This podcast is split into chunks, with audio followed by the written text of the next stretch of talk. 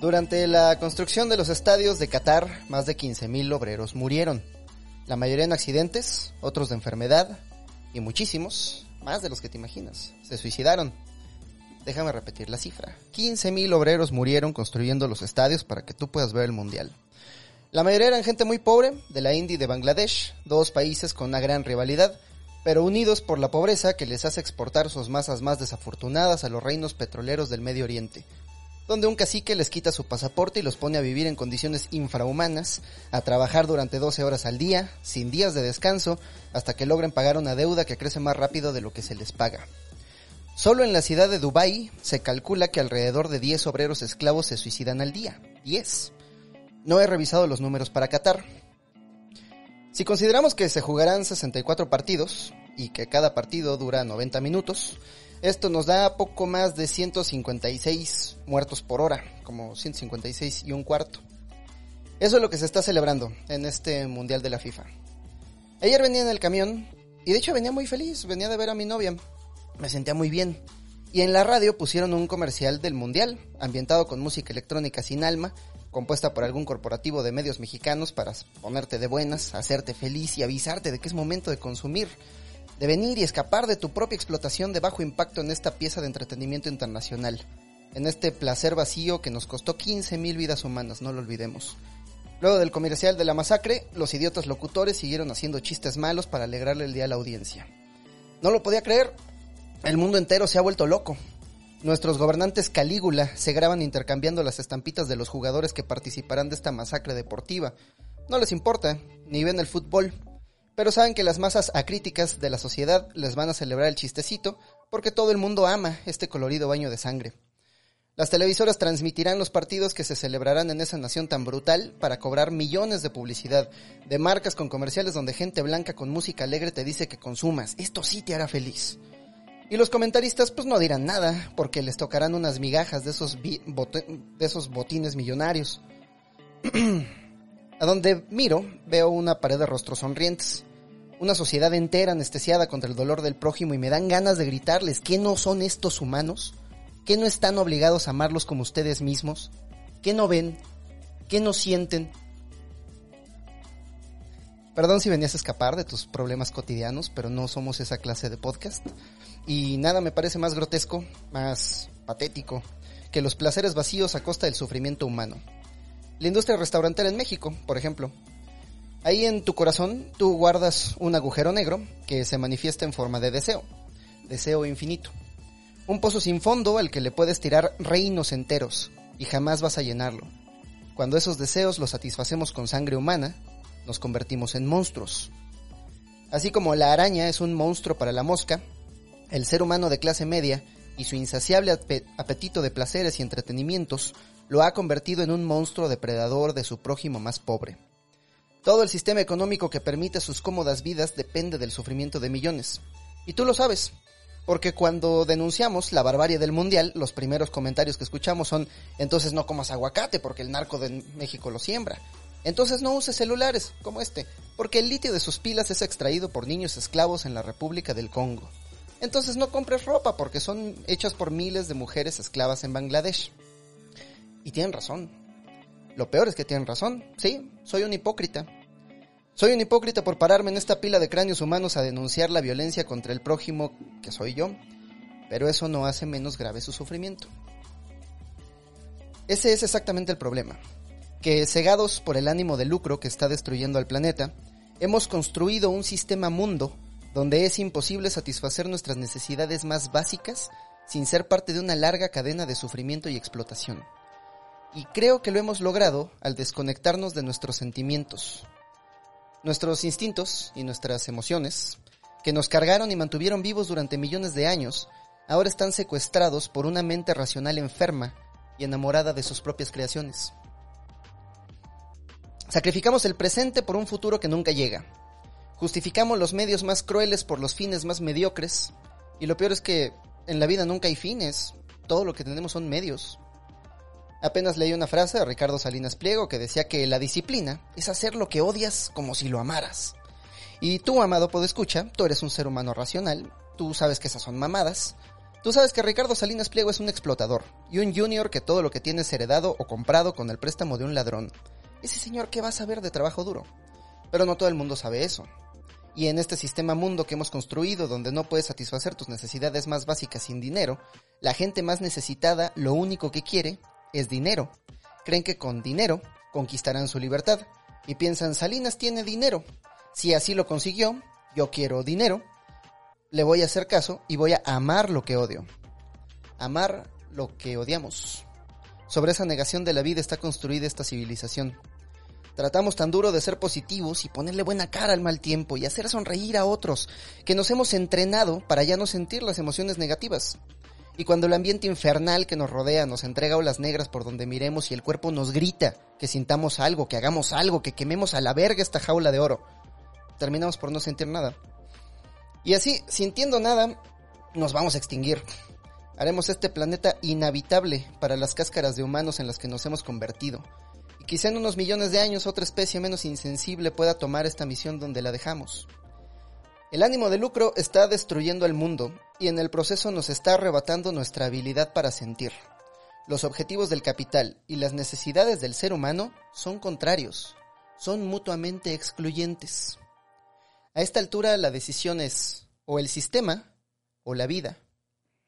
Todo ser humano con dos gramos de dignidad debería oponerse y denunciar este sistema genocida que nos alimenta y entretiene, comenzando por el Mundial de Qatar, el más vacío y el más cruel de los placeres humanos. Y tampoco regaño. No los quiero hacer sentir mal. Bueno, de hecho sí, pero es por su bien. No olvides que te amamos. Bueno, ese güey no sé. Pero yo sí te amo, como prójimo, no te emociones. Y que si la revolución no viene desde el amor mutuo, entonces mejor no hagamos nada.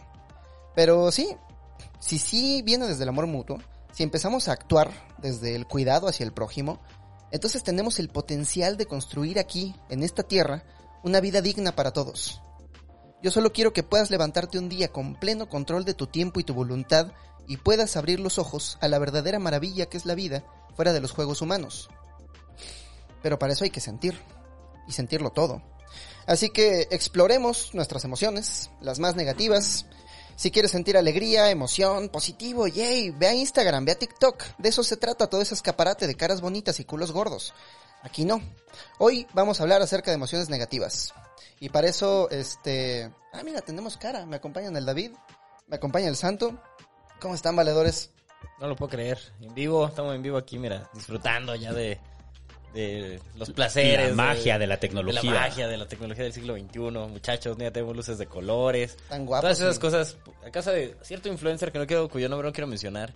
Ya tenemos lucecitas de colores para todos y podemos ahí este, echarle ahí este colorín. El modo fiesta. Y modo, modo sexo. modo, modo sexo. Modo super chat. Modo super. Ese va a ser a la mitad del modo super chat. Modo super a poner a bailar, muchachos.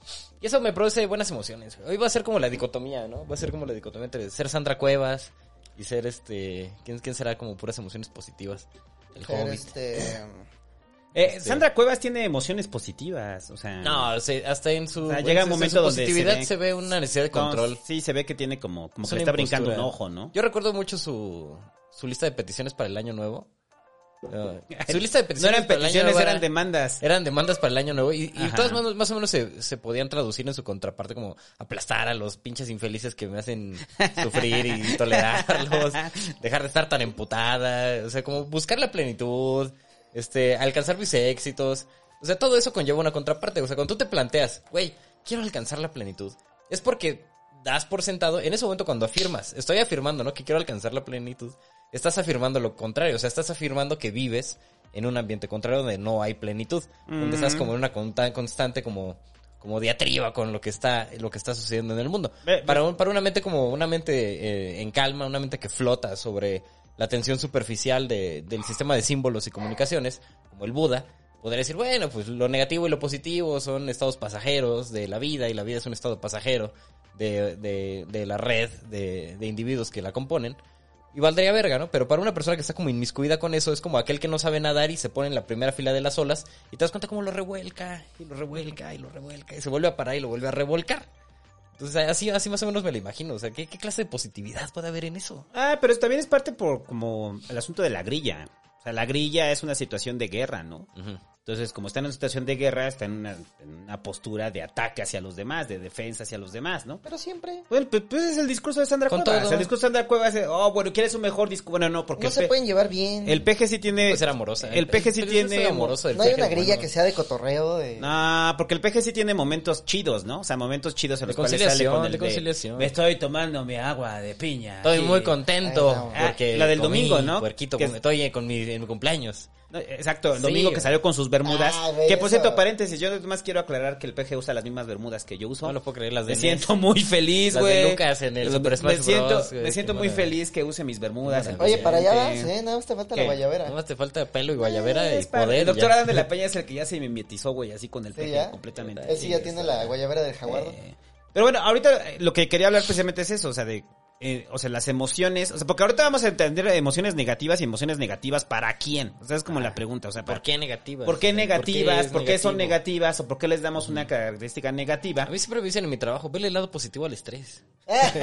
no mames. Te vamos a pagar con pizza, David. Vele el lado positivo, el lado al positivo estrés, al sigue estrés, programando, pues. Pero ¿qué lado tiene, positivo tiene el estrés? Bueno, el estrés como tal, como pulsión este humana, es una, te segrega adrenalina, te pones, Ajá, te pone te bien. pones más pilas, Entiendo este, que inhibe el cuando- miedo y, y- y reaccionas con cierta velocidad. Entiendo que cuando te El- el salva fin de un eso. tigre es, es, un, es positivo el estrés. O Pero sea, se cuando- siente bien el cuando escapar ese del tigre tigre, son- aunque sea el tigre imaginario, se Cuando siente esos tigres son El- las métricas de, de tu, el de pro- tu grupo para el cuatrimestre 3 del año, pues ahí sí es una mamada. El, pro- el problema es que estamos habitando en una sociedad para la cual no evolucionamos. O sea, evolucionamos el estrés para evitar de eh, eh, para evitar peligros, ¿no? Para evitar las cosas que Ajá. nos pueden hacer daño. Pero evolucionamos en la sabana, no en una pinche oficina. Entonces, eh, esa es la importancia de esa es la importancia de la actividad física. Por eso todos deberían. No, no, no. es- Yo por eso estoy tan No, mamado. no, no, no, por eso a mí me gusta poderme mamado. Sí, no, claro. no, no, pero Porque es- si un día viene el tigre, güey, o sea, le rompo a su madre. unos vergazos No, es por tigre salud mental. Es, es- es muy ajá. importante porque eh, sucede lo siguiente. Cuando se te aparece un pinche tigre, ¿no? Se elevan tus niveles de Me cortisol. ha pasado tantas veces. Se elevan Ajá. tus niveles de adrenalina. tigre. Todos los días me salen mil tigres. Abro el celular y 100 tigres están ahí No, esperando. güey, estás ahí. Abro el celular y 100 tigres están ahí esperando. ¿Te das Sí, cuenta del nivel de megalomanía de No, este tremendo, cabrón, güey? O sea, es un pinche nivel loco no, de es que ni megalomanía. siquiera me o sea, la ilusión, o sea, No, la ilusión de realidad que es, o ajá, sea, o sea, el celular como no, si... la gente- Como la si gente- fuera, como si fuera a salir una garra de Twitter así, te fuera a dar unas cachetadas por estar tuitando en su contra, La, güey. la gente de. Twitter Pues son es- tigres, cabrón. Así los ve el hobbit. Son pendejos Tigres a vencer, güey. No, no las personas, las situaciones. Ajá. Oye, El otro día estaba yo muy feliz, estaba comiendo con mi novio y de pronto sale la noticia de que cayó un misil ruso en Polonia y dije, a la verga, esa sí es una mala noticia.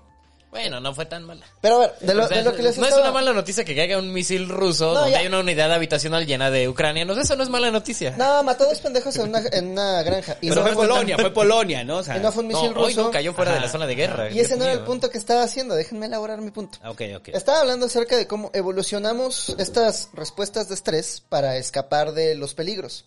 Pero los peligros son peligros físicos, peligros muy concretos que están ahí esperando.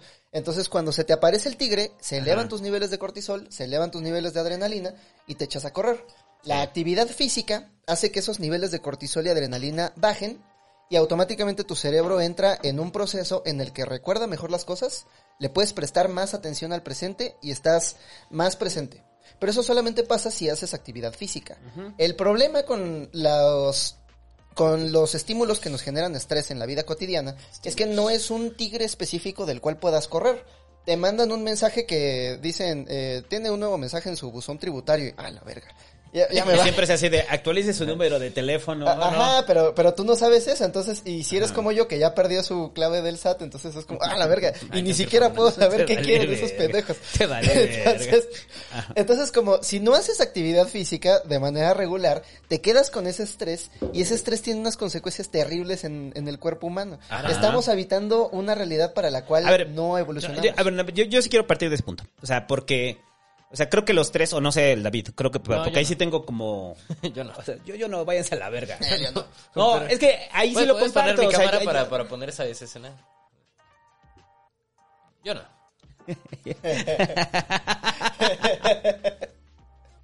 O sea, si usted, o sea, bueno. creo que estamos de acuerdo en el, en el hecho de que evolucionamos más en lo social de lo que evolucionamos a nivel biológico, ¿no? Sí. O sea, somos changos atrapados en una estructura social que no entendemos, con estímulos de chango, sí. con respuestas de chango, con emociones de chango.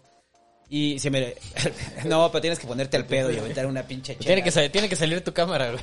Ajá, exacto. Ah, sí, no, no ah. salió así. no. Ah. Qué bueno, espérense, es la primera vez que Bueno, lo ¿qué estás así, diciendo? O sea, tú, crees- tú estás A ver, afirmando, lo que yo estás estoy afirmando de manera es que- categórica, como, como se afirma de manera chida. Afirmo de forma, de, de manera categórica. Toda la pinche categoría junta. Toda la categoría firmada, queda firmada toda la No, categoría. tenemos consenso en eso. O sea, somos cuerpos que somos cuerpos primitivos eh, metidos en una estructura social. Ah, me gusta Y una estructura social que ha evolucionado en los últimos 40 mil, 50 mil años y que no responde necesariamente a lo que nuestros cuerpos son.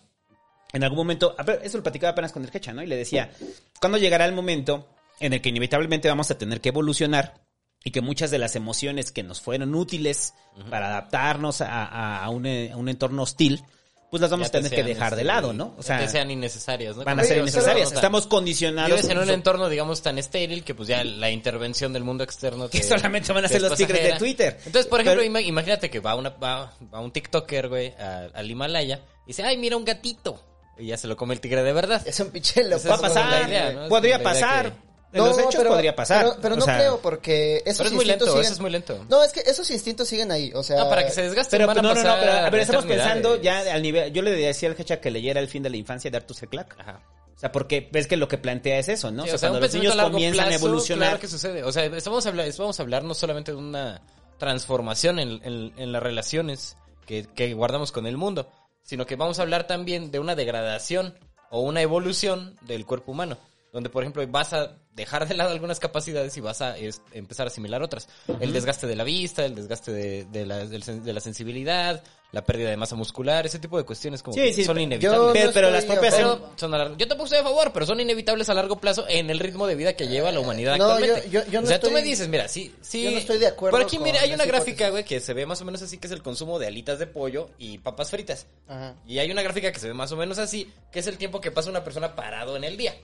¿Hacia dónde va a llevar el cuerpo esa tendencia? Es que a largo yo- plazo. Yo no estoy de acuerdo con esa hipótesis porque la evolución biológica toma millones de años Sí. y la modernidad tiene 500 A ver, no, no, no, a ver, a ver, a ver, Hobbit, Hobbit. Cuando Vamos a lo que yo estaba planteando con el la era. infancia es ese, estoy hablando es a del fin de la largo infancia, plazo. estoy hablando de algo muy a largo plazo. Pero es O que- sea, estamos hablando si la humanidad no se destruye en millones de años, en algún momento vamos a evolucionar. Sino que hay otro misil y en vamos a Polonia. po- sí, exacto, sino que hay otro misil en Polonia y la OTAN declara que tiene que, que- que a contrarrestar polacos, ajá, a todo el bloque. Pero- o sea, en, en un futuro puede pasar, en un futuro puede pasar en el que ciertas emociones que teníamos o, que nos fueron Ajá. útiles eh, de forma evolutiva, las vamos a ir dejando. Es que- es- sí, Estás, estás asumiendo que vamos a seguir viviendo de esta manera toda horrible durante millones de años. Eh, mm, em, no, no de esta manera horrible, pero Llevamos- los horrores del mundo como del mundo moderno van a seguir existiendo. Llevamos 500 años en esta modernidad y no Además, ha cambiado la nada.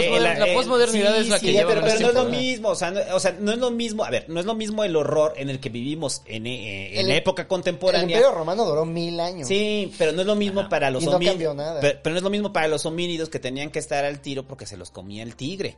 Eso fueron millones de años, o sea, millones de años de, de, de, de lo que nos Ajá. producía el estrés en nuestros cuerpos. Ahora es otro tipo de estrés. Eso sí, o Y- sea, yo, yo creo, por ejemplo, que el consumo de alitas de pollo y, y todos estos excesos de la posmodernidad, pues sí van a, espero, ten- es probable también incluso que tengan una tendencia a frenarse. Va, estamos de acuerdo. Lo que no tiene ya una tendencia a frenarse es la exposición a riesgos en la vida natural. O sea, eso de como buscar tu comida arrastrándote en el piso, a menos que seas un pordiosero, o este enfrentarte como a puños con algo, güey, a menos que seas un pordiosero. Entonces. Este, eso, sí, eh, eso sí está, no está sucediendo. O sea, ¿cuántas generaciones llevamos ya en la que no hay como una exposición mayoritaria de la especie humana hacia los riesgos de la, de la vida natural? Ajá, exacto, es que eh, eh, ahí lo englobaría los riesgos de la eso vida sí no natural. creo, o sea, son no cosas creo y no distintas, lo son deseamos, cosas incluso como distintas. especie. O sea, no es como que, ah, ¿te acuerdas qué añoranza? ¿Cómo me gustaría que entrara un oso por mi puerta este, en este momento? Pero güey? no no, hay son- añoranza de eso, güey. No son necesariamente los riesgos de la vida natural. Si ahorita llega un culero como en Cine Tonala y asalta a todos los que están aquí adentro, pues te vas a estresar un chingo. Pero es una vez, este, espero que sea una vez, este, es raro. Ajá, pero, a ver, es que- o sea, el riesgo a ver, a ver, a ver. cotidiano de la vida, de la vida que nos formó en nuestros cuerpos, la- los, los impedimentos que tenía la vida para desarrollarse para el ser humano, eran cotidianos. O sea, tú día a día tenías que buscar refugio, alimentación y, y defender tu cuerpo. Todos los días tenías que encender la fogata. Y actualmente pues es una, o sea, cuando nos vamos de pedos al bosque, encendemos una fogata, cuando entra un culero y nos roba, de vez en cuando, este, nos ponemos al tiro. Pero en Eh, general hay, hay un desgaste. A, a ver, pero déjame partir de ahí, porque creo que es, es lo que tenemos que, que- que- que diferenciar. Partamos de ahí. Partamos de ahí. Yo pensaba hacer un consenso donde cada quien votara. sea, ah- y como somos tres, se va a escoger la verdad por democracia. y todos tenemos que creer en ella. Tenemos a la que creer en ella de manera No, unísona. a ver, a ver, lo que yo Eh, quiero decir es esto. Es que tenemos que distinguir lo que son eh, netamente es, eh, sensaciones evolutivas de lo que son las emociones. O sea, porque eh, en el caso de, de emociones como lo es la ira o como es la culpa, pues un perro difícilmente experimenta culpa. O Pero sea, los humanos tenemos niveles de interpretación. Sí, exacto. Es que eso es lo que tenemos que, que- que- que distinguir. O sea, la propia conciencia nos permite tomar estas reacciones que son corporales, que son naturales, o sea, el miedo, el estrés, la necesidad de escapar, la necesidad de, de- de combatir. E- Eso, pues llega a una capa mayor y esa capa mayor es la que produce lo que estamos denominando como emociones negativas. O sea, las emociones negativas al final vienen de una raíz cognitiva. Lo demás es netamente evolutivo. Entonces, todo de lo que vamos a hablar el día de hoy, o sea, porque a menos de que el Clooney te diga que tiene este resentimiento, esa? o No, tiene, sí tiene. o sea, tiene resentimiento hacia ti, tiene odio hacia ti, pues no, son condicionantes las netamente evolutivas. O sea, eh, eh, La verga. o sea, bueno, en guerra contra entonces, a lo que voy es eso, primero distingamos eso. O sea, Porque primero Clooney es racista. Que la verga. Oye, los Cállate un momento, Es estúpido. especista. Eh, es eso. Porque entonces, si no, o sea, si vamos a cuestionar si esas características evolutivas van a estar ahí o no, pues van a estar. O sea, van a estar en Sí. mayor o menor medida. En algún momento, cuando llego el planteamiento, puede ser millones de años en las que los logremos superar eh, y que logremos evolucionar y dejarlas detrás. Si estás en un, a ver, por lógica de evolución, si estás en un ambiente lejos de hostilidad, lejos eh, de Durante un millones de depredador, años. durante millones de años. Durante millones de años tuviste tanta suerte que no hay hostilidad. Sí, no hay que no hay hostilidad, No hay eh, peligro. en- Plante- pues, plantéate en la en ficción. No hay te, estoy, te estoy planteando un ejemplo, ahí un cabrón, ejemplo o sea, hipotético, O sea, es un chido. ejemplo hipotético Ah, y ya, Bienven- o sea. Bienvenidos a su podcast de fanfiction. Ah, no es un fanfiction. Pero, La a ver, vida en el espacio. a ver, pero- emociones en el 2999. Hay una- Ah, ya lo hemos hablado, las condiciones de la humanidad han cambiado y han cambiado, aunque estamos en una situación terrible, que, que, que, que, o sea, terrible para el mundo contemporáneo, han cambiado durante los años. No es lo mismo un, un hombre o un humano que vive en esta época que alguien que vivió hace 20 mil años ver, con la esperanza ¿puedes- de vida un de ejemplo? 30 años. ¿Nos puedes dar un ejemplo de, de Pero ha alguna cambiado modificación físicamente. Por eso, o sea, No, no, danos no, un no, ejemplo no, de eh, alguna- es a lo que voy. O sea, cuando, cuando estás diciendo que los, o sea, cuando estás refutando mi idea de que los cambios, o sea, dentro de un millón de años, lo podemos dejar atrás. No lo estoy O sea- refutando, pero me parece ocioso especular el futuro de la humanidad si no sabemos ni siquiera. No, a ver, para, a ver, para mí. próximos 100 años. Que la chica. A ver, para mí eso solamente está sirviendo como elemento para decir. Lo que tenemos son conductas heredadas de nuestros yo primitivos. Lo que tenemos ahorita son, son interpretaciones de esos yo primitivos que son los que nos producen las emociones que nos hacen sufrir en el presente. Ahora, Creo lo- que aprenderíamos más si exploramos el pasado que si especulamos un. No, es que ya- ya el, el pasado, ¿qué lo vas a explorar? O sea, tenemos... Explorar el origen te- de estas emociones. Tenemos, o sea, lo acabamos de decir, o sea, son, son conductas adaptativas que sirvieron en su momento. ¿Pero para qué? Para sobrevivir, para la subsistencia. Pero cada para uno eso en vivieron. específico, ¿para qué? Sí. Porque bueno, ahorita lo vamos a desglosar cada uno. ¿De qué servía la tristeza en el pasado Es, evolutivo? es que es eso, o sea, es la interpretación del, del propio sujeto sobre aquello que está sintiendo, güey. Si de veras tan verga todo lo que tengo aquí en este cuerpo me sirve para sobrevivir, entonces ¿por qué sobrevivimos? ¿Por qué evolucionamos la depresión, por ejemplo? Ah, esa es una buena pregunta. Ayer estaba, estaba aprendiendo... Eso- no, pero, pero bueno, pero ahorita, ahorita la, y, tiene Es- respuesta. Estaba Ajá. aprendiendo un dato bien interesante que creo que puede ejemplificar a qué me refiero cuando hablo de niveles de interpretación. Ajá. Y es que los mamíferos tienen distintas, todos los seres vivos, de hecho, tienen distintas como estrategias de supervivencia, ¿no? Pero si quieres ver eh, eh, desde la perspectiva darwiniana, el más apto es el que más sobrevive, entonces uno se pregunta, se pregunta, eh, Stephen Hawking, no, eh, eh, Richard Dawkins se pregunta en el gen, en el gen egoísta, ¿cómo evolucionamos entonces la cooperación? Y pone el ¿Cómo ejemplo. evolucionamos? Suena muy raro. ¿Cómo evolucionamos la cooperación? ¿Cómo El verbo evolucionar. Como... Yo evoluciono y tú evolucionas. No, y es- es que ¿Cómo evolucionas a tu Charmander? Hablo en, hablo en primera persona acerca de la vida entera. Entonces, eh, mira, por ejemplo, el vampiro chupasangre. El vampiro chupasangre tiene una estrategia de cooperación bien bonita. Porque esta noble criatura, el vampiro chupasangre, Esta noble criatura. cuando va y Esta chupa, cuando va y chupa mucha sangre, eh, fíjate qué hermoso, vuelve a su caverna y como tiene la panza llena de sangre, regurgita sangre sobre en las bocas de su de su manada más cercana y lo comparte. Entonces, ah, si al día siguiente alguien más encuentra un toro y le chupa mucha sangre, vuelve a su caverna y regurgita sangre en sus bocas. Entonces, los investigadores estaban preguntando, Ajá. ¿qué pasa si no lo hace? Entonces encontraron a un vampiro chupasangre, hicieron el experimento con varios, y cuando uno de ellos llenaba mucho su panza de sangre, lo agarraban y no lo dejaban compartir. Y lo siguiente que pasaba es que cuando los otros vampiros chupasangre encontraban mucha sangre, regurgitaban sangre en la boca de los demás, menos el que no compartió. Entonces los vampiros chupasangre tienen que guardar, para que existan estas estrategias de cooperación, necesita haber No, no, no, no. mecanismos Ah, de bueno. control para que todos cooperen. Ajá, Cuando pero- alguien no coopera, Pero, se le Pero, saca pero no de crees que este son con características evolutivas que lo estás, lo estás tratando de explicar a través de una situación social y humana. No, son distintos niveles de interpretación, porque nosotros los humanos también tenemos eh, estrategias de cooperación E y de competencia, ajá. pero tenemos desde- distintos de- niveles de desde nuestra forma de organización. cooperación. Cuando tú tienes hambre y te vas Le a... vomito al David en la cara. No, pero Vomítame. es que cuando Güey, tú... me cayeron mal un chorizo, güey, ahí te va. Creo que te lo voy a Ahí te va mi chorizo. Imagínate, estás con tu novia, vas a comer y te sientes bien chingón Te porque... en la boca. Porque los dos tienen hambre y van a compartir una pizza. Por, por suerte solamente ya tenemos cubiertos. Puedes compartir la pizza sin tener que vomitarla en la boca a tu novia. Ajá. Qué romántico.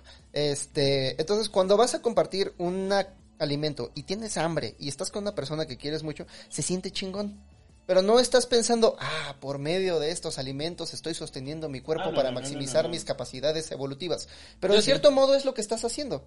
O sea, no es una u otra. Son las dos explicaciones, pero en distintos niveles de interpretación. En este nivel de interpretación están cooperando porque eso es lo que hace más fuerte nuestra especie.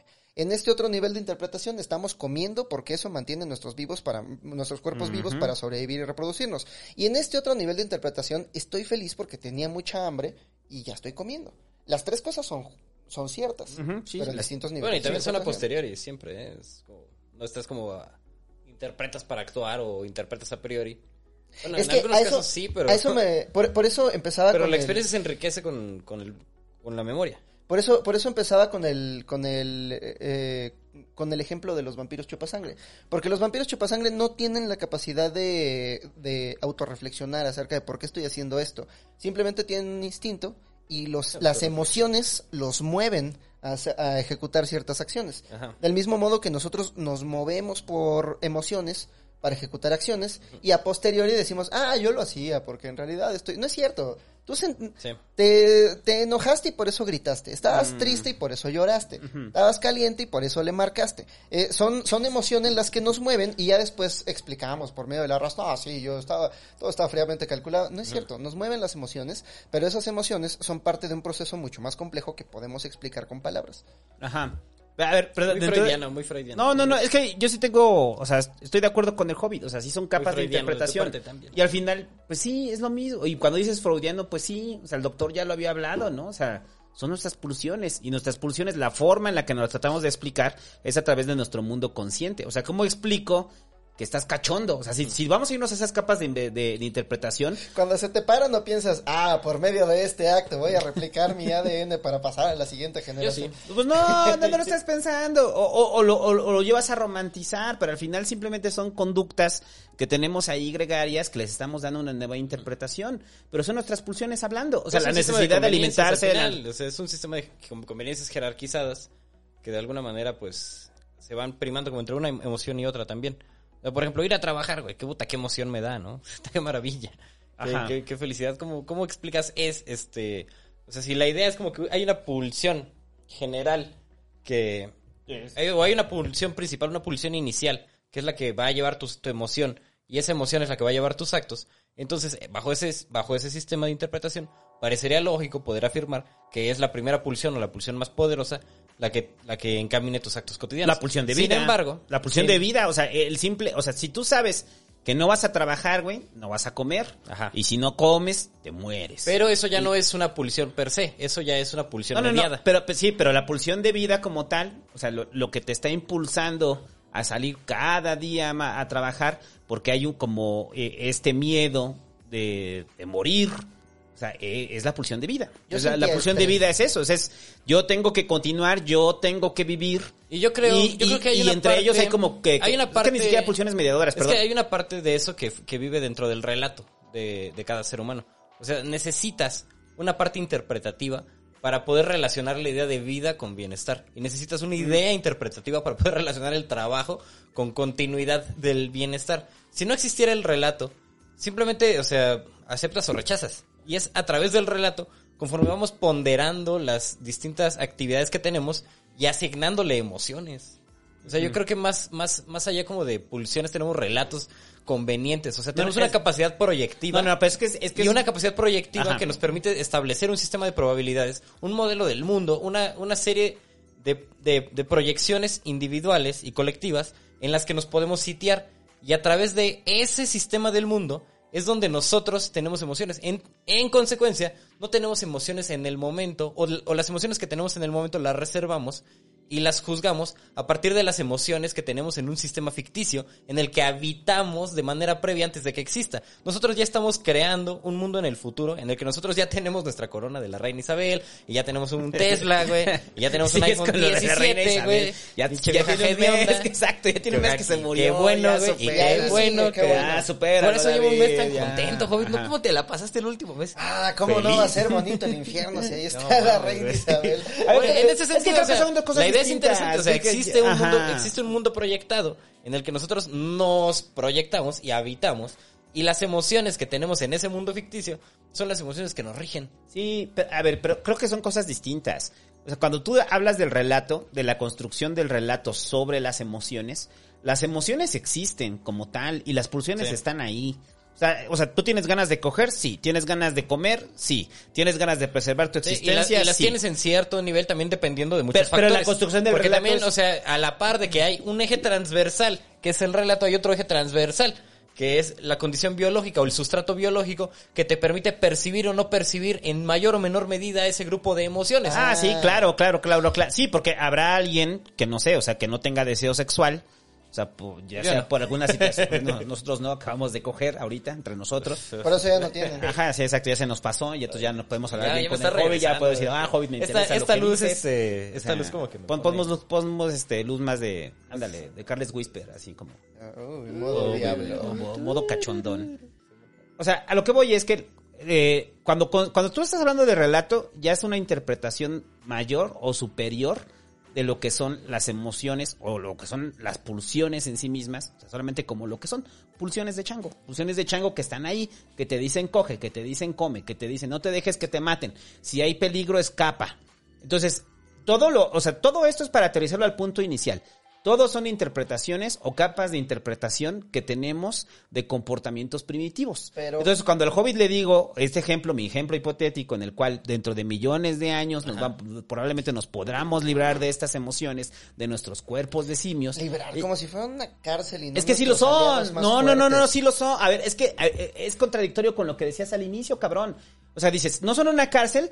O sea, no son una cárcel cuando sabes que tu te- cuerpo ha evolucionado, eh, eh, ha evolucionado Ahí más va, lento de va, lo que ha va. evolucionado la sociedad. Solamente pues ahí que te explicas el Pues estrés, te explicas bueno. la depresión, te explicas sea, tú- muchos de los problemas mentales que, que están en la actualidad son producto de eso. O sea, tú sueñas con un mundo feliz donde podemos trabajar 12 horas en una oficina sin sentir estrés. Donde hemos Te está evolucionado. proyectando bien, cabrón. No, No, no, esa es otra cosa, Hobby. Esa es una cosa Tiene que completamente. ver, chido, no, yo, te- a no ver, te desvíes. Las no, no, no, emociones- no, no, no, no, no, las no, no, emociones no, es no, muy no, no, no, interesante. no, A ver, hay una Hay un situación, de, hay una situación de estrés, o sea, lo No que son tú el quieres enemigo, son la guía. Mira, Hobbit, lo que la tú sociedad a ver, cállate, lo que emociones. lo que tú quieres es tu regresión, No, o sea, quieres regresar a tu pinche pulsión de muerte, cabrón, es Sí. tu pulsión de muerte la que habla. incluso, o sea- quieres regresar a la nada, quieres regresar a que estemos ahí como mínidos viviendo en comunidad. No se puede.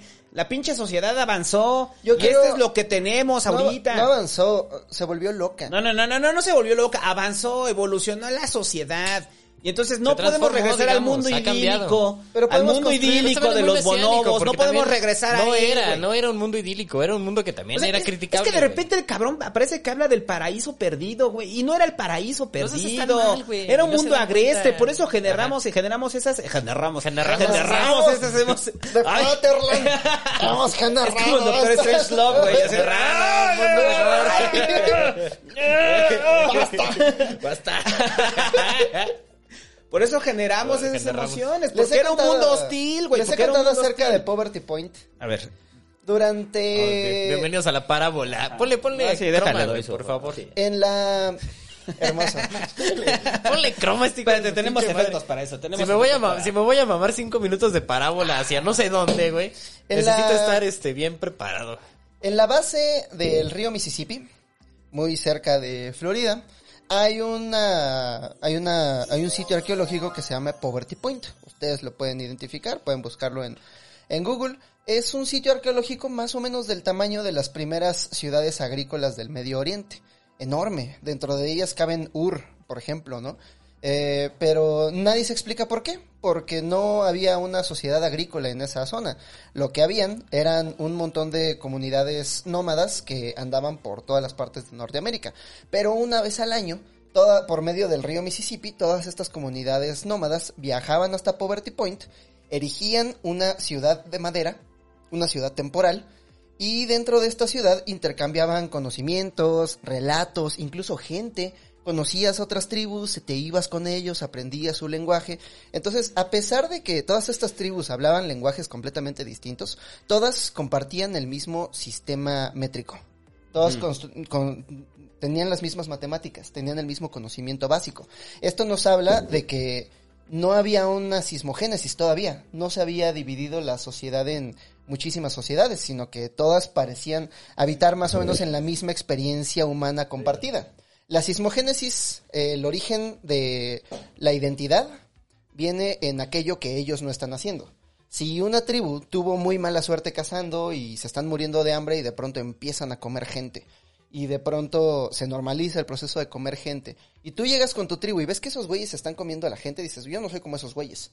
Yo me tengo que distinguir de ellos de cierta manera. Entonces, si ellos usan la pluma roja, yo voy a usar la pluma azul. Y ahí es donde se empiezan a crear identidades.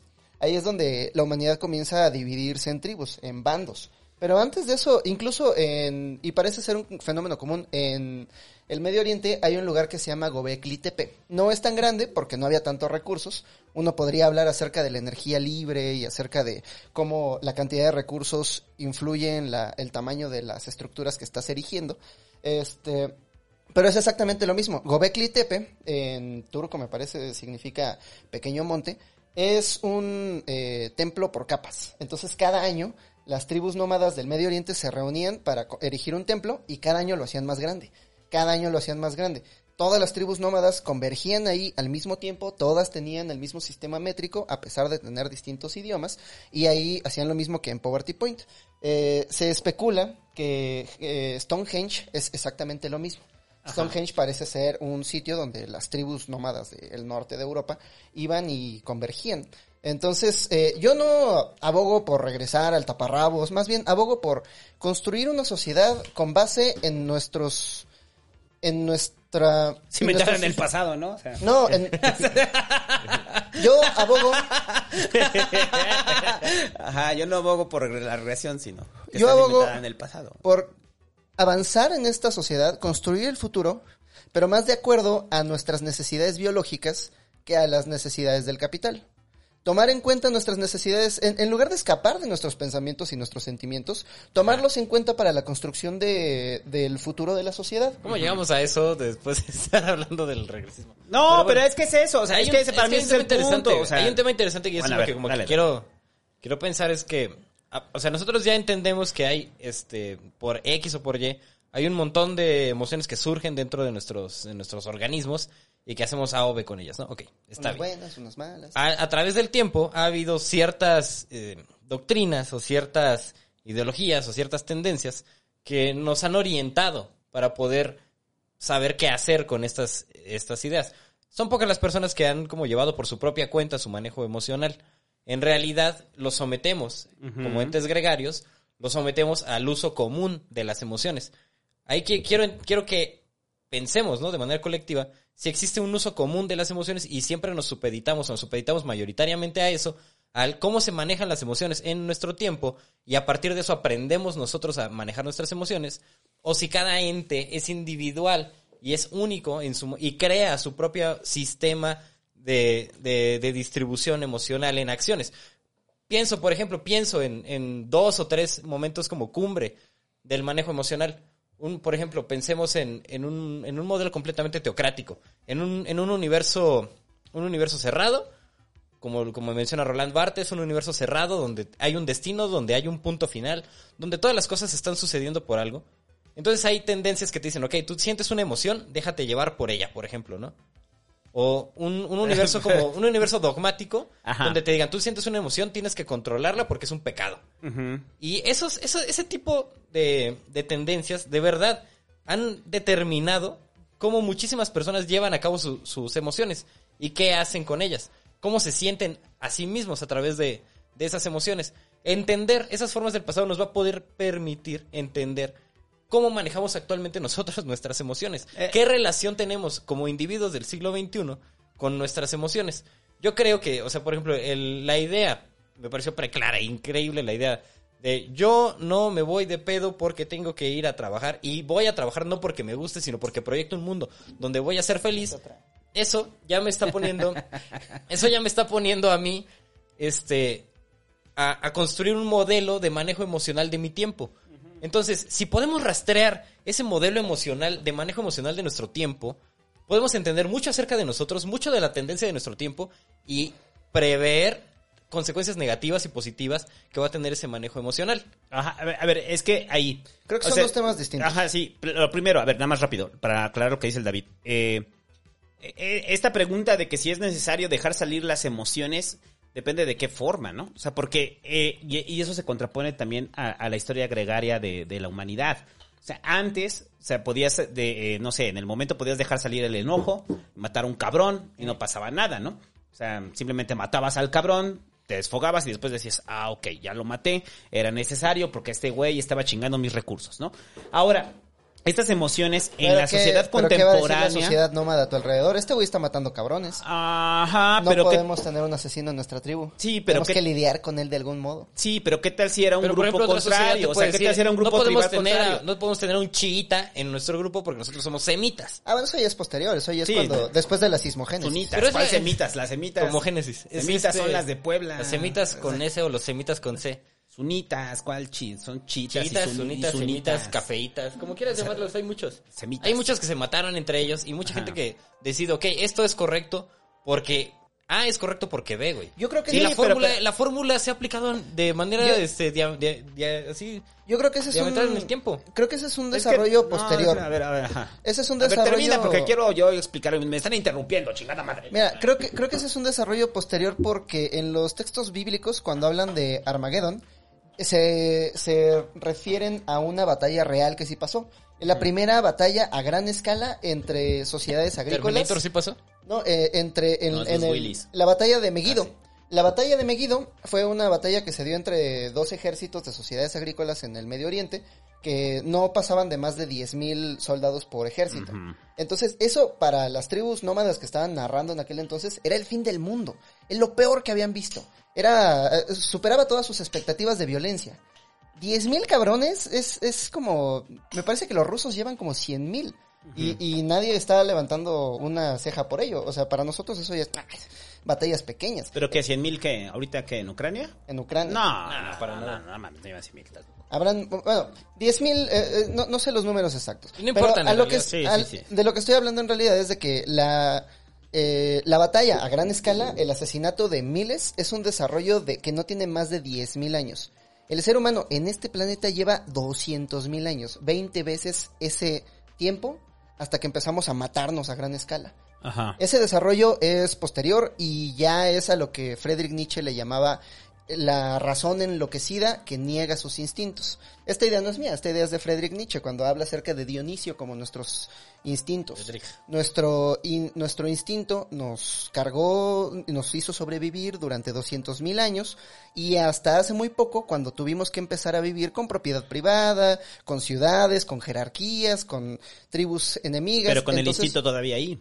Tuvimos que desarrollar esta, a través de la razón, tuvimos que desarrollar un sistema simbólico a través del cual interpretamos el mundo, Que es... pero que se contrapone a nuestras necesidades y a nuestros instintos. Exacto, Eso tiene- porque o sea, es que es el mismo lo mensaje. que estoy ver, diciendo. o sea, eh, es eh, un cambio de paradigma. pues, y el pues- cambio de paradigma genera un cambio de manejo emocional. Eh, eh, Y, y es lo mismo que decía Freud, o sea, al final es eso, la construcción de las leyes es lo que permite que, que el ser humano dé el brinco y que mantenga a raya sus impulsos. La, ¿Alguna la vez idea de las leyes ahí es habla- originaria, es intrínseca al ser humano.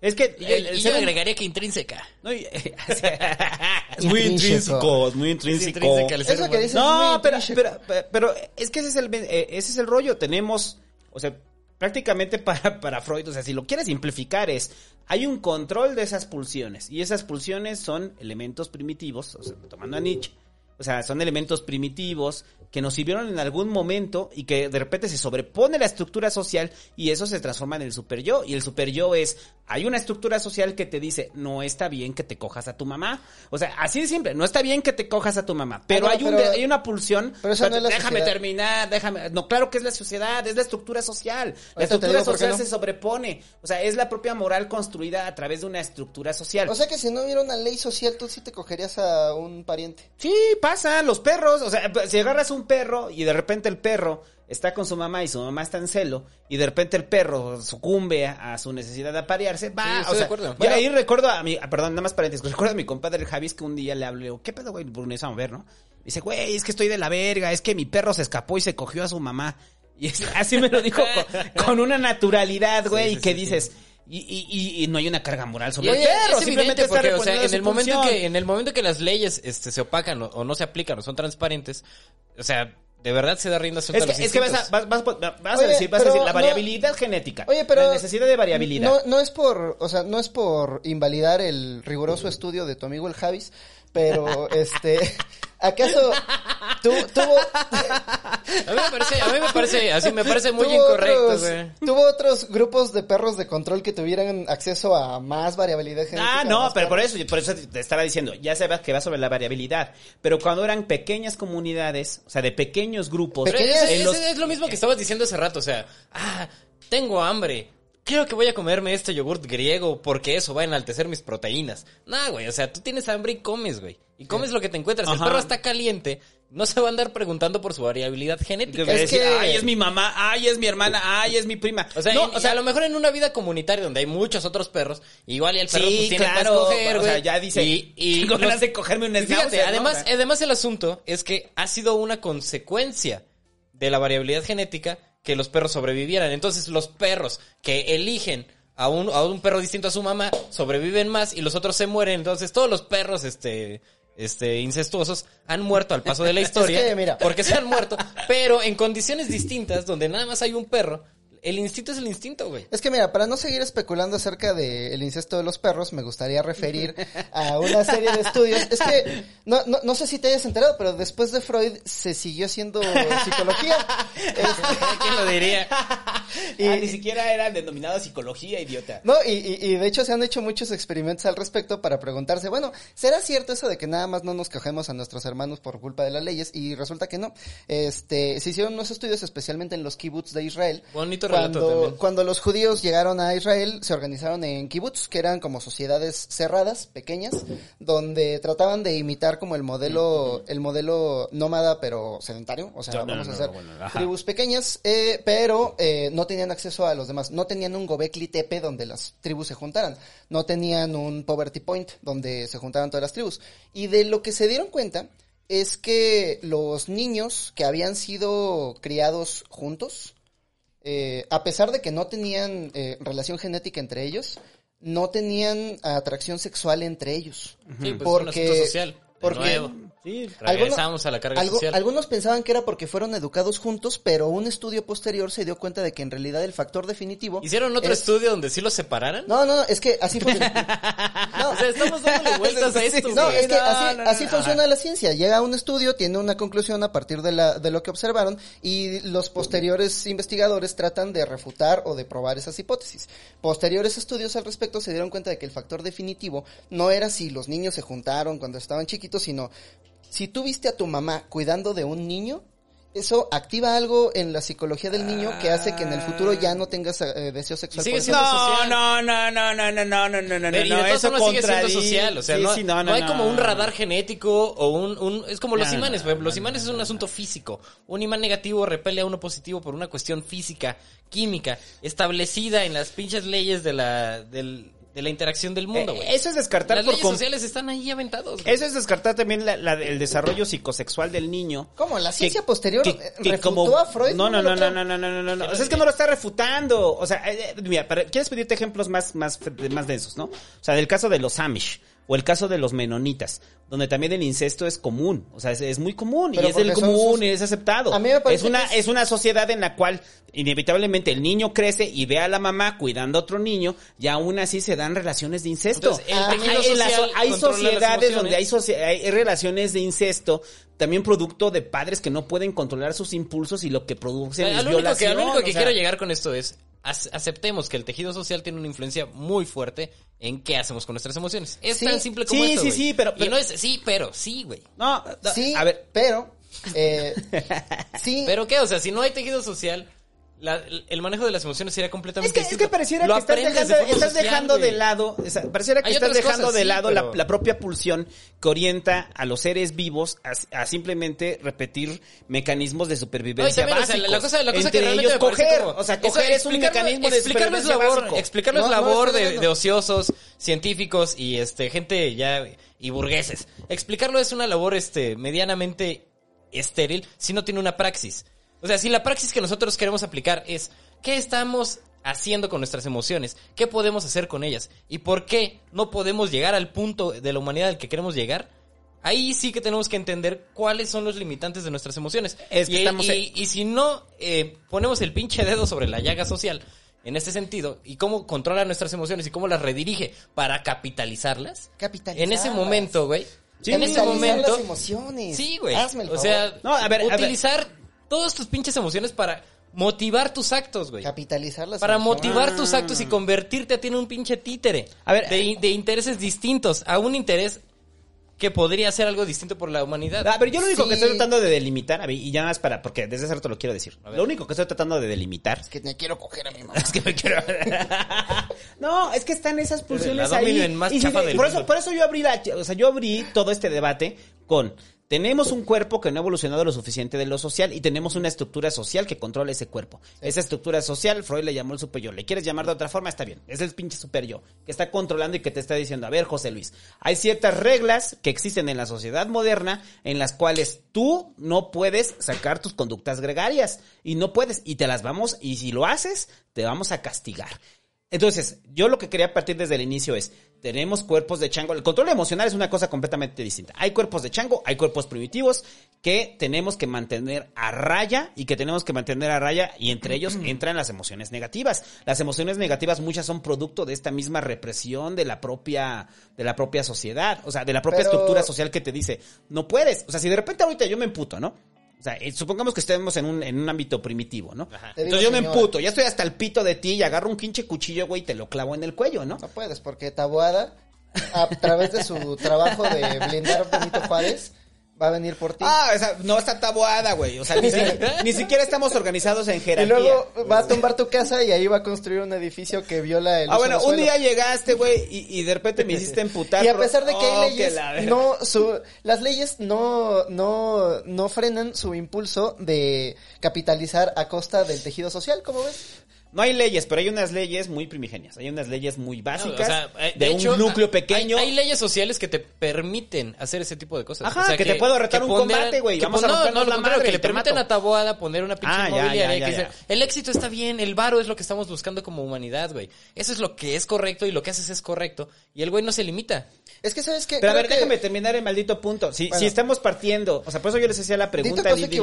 digo O sea, la pregunta que yo les hacía del inicio era, ¿Qué va a decir, güey? Güey, les estoy diciendo que si, si estamos partiendo de que tenemos un cuerpo primitivo y está siendo controlado por la sociedad, o sea, ¿vamos a partir de esa idea o no? Porque entonces, al momento de que me Yo dices... parcialmente, tú, Javi. O sea, de que hay leyes, o sea, que no, que dices, no, no, no, no, o sea, lo que pasa es, lo que afecta es la variabilidad, ¿no? O sea, no solamente esas pulsiones que existen ahí, Yo pues entonces ¿y por ya, no ya estás en dos, una mediación, ¿no? Yo creo que tienes la figura al revés, tienes a la cola moviendo al perro. Este, eh, do- dos puntos. La primera es que estás naturalizando un montón de eh, acuerdos humanos. Y la prueba está en que antes de... Ah, ten- chinga, chinga, a ver, ¿cómo, Sí, cómo, estás, estás, cómo lo estoy naturalizando? ¿Yo a qué hora? Dímelo, estás dímelo. asignándole a la naturaleza, a la naturaleza del ser humano, un montón de cosas que en realidad surgen de los acuerdos humanos. Y la prueba está... Ese- la pulsión sexual no surge de los acuerdos humanos. No, no, no, no. surge porque surge, o sea, Bueno, o, de, o de qué hablas. Un breve paréntesis antes de eso. En el caso específico de los Amish que tú eh, mencionas, Ajá. porque la aversión al instinto no es una opinión mía, hay una amplia literatura que lo respalda. Y hay una amplia literatura que, eh, eh, de hecho, di- dice que sí, las personas que tenían aversión al, al incesto se reproducían mejor, sus hijos tenían mejores capacidades, mejor, mayores probabilidades de pasar sus genes a la siguiente generación y como consecuencia los seres humanos tienen una aversión al instinto mayor y natural. Este, eso hay- no es opinión mía, hay amplia literatura Ajá, ajá, ajá. Que, que lo, que lo, que lo prueba. Eh, la otra es que no siempre vivimos en una sociedad que eh, limita nuestras pulsiones humanas a partir de las leyes. Y la prueba está en que antes de esta sociedad naturalista en la que estamos viviendo ahorita, existían sociedades de honor. Las sociedades de honor surgen cuando no hay leyes, ¿De qué hablamos cuando hablamos de leyes?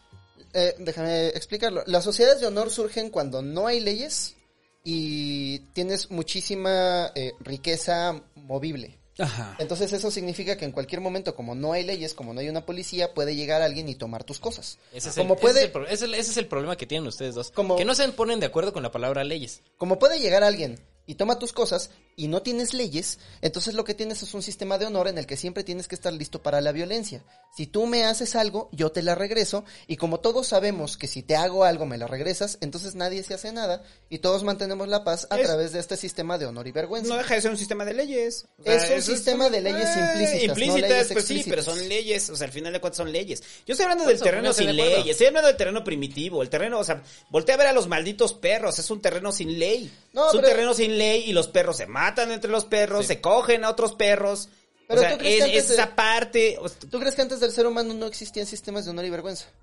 Sí. sí, o sea, Los, Pues sí, pero- los pero- primeros, este, es Claro que por eso, sí. Pero, pero, O sea, de pero, hecho, pero, antes pero son, ser o sea, humano, es lo el vuelvo a lo mundo ya tiene un mismo. sistema es, de esa es la capa de interpretación que le damos desde la perspectiva humana a O sea, comportamientos también, o sea, gregarios. Hay, hay al Eso es menos, lo que hay, estamos al, hay al haciendo. menos, este, y regresamos a Ana Arendt, ¿no? Ana, Ana Arendt nos menciona que hay al menos tres, este, líneas de leyes, leyes, leyes, comillas, leyes, este, atravesando el cuerpo humano para poder delimitar su acción.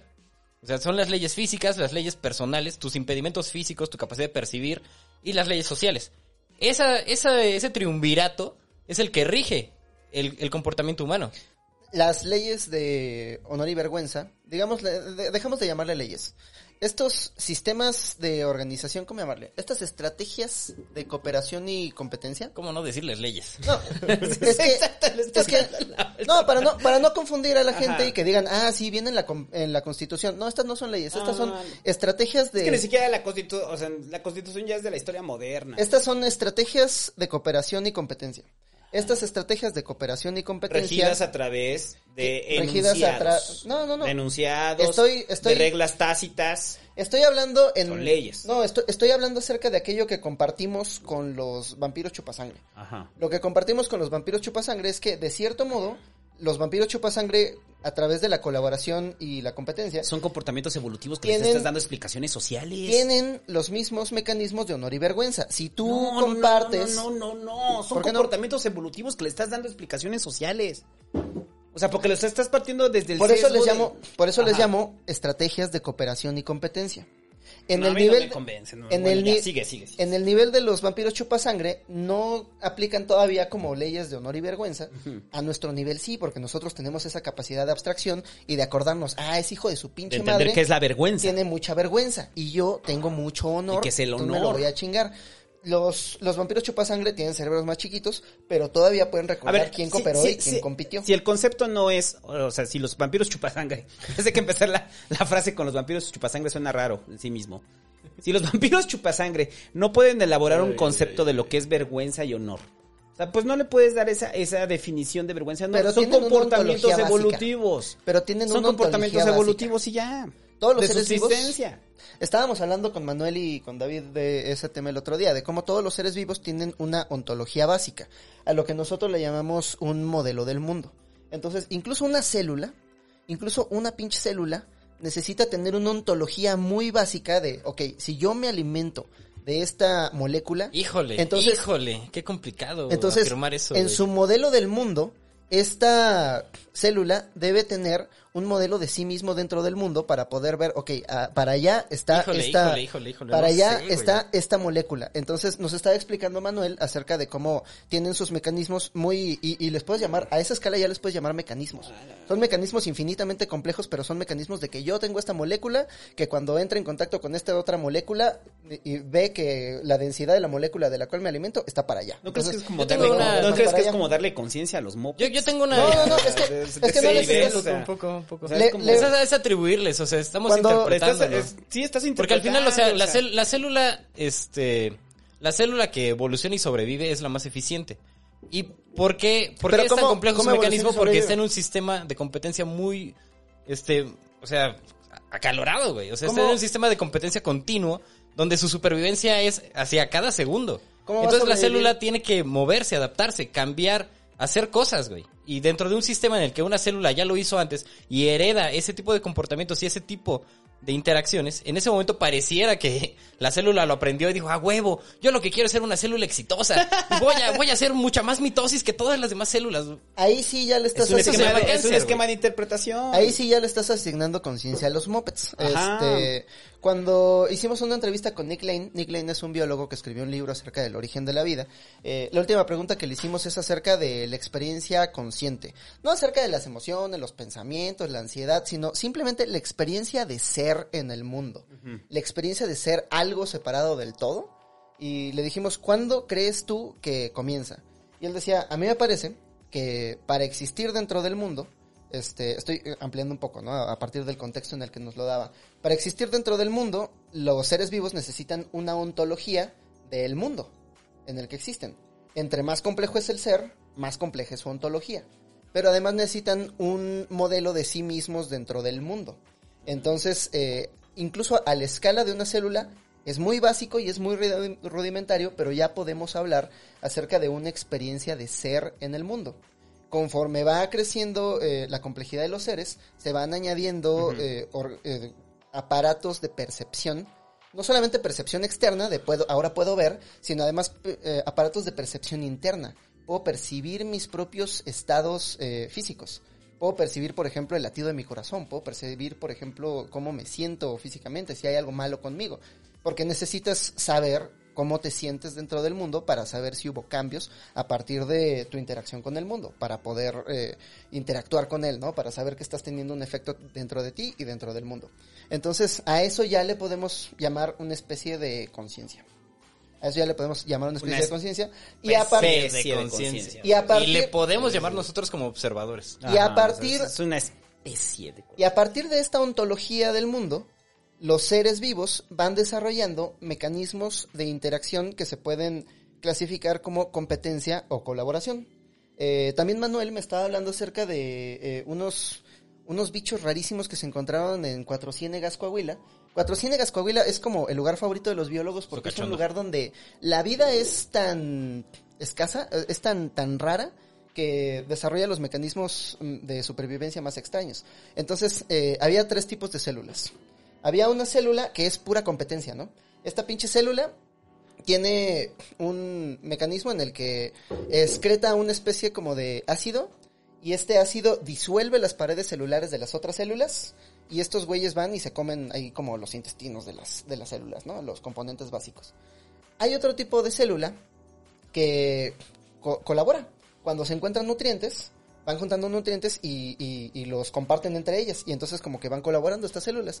Y lo que se preguntaban era cómo evolucionaron estas células que colaboran si están rodeadas de estas pinches células que excretan ácido y se las chingan. ¿Por qué no han ganado estas células que se lo chingan? Y resulta que hubo una mutación dentro de estas células que fue muy exitosa, que hace que tengan la pared celular más fuerte y puedan soportar el ácido. Entonces se hacen como protectorados, se hacen como, como pequeños círculos de estas células como muy fuertes que pueden soportar el ácido de las células depredador, vamos a ponerles un nombre, y dentro de estos protectorados las células buscan recursos y, y colaboran. Y afuera de estos protectorados es el infierno, ¿no? Esto- todas están ahí como chingándose unas a otras y comiéndose unas a otras. Entonces, a esa escala, a esa escala tan rudimentaria, ya podemos hablar de estrategias de cooperación y supervivencia. Conforme va creciendo la complejidad de los seres, ya Sí. podemos hablar de estrategias de, supervi- de supervivencia que tienen que ver con cooperación y, Ah, las- y competencia. Sí, es que eso no lo dudo. Y al nivel de los mamíferos, como el vampiro chupa sangre, ya, ya tenemos un sistema límbico que les permite a los, Nosotros- a los seres vivos habitar en estructuras sociales. No- nosotros somos la viva representación de una estrategia de cooperación exitosa. Eso es lo que somos. O sea, nuestro cuerpo en sí mismo es eso.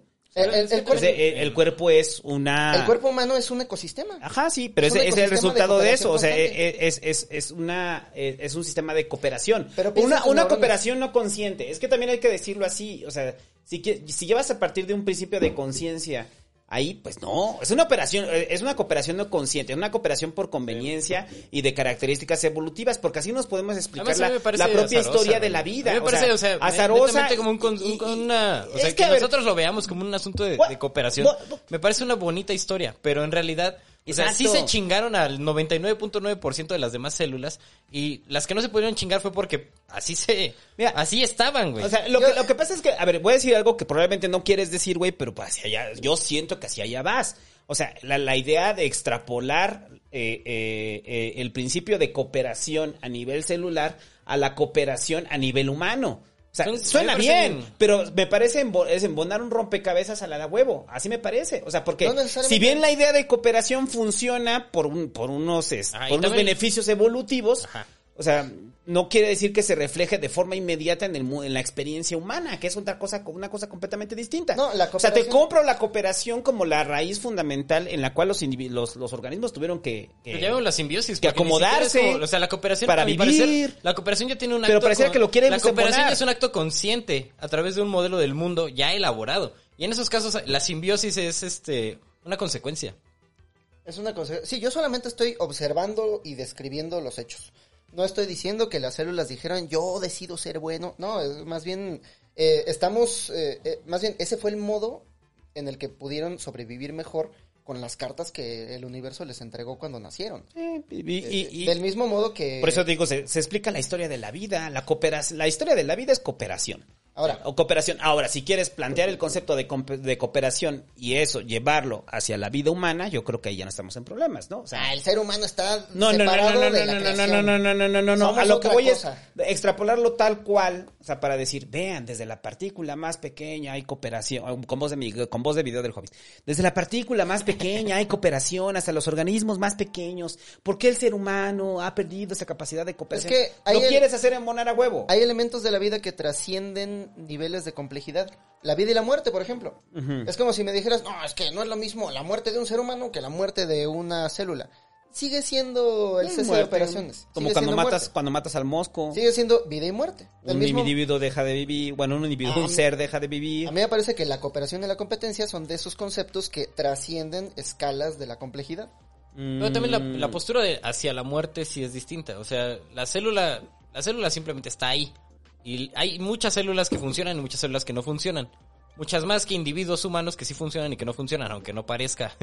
Este, o sea, los individuos sí tienen una conciencia de lo que es morir. y la evitan a conciencia. Las células no evitan a conciencia la muerte. Las células actúan conforme están configuradas y las que no lo hacen mueren y no dejan registro de su existencia.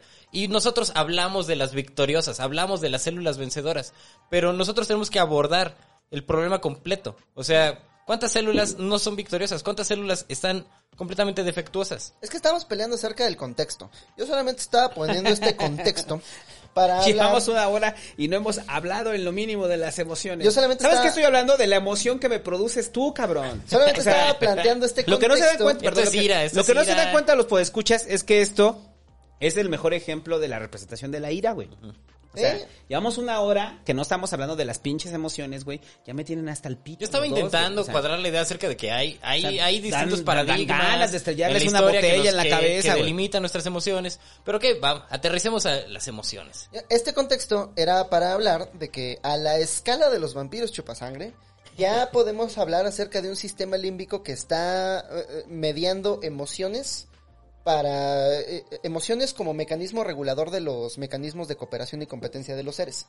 Entonces, las emociones son las que nos mueven. A eso es a lo que me refiero con que no le estoy asignando una conciencia a los vampiros chupasangre. Eh, los vampiros chupasangre no dicen yo voy a cooperar porque es lo más noble. No, los vampiros chupasangre cooperan porque se sienten bien cuando cooperan, pero se sienten mal cuando cooperan con alguien que no cooperó. Y los que no cooperan, pues simplemente se mueren, güey. Ah, y, y los Porque que no... también hay los que no. Ah, hay quienes no cooperan y los vampiros chupasangre dejan que se mueran de hambre. Y este No los- vampiro chupasangre hobbit, güey. Así con sus lentecitos, Sí, güey. así el vampiro chupasangre haciéndole. Eso le pasa por no cooperar, hijos de la su chingada. pinche La madre". vida es cooperación, qué bueno que se mueran. Y lo voy a poner en la en Twitter de vampiro chupasangre, van a ver. Ese pinche vampiro huele a jamón pinche- serrano. La sangre de jabú. Ahí, muchachos, para los amigos del, o sea, para los queridos podescuchas, güey, que hagan su Pues que escuchas, querido. hagan su ilustración de Hobbit Vampiro Chupasangre. Sí, sería- El ganador se lleva una taza de mi gala que yo voy a hacer. Entonces, eh, hablemos acerca de la primera emoción, la ira.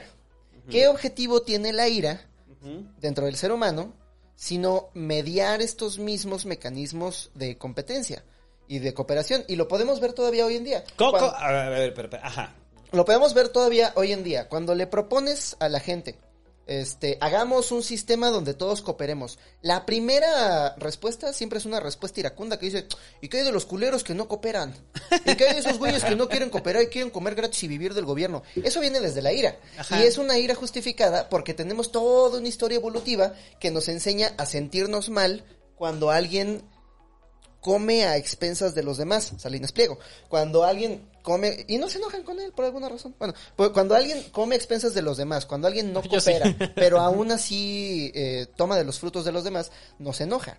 Y no lo estamos pensando en términos... Ya después eh, racionalizamos, ¿no? Ya después decimos, ah, no, a mí me enoja porque cuando ve los índices Gini de, de desigualdad, pero en realidad la primera reacción viene de la panza.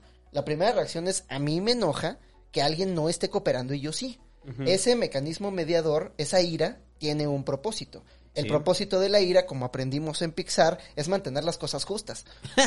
Como aprendimos en Pixar. Ahí se nos explicó. Ah, ya, ya, mejor váyanse a ver este, ¿cómo se llama la película esta? La de Inside Out. La de Inside Out, ¿no?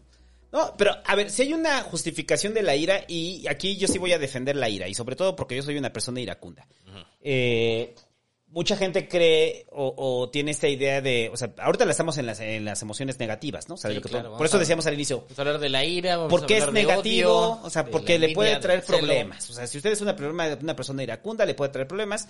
Ajá. Pero la ira, pues sí es una raíz evolutiva. O sea, es una raíz evolutiva eh, en la cual, eh, como bien señala este el vampiro chupa- chupasangre, güey.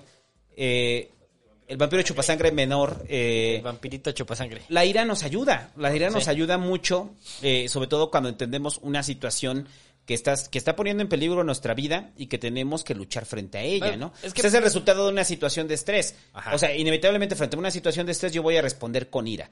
Y, y- y la ira puede desencadenar en la violencia. O sea, yo, yo puedo terminar, mi ira puede llevar a uno, o que Pues te grite estoy- cosas para que te alejes, para que pares de hacer aquello que estás haciendo, o Que me provoca ira. que me provoca ira o atacarte, ¿no? Ajá. Eso pensamos una vez más en los homínidos. Llega un lobo y este lobo, de repente los, este, los astralopithecus acaban de cazar algo y entonces están ahí, llega el pinche lobo y entonces sienten ira. Y esta ira es para alejar al lobo, aventarle unos rocazos al lobo. Sí. Y, o sea, pueden pasar de, o sea, de primero decir, vete lobo, vete, shu, shu, shu, shu. A después aventarle fuego y al final matar. Matar al O sea, lobo. pueden matar al pinche lobo. Dialogar con el lobo, decirle, No lo van a dialogar. o sea, hermano lobo. por, por eso, por eso aquí es cuando... Luego cooperemos. Yo Ah. te doy un brazo y tú me das a mi hijo. Hace rato de lo que hablábamos del control de las emociones, o sea, que ahorita lo vamos a tomar como un punto, o sea, de cómo, o sea, de, de todo lo que es la, la inteligencia emocional, que ya es un concepto más en boga. Aquí el vampiro chupasangre ya fue por Ya su fue por comida. a ver, Joven, güey. muéstrale a la gente cómo comes como Cómo vampiro cómo se chupasangre. No venden este tamaño de cales en el súper. La verdad es que son muy buenas, Los este, tienes que los tienes que sembrar tú. son muy buenas, van al Hobbit ahí comiendo sus cales, qué bonito, No lo puedo creer, qué bonito. delicia, qué cena. Me genera ira nada más de verlo, Deliciosos porque aparte, mira, en el encuadre donde estoy yo sale su pinche cale. Yo creo güey, que, o sea, ¿cómo, cómo yo, yo cómo definiría, güey? ¿Cómo definiría la ira? Este, por ejemplo, cuando, cuando pensemos en, en algo muy despreciable, algo asqueroso, güey. Si Salinas Pliego, por ejemplo. Este, la reina Isabel. Guácala. Una de esas porquerías, güey. Una de esas cosas Viejos chupasangre, eso sí son Vampiros chupasangre, chupasangre, verdaderos chupasangres, güey. Este, yo pienso que hay dos posturas, güey, posibles, ¿no? Ante, ante un problema que tú estás viendo y que dices, verga, qué pin... estoy en medio de un embotellamiento, no puedo salir para ningún lado. Puedes tener un, un acercamiento irracional y un acercamiento racional. Gracias, amigo, no, no como Cali. Este, el, el Uy, de lo que te pierdes también buenas. Estoy seguro. El acercamiento irracional, este, por ejemplo, es, a mi parecer, es la ira. O sea, yo quiero detener en este mismo instante eso que está sucediendo y que las cosas sucedan como yo quiero que su- sucedan, como lo tenía planeado antes. Un acercamiento más racional es como revertir tu plan del mundo. O sea, si mi plan era como seguir este, avanzando por este embotellamiento y hay un embotellamiento, entonces yo tengo un plan racional y ese plan racional a largo plazo evita que yo sienta ira y en vez de eso, pues estoy haciendo como un plan quizás un poco menos duradero, pero eso apacigua mi ira y me mantiene como estable ante, ante el problema. Por ejemplo, yo qué pienso, por ejemplo, con Salinas Pliego. Yo pienso que es una persona innecesaria en este mundo y que, y que el legado que esa persona va a dejar es un legado tan nefasto que la- las generaciones se van a subvertir y se van a dar cuenta de que era un tremendo pendejo, de que era un mantenido y que nosotros no vamos a poder replicar esas conductas que él tenía, ¿sabes? O sea, cuando pasen 50 o 60 años, su figura va a ser vista como un- una persona nefasta. Entonces, a mí no me genera ira. O sea, yo cuando lo veo tuitear pendejadas o cuando lo veo con su cara de estúpido en la calle, Ajá. este, a mí no, no me genera ninguna emoción Ya, porque a- sé, o sea, porque hay, yo tengo una proyección del futuro, un modelo del futuro, en el cual eso ya no es un problema.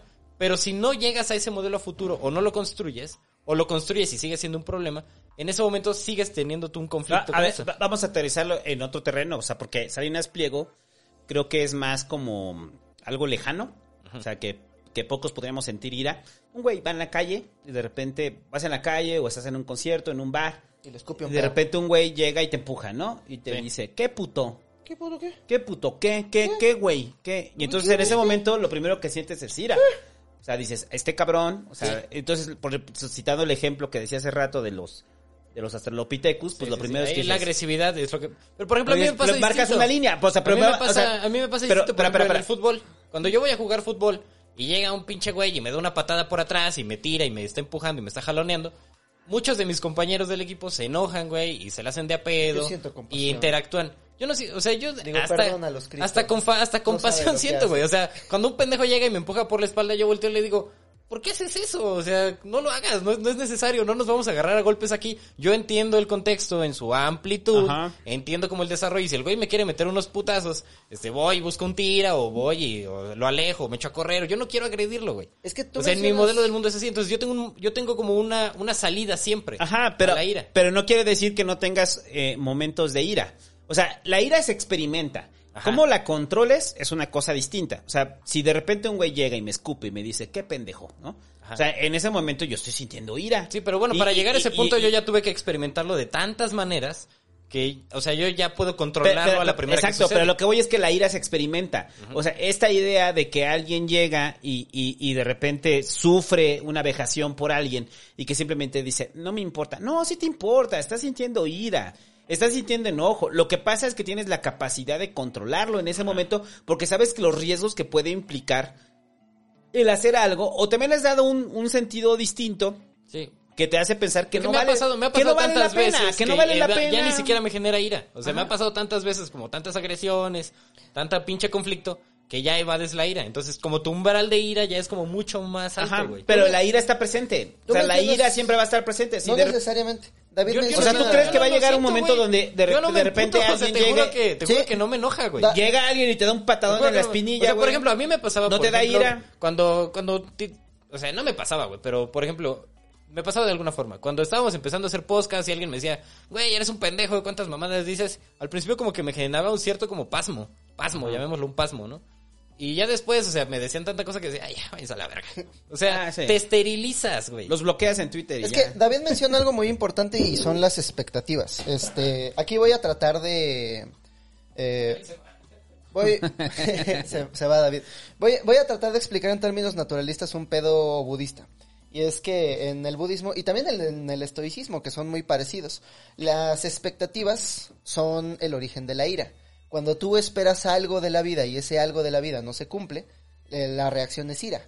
Cuando tú esperas llegar a este lugar a las 10 de la tarde, pero el pendejo de Tabuada tiene su informe anual y está todo cerrado por acarreados. Eso pasó eso pasó y fue un puto infierno. Y llegas tarde porque hay un chingo de tráfico. Eh, estuvo de la verga. Y no, yo sí sentí ira, por eso tienes Twitter. o Sien- sea. sientes ira porque tus expectativas no se están cumpliendo y, y- y- y no estás cumpliendo con tu fin. Eh, para lidiar con ese tipo de ira, eh, la ira que viene del no cumplir las expectativas, la alternativa que ofrece Marco Aurelio, el emperador Marco Aurelio, es alterar tus expectativas. Él decía, mira, cuando te despiertes tienes que decirte a ti mismo, hoy me voy a encontrar con gente culera, con gente hispanista, con gente que no, con, con- con gente, con, con gente que es, que es muy, Hispanista, güey, con, gente, ¿cómo decía?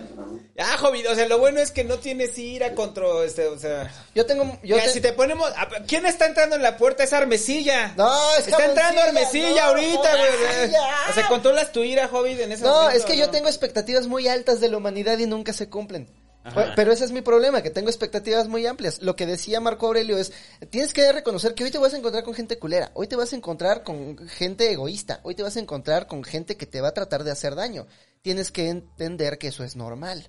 Baja tus expectativas de la humanidad y recuerda que no estamos aquí para competir.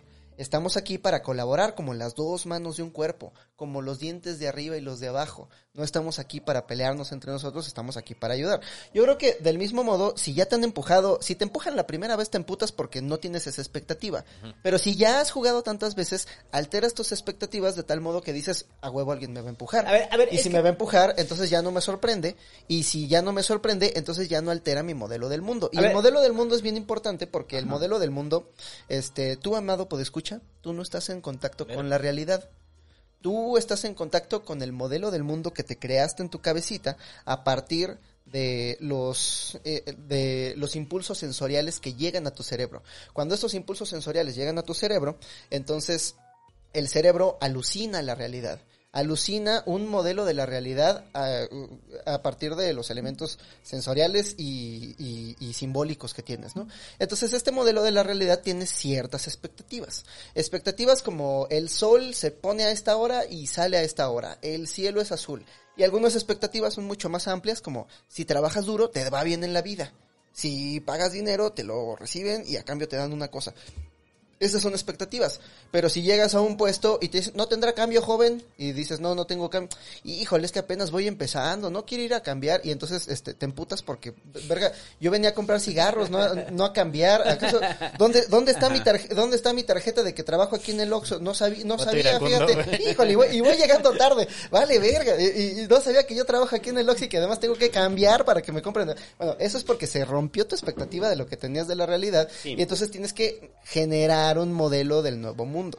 Este. A ver, pero la ira no desaparece. O sea, eh, eh, lo que probablemente cambia son las circunstancias que conducen a la ira. El umbral también cambia. Ajá, puede cambiar el umbral, cambia. pero, pero al final, si de repente estás viendo un acto profundo de injusticia en el cual tienes que actuar, Sí, no vas a dejar de no vas a dejar de sentir ira. O sea, es que mucha gente... Porque tú y- tienes y- la expectativa de que la sociedad se ajuste. Y, y nada más pero para dar ese punto, porque mucha gente cree que las emociones negativas, o sea, las tienen que reprimir hasta la última Sí, sí, gota. Y, ser, ¿no? O y sea, ser una, ser y ser una una- piedra inamovible. es una piedra inamovible o ser una persona completamente feliz y decir, esto no puede entrar en mi ser. Yo no siento Y- ira. Yo no siento ira, ¿no? Y dices, sí, Qué bueno, ¿en bendiciones, serio? O sea, bendiciones porque hay un chingo de tráfico, bendiciones porque Salinas Cristo. Pliego este, no me deja salir Ah, del hay copel aunque se está incendiando. Ah, otro día no habrá tráfico, ¿no? Y es como el caso de, de, de- el, el pinche Ned Flanders.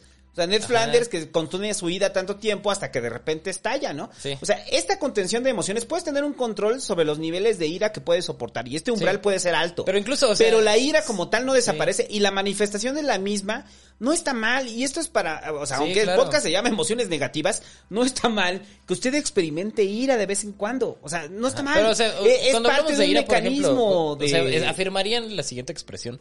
¿Ira es la voluntad de violencia? La capacidad de destruir al otro. La voluntad de violencia. La capacidad igual y no, la voluntad puede ser, yo sí... No, no, el creer que se tiene la capacidad de destruir al otro. Este... No, o sea, no, no lo crees. No, o sea, no la capacidad, porque, o sea, yo le quiero partir su madre a Salinas Yo le quiero partir su pero a todo el si mundo, me le acerco, tres guaruras me van a agarrar a El creer, por eso digo, el creer, no tener la capacidad, sino el creer. No, es que ni siquiera, siquiera lo crees. Ni siquiera creo tener la capacidad Pues de estás tan chingarme a sus emputado, guaruras, güey. Pero sí me dan ganas. ¿Y crees que te lo puedes chingar? De alguna forma te lo puedes chingar. Por ejemplo, los, los cristianos me parecen de- el ejemplo más maravilloso de ira. Son, la son las criaturas más iracundas sobre la tierra. Porque tenían un Sí. sistema, tenían un sistema y así como inevitable de venganza. El, el infierno. Poner la otra mejilla significaba, ok, agrédeme, agrédeme. Mi ira se va a expresar a través de que tú te vas a ir al infierno, hijo de tu Uh, puta ya, madre. podemos, ya podemos hablar de Nietzsche. Ya es el momento que, de hablar del matrimonio del Eh, cielo y estoy del infierno, leyendo la de- genealogía de la, moral genealogía de, la moral. Ahí y qué maravilla. En la genealogía de la moral, eh, Nietzsche dice que tú estás mal, es todo al revés. Eh, En realidad no es que nosotros tenemos impulsos y luego los mediamos por medio de leyes para que la sociedad sea buena, sino que lo primero que pasa es que un grupo dominante va y conquista a otro. Y automáticamente ellos tienen más recursos, ellos tienen más tiempo libre porque tus pinches esclavos están ahí arando la tierra para que tú puedas comer. Y tú, la clase dominante generalmente identifica sus propias acciones y sus propios motivos como motivos nobles. De hecho, está ahí en la, en la etimología, ¿no? En la etimología, eh, y Nietzsche da cinco ejemplos de distintas lenguas alrededor del mundo cuyos cuyas palabras para lo bueno, para lo noble, emergen sí de la aristocracia, emergen de aquello que es noble y aquello que es vulgar, aquello que es bajo, viene de los esclavos. Entonces ahí es el- la cola moviendo al perro. Primero ellos dominan a una población y luego como ellos empiezan a interesarse en otras cosas, como ya no tienen que arar la tierra, pues ellos se interesan en la filosofía, en la poesía, en estas cosas nobles. Entonces ellos identifican sus propias acciones como las acciones nobles y las acciones de los esclavos como las malas acciones. A eso es a lo que los griegos les llamaban el arjé, que es como una especie de... Arete. eh, el, ar- el arete. El Arete. es como una especie de Sí, excelencia. virtud. Para los, para los griegos, la excelencia no era dar muchas limosnas en domingo, no, para ellos era la virtud es entrenar, ser el mejor en combate, ser honorable en combate, ser el mejor a la hora de chingar los vergazos, porque si no eres el mejor a la hora de la guerra, entonces tú te vuelves en el próximo esclavo. Esa era la primera moral que tenían. Y luego eh, Nietzsche habla acerca de la moral de los esclavos, acerca de cómo los mismos esclavos, el ser humano siempre es el bueno para sí mismo. Yo nunca voy a decir, ah, yo la neta sí soy malo. No, yo siempre me veo a mí mismo como el bueno de la historia y todos los demás también pendejos. Tú Varea, también. varea, varea. Este, entonces, los esclavos, cuando ven que el noble los está esclavizando a ellos y está viviendo a costa de ellos y no tienen los medios materiales para hacerse con la venganza, se hacen una venganza metafísica en la que dicen, en realidad la forma en la que yo estoy actuando es la buena. La forma en la que ellos, los nobles, están actuando es la mala. La violencia es mala, hacerle daño al prójimo es malo. ¿Qué es bueno? Es bueno, como dice Cristo, los mansos heredarán la tierra. Ah, buena suerte con eso. La- la- en realidad es, es, suerte, es un, es un mecanismo de psi- psicológico para lidiar con su propia esclavitud y para tomar una venganza metafísica de aquellos que los están oprimiendo aquí en la tierra el Sí. día de hoy. De ahí vienen estas dos posturas de la moral. Sí, entonces mucho cuidado con las, las respuestas, los atajos psicológicos que tenemos para nuestras venganzas. Si tenemos que conciliar la realidad, este, pues a veces hay que buscar el conflicto también. O sea, yo creo que hay, hay una, hay un- hay ideologías esterilizantes de la ira. Y dentro de ellas, pues, por ejemplo, el New Wave y este asunto de como del, No, del, mi hermano, del no. fulfill, fulfillment o algo así. ¿Cómo se llama esa mierda? El- el- El- el la mindfulness. plenitud, el mindfulness. Ah, el mindfulness La, plenitud emocional. La plenitud emocional es el sesgo emocional, Ajá, donde es- evades todas las emociones negativas. Es decir, no- solamente no, te, no, quedas, no. te quedas lo bueno. No quiero Y- emociones negativas, no quiero emociones negativas.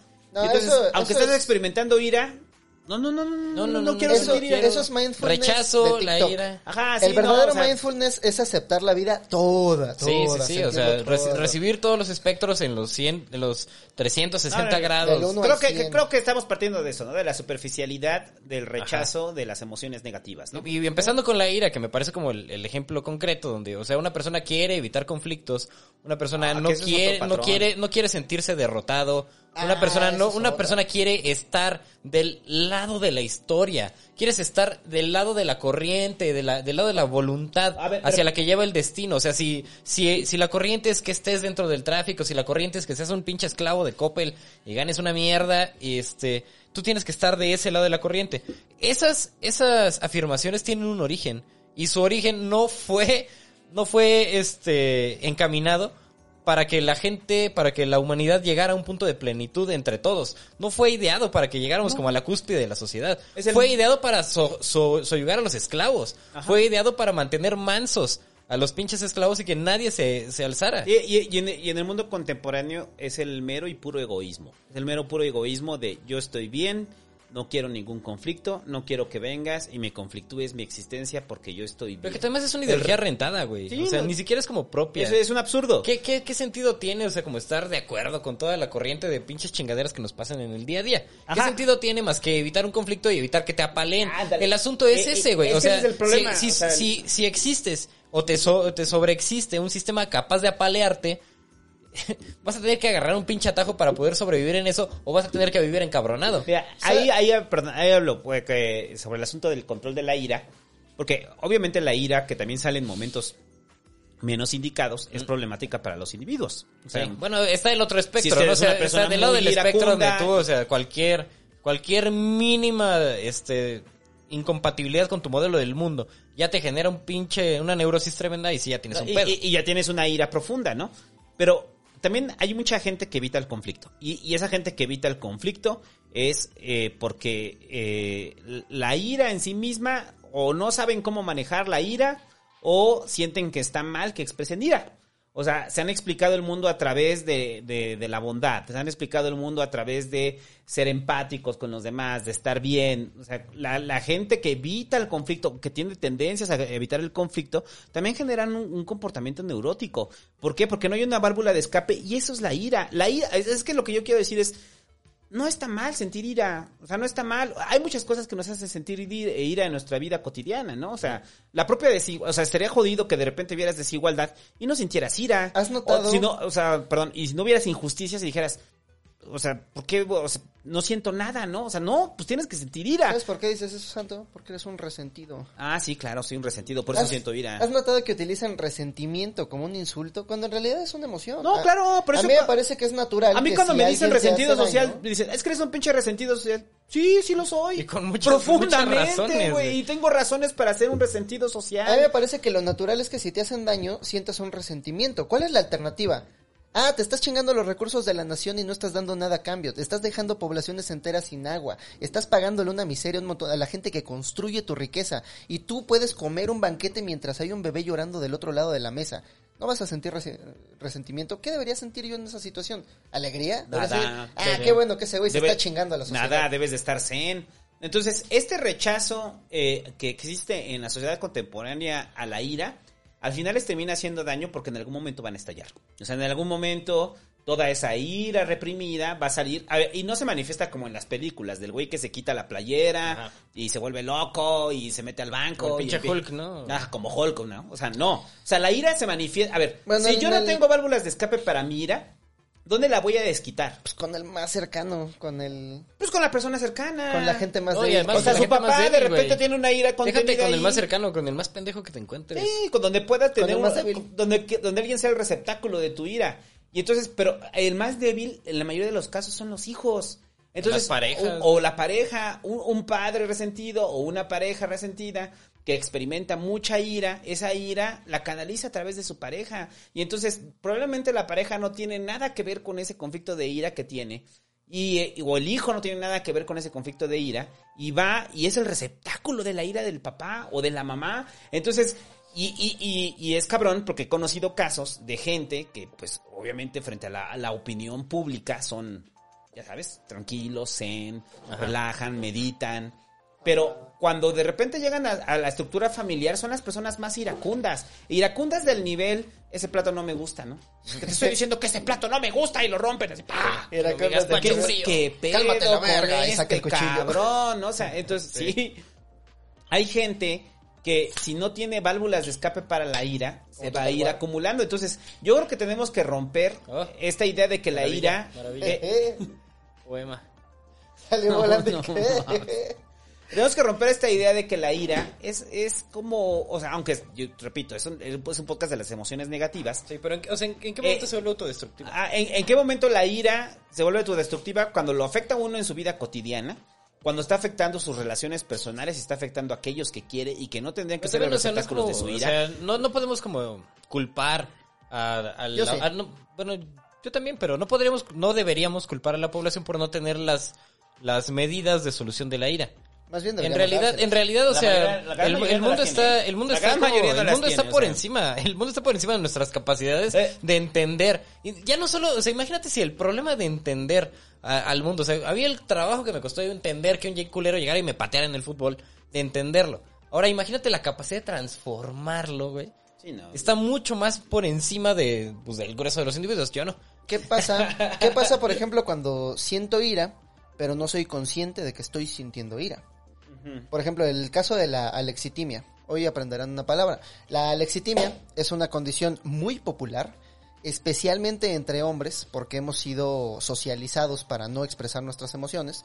Este, gracias patriarcado. Ah, la ira sí. Este, Claro que ah, la- sí. la, la ira es la, que es la, la ira. mejor vista. Bueno, piensa, piensa la tristeza. Sí. Por ejemplo, Sí, no. un hombre llorando, pinche puto. Ajá. Este, Sí, no, pero la ira es hasta premiada, ¿no? Sí, es premiada. está premiada. Pero, pero el caso de los hombres es que, y, y el caso de la sociedad en general, este, gracias tecnología, las mujeres cada vez están, eh, están escalando en la escala, en, en las métricas de Las alexitimia. jerarquías. La, no, no, no, la alexitimia es la condición en la que sientes emociones, pero no las percibes y no eres capaz de entender tus propias emociones.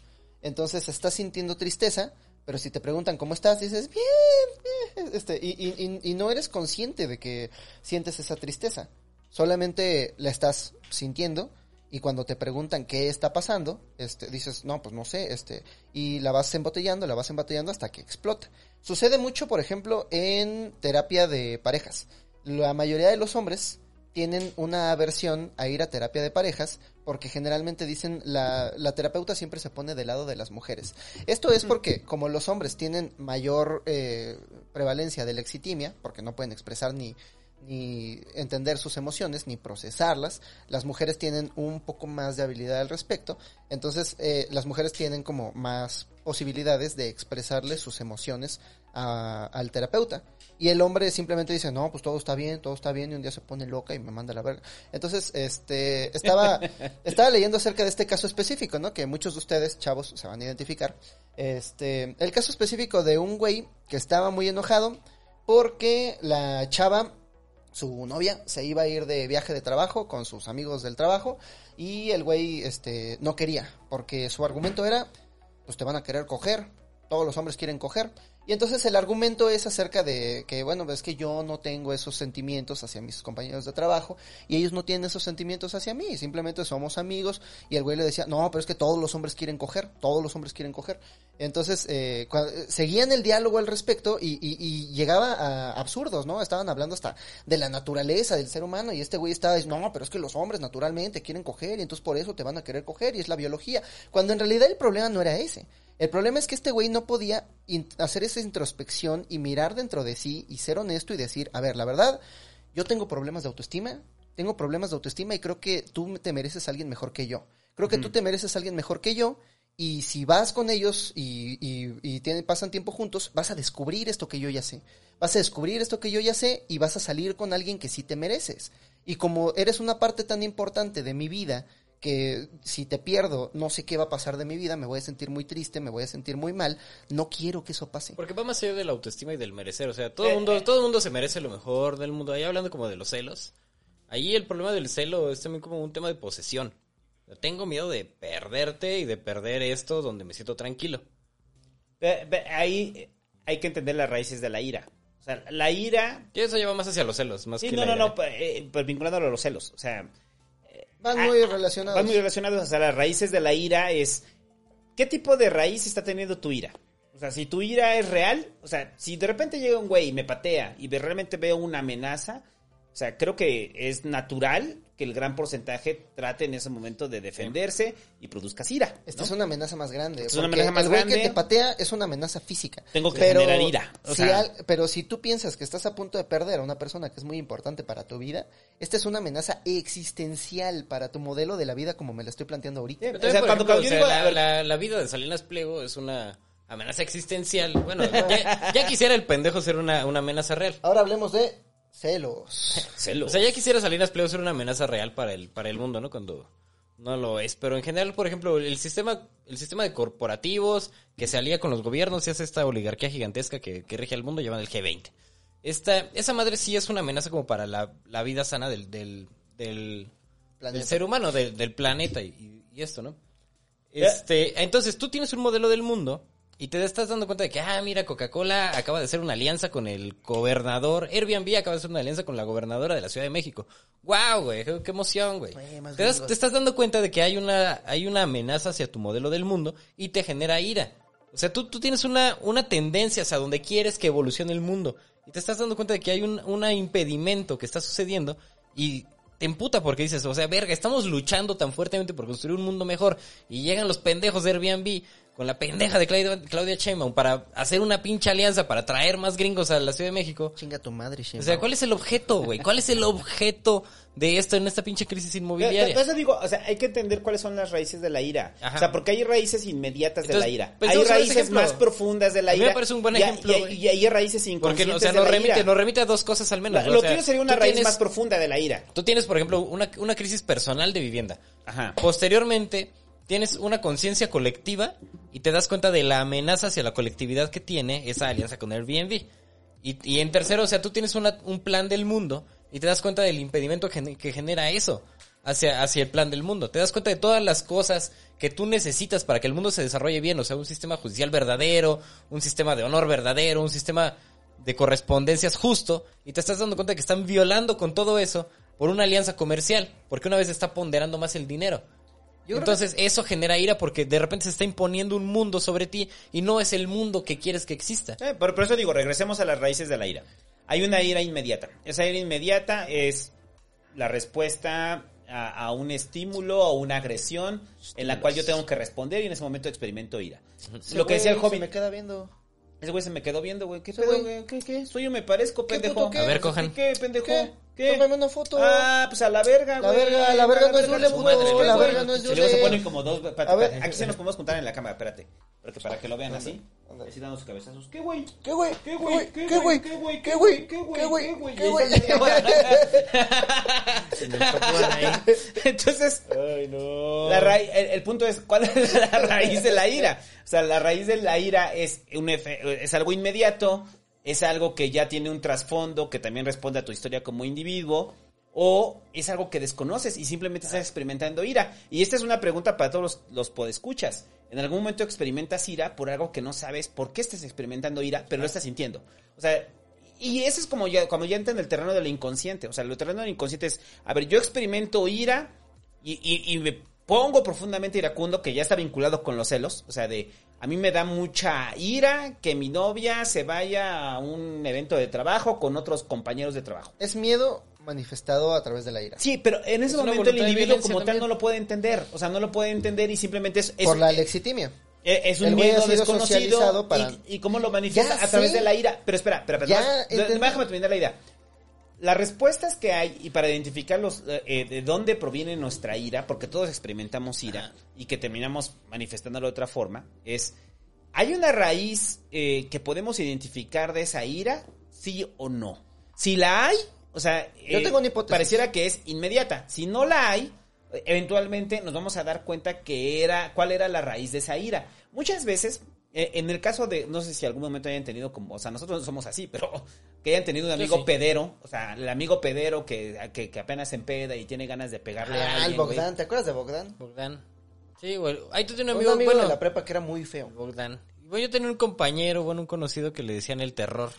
El terror. El terror. Y además era el terrorcito, güey, porque era un pinche güey así más chaparro que ustedes dos, casi. Difícil.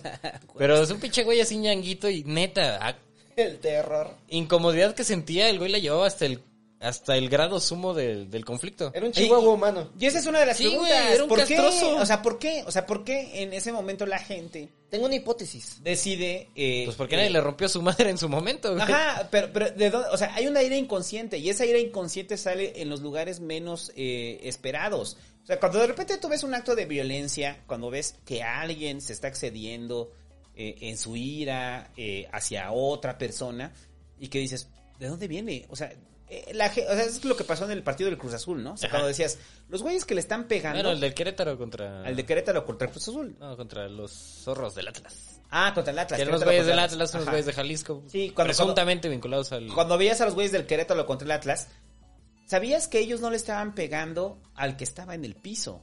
O sea, le estaban pegando a alguien más. O sea, estaban desquitando ese, Toma esa ira mamá. conten- Sí, toma, Toma eso, eso, papá. señor. Toma eso, jefe. Toma eso. O sea, Sí. toma eso que debo un chingo de la pinche casa. Toma Sí, eso sí, que sí, me sí. acaban de correr. Es como o sea, Tyson, cuando Tyson decía, yo, yo no le pego a mi rival. Ah, sí, eso es Yo le pego a mi mamá, genial. yo le pego a mi papá, la ira desde Tyson, güey. La ira, me, me encanta. Tyson es un iracundo, ¿Saben? güey. Vamos a Hay hacer nuestro libro que se llame Tyson. El concepto Sí. de la ira desde Mike, desde Mike. Tyson. Porque Tyson es eso, es la representación de la ira. Hay una entrevista con Tyson donde dice, la diferencia entre mi rival y yo es que él sale al ring a hacer deporte y yo salgo a hacer daño.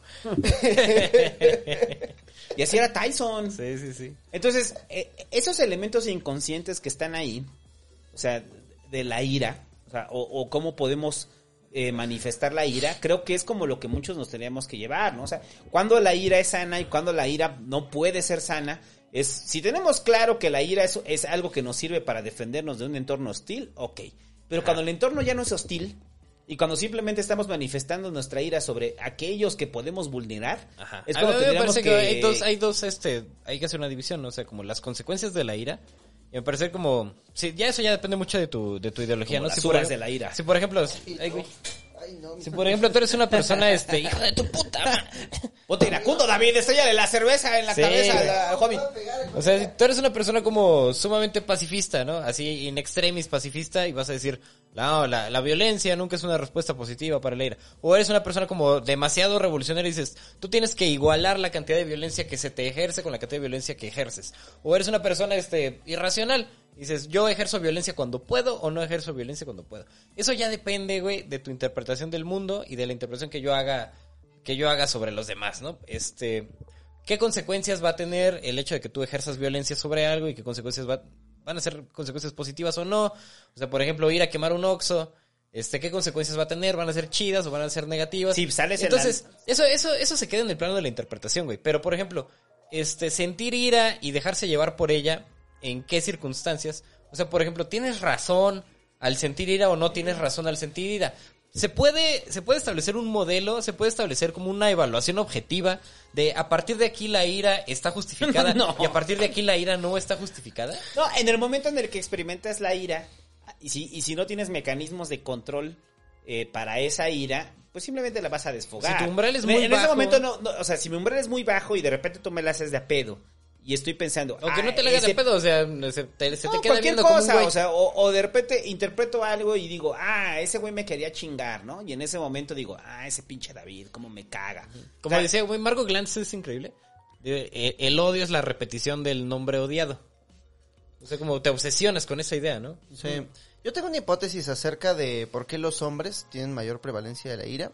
Este, y no me funden luego, luego, eh, lo voy a explicar. Pues habría que ver porque, o sea, es- No, no, este, yo, por suerte crecí ya como mucho más liberado de toda la No, la represión y- yo sé que tú ya estás deconstruido, pero yo estoy hablando más o de la menos, mayoría y también, o sea, yo también sé que hay- aún así experimentas También sé que hay muchas morras que están como del, del lado, o sea, opuesto, donde son violentas y donde No, ya, ya. En Yo- la medida de sus y posibilidades. que la violencia es una forma de una relacionarse. Yo- o sea, y si no es sé- violencia física, hay, hay, la violencia física es uno de los tantos pétalos de la flor de la violencia, donde hay violencia simbólica, violencia Bueno, económica, violencia Y, geriátrica, y- y violencia si en lugar de presumir lo buena gente que son, me dejan explicar. No, no, no es de presumir la buena gente. O sea, yo, yo no, yo no afirmaría que todos los hombres. O sea, una cosa sí es el modelo patriarcal, pero, o sea, sí, o sea, fuera del modelo patriarcal que hay, güey. ¿Qué nos provoca miedo? Nos provoca miedo lo desconocido y lo que nos hace sentir débiles. Si tú ahorita se te aparece un pinche tigre dientes de sable, ah, la verga, voy a sentir un chingo de miedo. Yo no. Y si se me, pero de otro modo, si se me aparece una cosa ahí chiquita, pero no sé qué chingados es, como esos eh, bichos que parecen aliens, verga, también voy a sentir miedo. No sé si es una amenaza inmediata, pero me va a dar un chingo de miedo.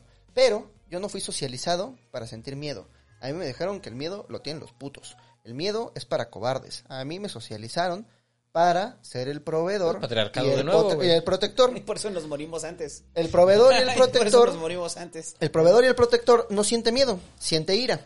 Entonces a mí me parece que eh, todos estos discursos políticos basados en maten a los criminales, mano dura, dónde están, este, esos no, los derechos humanos son para los humanos, no para las ratas. A mí me parece que tienen que ver con una sociedad que es débil e ignorante. Son débiles, son ignorantes, por eso todo les provoca miedo, pero no quieren admitir su miedo, así que recurren a la ira. A la ira manifestada a través de... ¿Y quién es el que tiene esos discursos? Generalmente son, este... Perdón, pero pues son la gente más suavecita, son esta gente suavecita Fíjate, o sea, del puede ser que ser suaves o débiles, pero son personas que, débil, que finalmente además- no han desarrollado un, un modelo distinto al- a partir de la violencia. O, por ejemplo, quizás puede ser que en su infancia hayan sido como lechosos y blandengues, pero tuvieron una, una, por ejemplo, una formación militar y son güeyes allá super mamados y super terminators, güeyes Schwarzeneggers, y dicen, la violencia es el medio.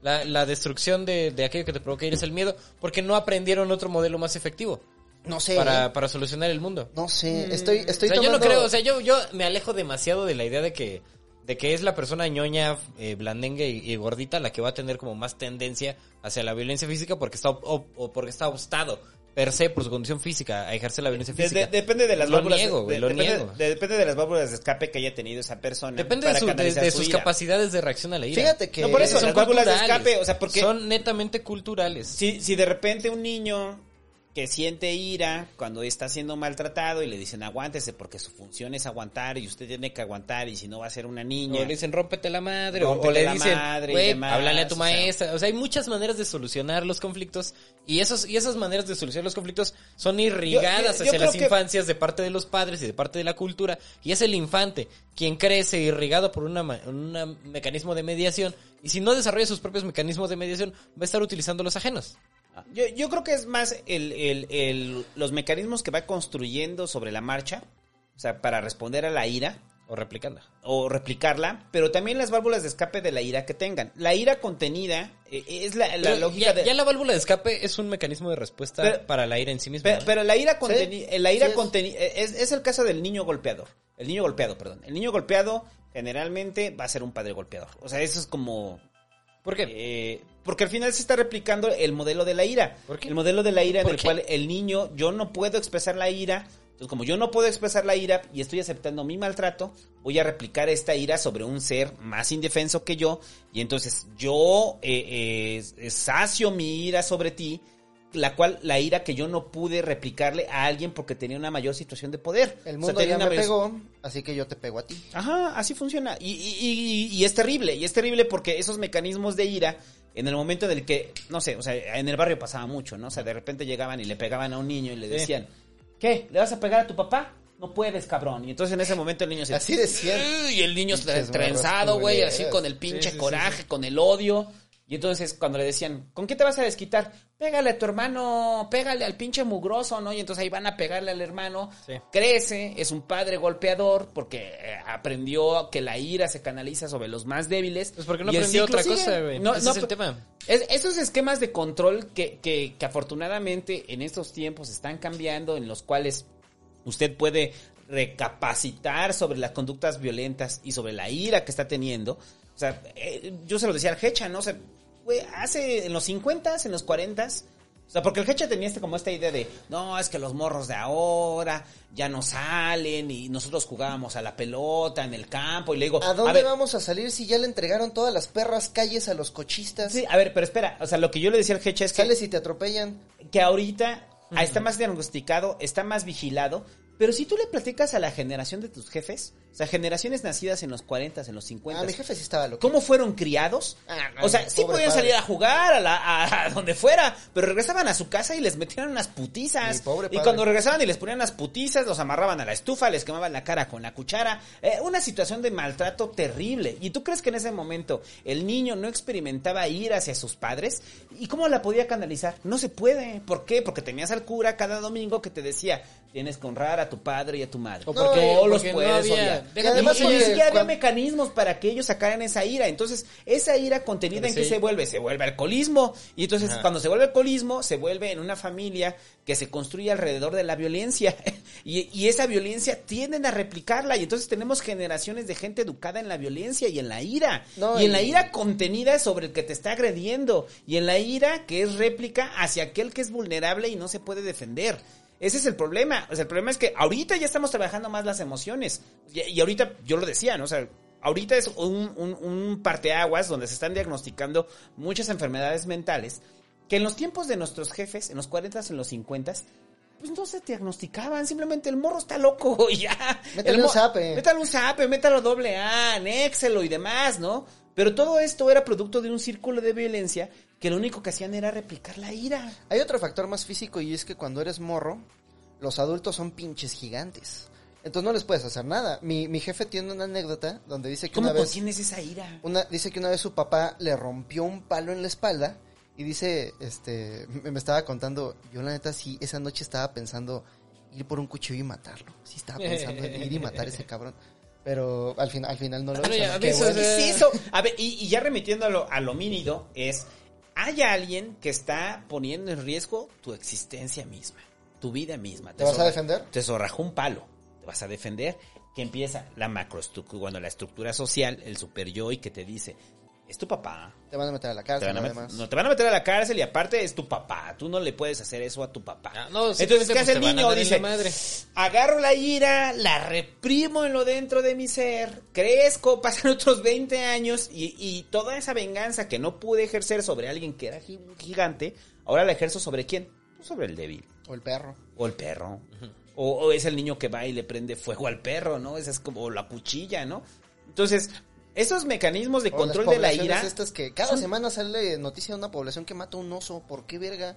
Ah, bueno, sí. Cada semana baja un Eso pobre oso. baja más o menos, más o menos casi. Pero, No, es pero que- lo es que que pasa es que que esos es- mecanismos de la ira que, que estás planteando, o sea, los mecanismos de control de la ira, son de 20 años para acá, güey. ¿Sabe- O sea, no, no- sabes un dato no muy- había mecanismos de control de la ira antes. Un dato muy deprimente del que me enteré investigando sobre la guerra de los 30 años, este, la guerra de los 30 años.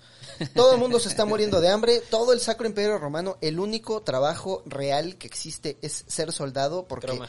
no hay comida, no hay nada que hacer. Los ejércitos enteros tomaban una población, cosechaban, comían y luego se disolvían para unirse a otros ejércitos. Todo estaba de la verga. ¿Sabes qué pasó? Era el tiempo en Europa en el que se quemaron más brujas. Porque todo el mundo se estaba preguntando por qué todo se está yendo a la verga tanto tiempo. ¿Por qué llevamos 30 años matándonos entre nosotros? Ah, son brujas. Entonces, como no entendían que este problema no, no tenían un alguien a quien echarle la culpa y este problema estructural los estaba afectando a todos, se iban contra las más vulnerables que generalmente eran las mujeres. Iban y quemaban brujas. Es lo mismo, es, exactamente lo mismo que pasa cuando cada, eh, cada semana sale la noticia de que una de estas poblaciones, generalmente una población asolada por el crimen organizado, como no pueden ir y darle sus chingazos a los narcos, porque muchas veces los narcos son ellos mismos, baja un oso al que, fíjate qué tragedia, el mismo narco, para poder sembrar más aguacates, va y desmadra su ecosistema, el oso se está muriendo de Ah, sed, el- y cuando baja a buscar agua, estos güeyes que buscan defenderse de algo, pero no saben de qué, Este, ven a un te- potencial depredador y se lo chingan, y sonríen. Sonríen mientras están matando al oso porque al menos Pero, le están dando bueno, válvula de escape a el rollo de los, el rollo de los osos y todo. Bueno, El los, rollo osos, los de- osos son en el el rollo de los osos, Los aguacates en el sur, lo cual tiene cierta relación. Ahora, creo que pensemos en los mecanismos de control de la ira. que conocemos ahora son los de nuestra generación. No cabe, no cabe duda de ello. No tienen ni 20 años. y, a mí me la gustaría, solución, la no tienen ni solución- 20 años, no tienen la ni 20 solución años. para el No, odio- control de la ira. a mí me gustaría compararlos. No, no, no, no el odio, porque lo, o sea, No, sé, estamos pero- en la ira. Sí, o sea, es una cosa distinta al odio. A mí me gustaría comparar esos mecanismos de control de la ira que existían, que existen en nuestro tiempo, o sea, como la, la introspección, el mindfulness, el yoga, este, el boxeo y el MMA, este, El MMA. la- las series en Eso- internet. eso es para ¿eh? tesis Bueno, de psicología. pensemos eso, pensemos Ajá. en esos y pensemos en cuáles eran los mecanismos de, de las válvulas de escape o mecanismos de control de la que son válvulas de escape para, para nuestros padres. O sea, si bien era ejercer la violencia sobre el otro, también me parece que, por ejemplo, la inclusión en el mercado laboral o la, la religión, el alcohol, el vicio, el este, ¿cuáles eran esas válvulas de escape? Porque, o sea, al final, al final, o sea, yo, yo quiero llegar como a un, a un tema muy interesante. De nuestros padres que sufrieron violencia, muchos de ellos lograron una aparente conciliación con sus padres y con sus violentadores en su edad adulta. Este, muchos, por eso no digo todos, muchos, eh, pero, o sea, yo pienso, por ejemplo, en, mi- en mis padres o en padres de otros amigos que decían, bueno, es que también mis jefes la tenían muy cabrona y, y, y sufrieron un chingo, entonces pasaron por una serie de experiencias y una serie de educación social que los hizo entender la figura de violentadores de sus padres. Entonces, ellos tuvieron, por ejemplo, algunas experiencias que los hicieron entenderlos. Por ejemplo, entrar al mercado laboral y darse cuenta de que pues la vida está llena de ojetes y que pues con varo ya medio la libras. Con razón venía O, enojado este, todos los días del trabajo. Sí, o sea, muchas cosas culeras, güey. O sea, y nosotros, por ejemplo, tenemos nuestros mecanismos pop, posmo, de control de la ira, güey. ¿En qué se diferencian entonces con los mecanismos de control de la ira anteriores? Si tienen la misma praxis, si tienen el mismo objetivo y tienen los mismos resultados. Que está más normalizado. O sea, que está más normalizado eh, el poder expresar la ira o, o- o tener o, o tratar de aprender mecanismos para controlar esta ira.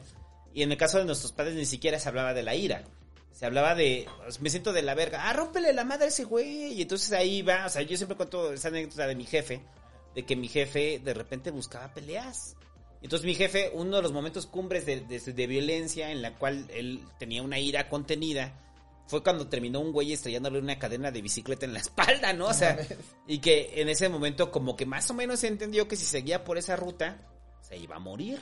O sea, se iba a morir en algún momento porque a alguien le iba a estrellar la, ca- la cadena de bicicleta eh, en la cara, ¿no? O sea, entonces nosotros logramos conceptualizar lo que es la ira. Nuestros padres no. Nuestros padres solamente tenían válvulas de escape, pero es igual que el vómito emocional. O sea, nuestros jefes iban, se rompían la madre, se sentían Sí, mejor. pero o sea, nosotros ahora, y por ejemplo, cuando hablamos Pero de puedes nosotros, conceptualizar la estás ira. hablando de una minoría privilegiada. Ah, güey. claro, O sea, claro, una minoría la- la- la- yo, Y- yo lo y- que y veo, la lo que veo, lo que veo en la siendo- cotidianidad, Sí, es sí, que sí, la sí, banda sí. sale, se pone hasta su pinche madre, acelera todo lo que puede, grita con desenfreno las canciones Vete que todo el mundo se estados, sabe. Vete a los estados y Este, se están pegando a todo lo que dan. Sí, y se están rompiendo la madre para canalizar una Entonces, ira. por eso digo que no me parecen como tan ajenos los mecanismos de las válvulas de escape de antes que las válvulas de escape de ahora. Al final, ninguna de las dos está construyendo una no, sociedad mejor. sí, sí, sí, sí está construyendo. A ver, las actuales yo creo que sí lo están construyendo. Algunas de las actuales, porque- o sea, por ejemplo, yo estoy de acuerdo. Estoy de acuerdo, por ejemplo, es. con el, el- el- la reflexión acerca de las emociones propias, la reflexión acerca de la sociedad, la conceptualización de eso.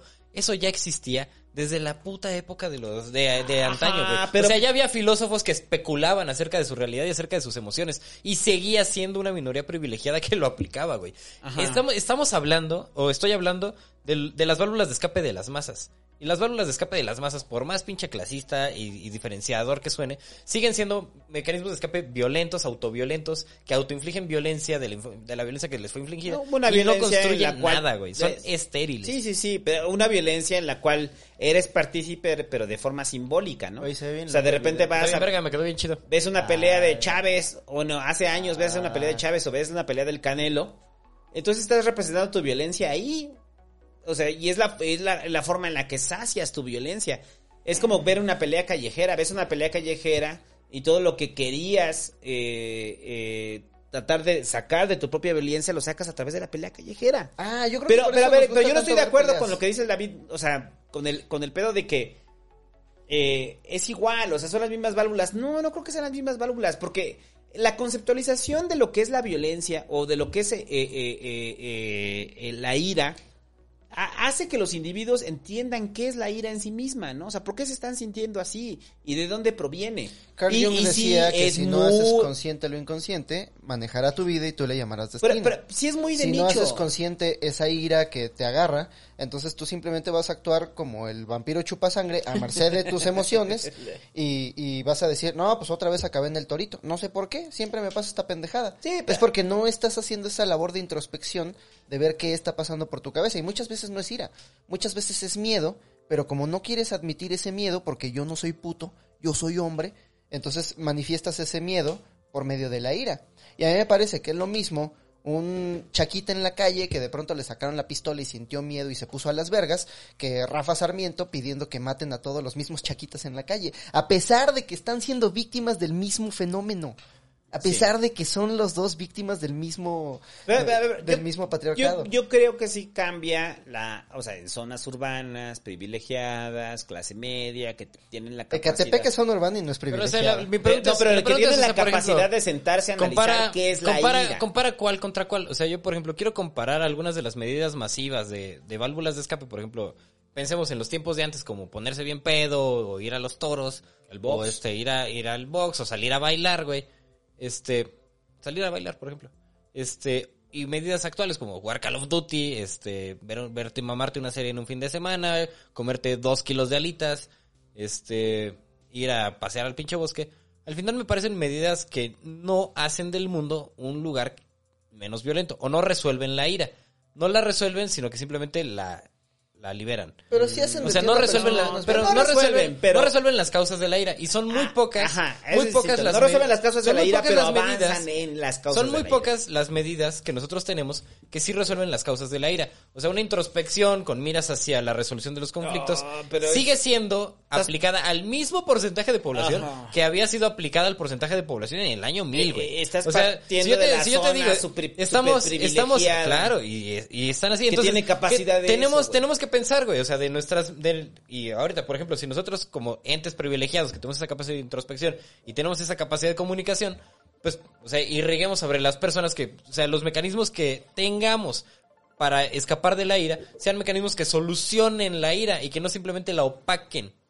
Sí, o sea, que no la opaquen y que no la controlen solamente eh, para el individuo, ¿no? Por eso yo tengo dos soluciones. ajá. Dos soluciones para la ira. ¿Cuál? Una a largo Pegarle a plazo. la pared. Una a largo, Pegarle a la pared y hacer más paredes. una a largo plazo y una a corto plazo. A ver, a ver. A largo plazo es acabar con el patriarcado. Buena suerte con eso, nos va a tomar por lo menos dos generaciones. Pero a corto plazo es el conocimiento y la fuerza. Porque muchas veces la manifestación de la ira en realidad es miedo hacia lo desconocido y hacia lo que nos hace sentir débiles. Si conocemos lo desconocido, la teoría del contacto dice que entre más contacto tienes con poblaciones que no conoces, más los vas a entender. Y más vas a entender que el chaquita, en realidad, no todos los chaquitas están robando. La gran mayoría nada más quieren pasársela bien y demás. Eh, y, y- y la fuerza va a hacer que no te den miedo porque ya no te hacen sentir débil. Si no te hacen sentir débil y si ya sabes cómo se manejan esas poblaciones, entonces no vas a sentir ese miedo. Ya vas a entenderlos como seres humanos y no como amenazas. Híjole. Y entonces vas a, ya no vas a tener ese miedo manifestado a través de la ira. Yo conozco muchos mamados iracundos, güey. Ah, no, pero es que, es que no tienen... Eh, Son emociones controladas. ¿Sabes por qué se hacen mamados? Porque se sienten débiles. Ajá, porque, No, porque simplemente de- estuvieron, por ejemplo, yo Sí. conozco banda, güey, que, o sea, desde, desde niños han sido güeyes que pues han estado en situaciones de desventaja y fueron abusados o cuál fue el origen de su ira, no lo sé, cuál es el origen de su violencia, no lo sé, pero al final nunca estuvieron como en una situación de desventaja física y siempre siguieron siendo iracundos. Y, y dado que la respuesta a su ira fue la violencia y su respuesta siempre fue exitosa, nunca dejaron de ejercer la ira y la violencia. Ah, por eso necesitas el conocimiento. No conoces al que derrotas.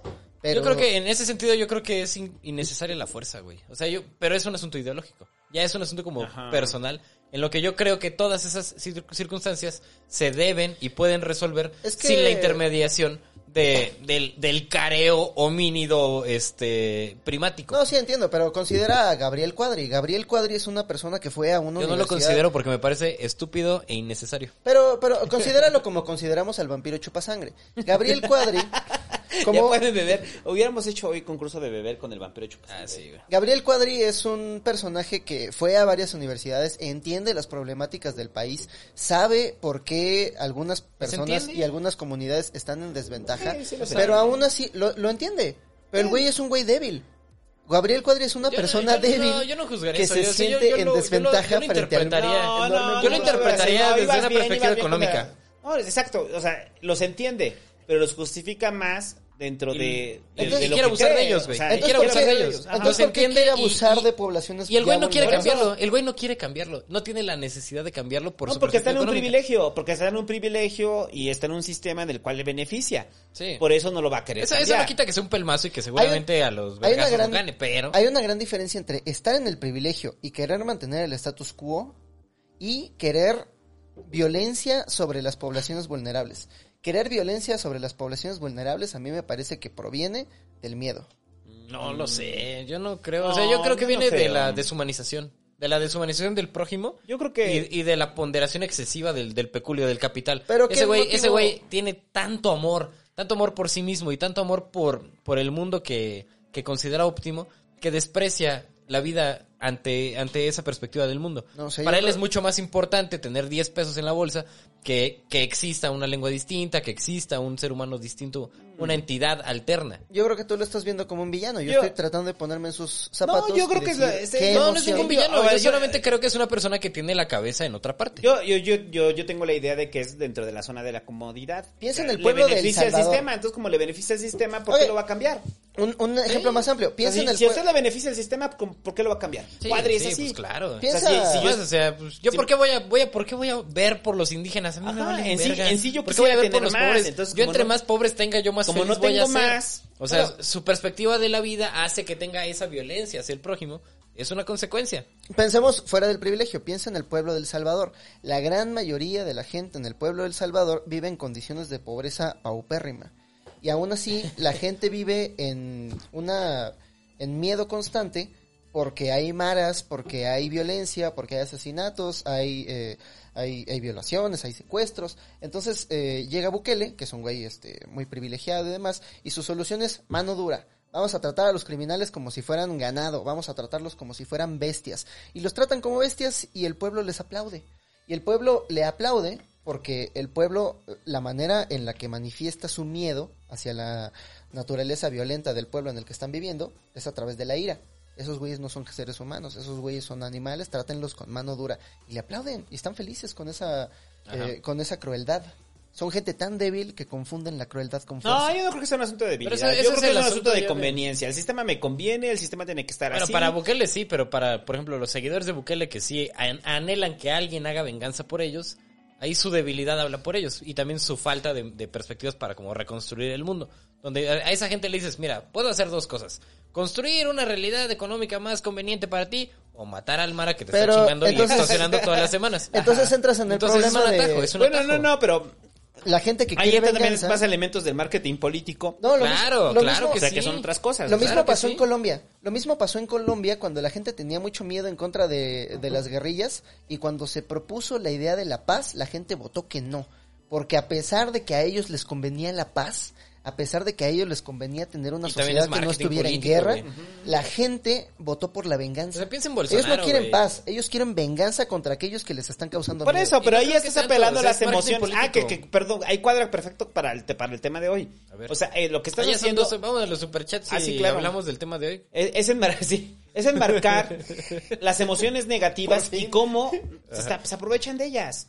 La, la ira capitalizada en el marketing político es la mejor herramienta y estamos viviendo los tiempos donde la ira es la materia prima de las campañas políticas. claro. Quiere un ejemplo, está Bolsonaro. Quiere otro ejemplo, está Trump. No hemos hablado O sea, de que él- O sea, quiere que está Le Pen, o sea, está esta, ¿cómo se llama? La de Italia, esta... La hija de Mussolini. Bueno, bueno, la que donde reencarnó Mussolini, güey.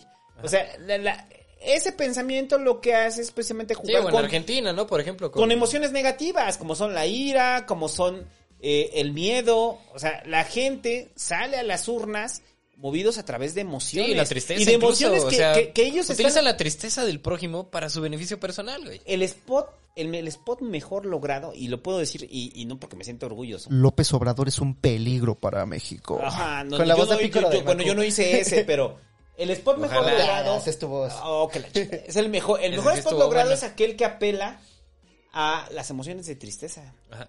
O sea, la emoción de tristeza. Mira lo que O sea, si algo te lleva a una sensación... Sí. ¿Se acuerdan? ¿Y sabes quién lo hizo muy bien? Eh, Andrés Manuel, güey. Sí, Les claro. dan frijol con gorgojo. Claro. No mames, o sea, esas son frases apabullantes. Cuando de repente güey. sale el spot político y de repente dicen... Apeló dos veces, nuestros, apeló a la ca- ira. nuestros campesinos y nuestros campesinos que con sus manos han dado su vida. Y de repente sale el campesino y dices, chale, pinche campesino, güey. Yo no puedo güey. hacer nada por ti, pero ¿sabes qué sí puedo hacer? Votar. Votar por Morena. Votar por Morena. Entonces, bueno, pero porque- incluso, o sea, el, que- el que le habla al campesino cuando dice, te dan frijol con, frijol con gorgojo, sí le pega, güey. Y, por ejemplo, habló a la ira. O sea, un- nosotros tenemos un resentimiento, una ira, una incompatibilidad con el, con el ente político. Y cuando se burla de Ricardo Anaya en el debate presidencial, güey, o sea, apeló a una emoción de todos. O sea, se Sí, burló de se él burló de él. en público en nombre de todos. O sea, Los fue una apelación ahí los inevi- alemanes- inevitable. Tienen una palabra para ello, es el Schadenfreude. El Schadenfreude es el placer por la desgracia ajena. Más o menos lo que pasa cada vez que nos metemos a Twitter y vemos la vida de Elon Musk. Es como, ah, mira ese pobre pendejo, tiene 44 mil millones de dólares y todo el mundo se burla de él. Este es el Schadenfreude, es como la venganza cumplida contra aquel que ves que... No, no es la venga- no es la, la desgracia ajena de No, cualquiera. la venganza consumada en manos ajenas. Ajá, se murió Frida y no estábamos, ay, a huevo, pinche perro, qué bueno que se murió. No, estábamos tristes porque ella era una, este, Eh, a mí como que... un aparato, un aparato de propaganda de la Marina, Uy, ¿no? no puedo creerlo, Este, estábamos, perro, pobrecita perrita, de- trabajando para las Fuerzas Armadas. Este, pero, Mira, pobre perrito, cómo trabaja. pero cuando a alguien que todos identificamos como una mala persona le empieza a ir mal, se siente como que el mundo es justo otra vez. Ajá. Y entonces sentimos el Schadenfreude. Pero, pero- pero- eso uh, es lo importante de este podcast. O sea, porque las emociones que consideramos negativas tenemos que estar muy atentos a ellas? ¿Por qué están jugando con ellas eh, la- tanto la publicidad política como, la, como el mercado? Es que sabes O que sea, nuestras este, emociones, las- o sea, usted tiene ira, o sea, eh, y, perdona, y los comerciales gringos, la mayoría van sobre eso, o sea, tienes ira contenida. O sea, o sea, que del fondo te están diciendo, tienes ira contenida. Los grandes capitales Odias están tu moviendo tus empleos a Indonesia. ¿Sabes de quién es culpa? De los inmigrantes. Ajá, es eso, es eso. Entonces, cuando de repente, y regresando al punto inicial de hace dos putas horas y media, o sea, cuando de repente nosotros nos planteamos como, eh, Vampiros chupasangre. como brincar eh, eh, y decir, ah, ok, somos conscientes de nuestras emociones y, y estamos dejando de lado nuestro lado primitivo, no es cierto, ahí está. Ahí está, ahí sale a, a la menor campaña política o la menor campaña publicitaria, sale. Sale y... ¿por qué Y qué sigue bueno si- que salga, ¿Por qué qué sigue siendo bueno. clic? Porque sale. Qué bueno que O sea, salga ahora. ¿Qué hacemos hacen- con él? Que ese es, el, ese es el tema. O sea, yo mientras... Mientras más salga y mientras más lo tengamos aquí enfrente, mientras más sanamente convivamos con nuestro chango interno, mejor, güey. Porque de otra manera es como que no salga, que no salga, que no salga. No, la negación y tantito, absoluta del chango tantito asome interno. la pinche nariz va a ser el momento del No, pánico. de- y es la, la concepción de que no, que, que eres más que ese chango interno. Santo, Y- acabas de decir que qué bueno que salga el chango interno. El chango. Sí. Entonces, ¿estás de acuerdo conmigo en que en lugar de adaptar al chango a la sociedad, deberíamos adaptar la sociedad al no, chango? No, no, no, no, no, no. Yo creo que lo tenemos que salir a pasear, a sacar a pasear de vez en cuando. Ese es un debate muy interesante. Podemos hablar si quieren, si, raya. si quieren de ese rollo, porque también una perspectiva excesivamente racional de la sociedad ya se vivió cuando estábamos hablando de la tabula rasa, cortar completamente el vínculo con las emociones. Entonces, ¿qué clase de sociedad que- queremos construir? Yo- una sociedad hiperracional, una sociedad de epsilon. Abrace su chango, No. sáquelo a pasear de vez en cuando, pero manténgalo a raya. Yo, Yo creo que tengo- también, yo yo, creo tengo que más bien, o sea, sí, sí tienen que estar emparentados, o sea, la racionalidad Sí. y, y la capacidad de distribuir, pero una racionalidad llevada a cabo por unas emociones, este... Mira, sí, pero yo tengo un argumento Vamos a bastante... los superchats. si Espérate, vamos a los superchats y ahorita regresamos a eso. Esos argumentos. Muy rápidamente, sí, muy superchats. rápidamente, Bueno, tienes, en lo que este, identifica los superchats, tengo un, qué que me doy mi trago. un argumento muy pragmático acerca al respecto. Podemos hacer dos cosas. Podemos transformar la sociedad, que es un proceso de décadas, sí, pero relativamente corto. Transformar la sociedad para que se adapte a nuestras necesidades fisiológicas o podemos esperarnos millones de años a que nuestras necesidades fisiológicas se adapten a la sociedad que hemos construido. Es que lo estás viendo desde una manera muy, o sea, está bonito, pero es muy dicotómico. A mí me gusta cómo porque suena, hay pero- algunas, hay algunas emociones a las que hablas vas a decir, ah, sí, adaptemos la sociedad al amor, adaptemos la sociedad a la necesidad de comer y a la necesidad de la poligamia. Pero vas a ver otras emociones en las que vas a decir, no, tú no. O sea, no vamos a adaptar la, la sociedad a nuestro odio, ni vamos a adaptar la sociedad a nuestra sed de muerte. No. Entonces, Pero van a ahí, no, ahí. po- no podemos, no podemos ser dicotómicos y decir, estoy de acuerdo contigo, Hobbit, vayamos por el camino de las emociones. No tan así, güey. Pero, pero van- no, no por el camino de las emociones, sino por el camino de el sustrato orgánico en el que nacimos y que, que se va a mantener igual durante millones de años. Sí. ¿Qué hacemos? ¿Esperamos millones Pero de años? es una, una observación racional sobre ese sustrato. Y ahorita vamos a hablar de eso si quieren. Espérate, superchats. está bien. Por eso digo que es un buen tema. ¿Qué son los superchats, COVID? ¿Cómo, Carajo, qué cómo emoción, canalizan sus emoción emociones los a través de los superchats. superchats? Esa es la hora, es la hora, Andrei, de los... Ah, sí, superchats. Superchat, Superchats, superchat, superchats, superchat, superchats, super- Espérate, deja pongo super- aplausos. Super chats chingones. ¡Qué emoción! Super chats Superchats, en mi oh. Super chat chingones. Yo estaba en el YouTube y me querían escuchar. Por eso pagué los superchats. No sé, este, los superchats, si tú nos pagas, nosotros leemos tus palabras aquí en voz alta. No lo puedo creer. ¡Qué emoción, carajo! Pero después de que vaya al baño, ven, ven. aplausos. No sé, puse esa música rock que suena como en caso de que el mundo se desintegre, güey. Superchats, Que me sigue pareciendo. Superchats, mi gala. Sí, se- se me sigue pareciendo la cosa más rara, o sea, de que suene en caso de que el mundo se Sí, desintegre. huevo. Y vamos con los superchats, superchats. Super, ¿dónde están los superchats ahora? Mientras suena la música de, de guitarra genérica. Superchats. Oh. Leeremos tu comentario ta, ta, ta, ta, con mucha ira. Porque tenemos ira. Super chat, mi gala. Oh sí, oh sí, oh sí, super chat, mi gala. Ya, hasta ahí. Se la Este, dice, dice Alberto Vargas, gracias por enseñarnos el pulso de la República. Maxwell Oda se hizo alumno. Frank R. me mandó un superchat. Me gusta cocinar. Dice, el 2018 llamó. ¿Quieres horario de los podcasts de vuelta? Qué raro es volvernos a escuchar el miércoles, pero qué rico porque es mi viernes. Saludos. A ver, hay que aclarar que estamos haciendo podcast en miércoles Sí. Porque no podíamos el viernes y no podíamos el siguiente Oye, ¿puedo, viernes. pe- ¿puedo pedir una cámara? ¿Puedo pedir una cámara? Ahí estás, estás encuadrado. Ven, ven esta planta de aquí. ¿Sabes por qué tiene este...? Es una, es una historia inspiracional. Porque hiciste popó en ella. ¿Sabes, sabes por qué tiene este...? Porque tiene este- su caca. o sea. Tiene este cartón aquí alrededor, porque cuando la saqué a la- a- al exterior, cuando la saqué del invernadero, se estaba muriendo. Se- el, el- el sol fue demasiado para él y se empezó a morir. Pero ahora mírala. Ahora mírala, eh, superó su enfermedad y es una de las plantas más grandes que tengo. Ya le está, ya está ramificando. Es una historia inspiracional. No importa si tú necesitabas de un rollo de papel de baño para que te, para, para sostenerte, puedes mejorar, puepuedes crecer. puedes Sí, Jovis, qué, prosperar. qué- qué bien que cagues en a tus plantas. eh, nos parece bien que cagues en tus plantas. Ah, me encantas. Eh, Bueno, ya que a ver superchats. Dice Hazael Flores. Superchats oscuros. ¿creen, ¿Creen un Total War de México? ¿Creen en un Total War de México Latinoamérica? Ya hay, bueno, hay uno de México. Estará Eh, bien, pero no tan bien. Hay uno, hay uno de la conquista, el que te gané en cinco turnos, ¿te acuerdas? Ah, sí. Que nada más necesitabas tener a uno de tus nobles en Cuba y los trajiste a todos a Yucatán a morir. Oh, ¿Por qué bueno, pensé que, iba, pensé ¿Por que iba qué? a funcionar. eh, ¿Por qué? ¿Qué? Me ¿Cuál? pareció un buen plan. Me pasé buen plan. Güey, yo Eh, también iría a Cuba a un cenote, estaría muy chido, pero pues... De- dijiste, si no es Además tenías seis nobles. Uno menos no hizo la diferencia. Sí, ¿eh? no, no, no. Pero, pero me parece un buen plan en su momento. Eh, señor Detail no lo era. dice, mandó un superchat. Elucia Delgado dice, señor Pelón, ¿por qué mataste al triple R, Hugo para todos? Yo no lo maté, se Hugo murió ahí ti. en una curva, en un Audi, en su Audi. Murió, A mí me contaron que lo, ma- que lo mató Alfredo Adame de un vergazo mal puesto. murió de un caratazo de Alfredo Adame. De una patada de bicicleta. Sí, sí, sí, Pobre. Pensó Pobre. que ya había ganado porque estaba F en el por piso y Ramiro pinche Alfredo Ramírez. Ah, le pegó en el, en el hígado. Fernando Vázquez dice, ¿qué opinan de un podcast sobre el espacio, la paradoja de Fermi y el futuro de la humanidad? Ah, no Gracias. mames, podcast del espacio. Qué gran tema, amigos. Eso Dale. me gustaría hacerlo, pero con García. un profesional. Ah, que no me estás, no me estás considerando un No te profesional. consideraron profesional. Oh, bueno, vale, verga, güey. Todo lo que tocas se hace mierda. Solo tenías que picarle ¿Sabes un qué, André? Hobbit, Me encantaría o sea, tener superchats con un profesional, güey. O sea, sí, o sea, solamente No le cerró, cerró sesión.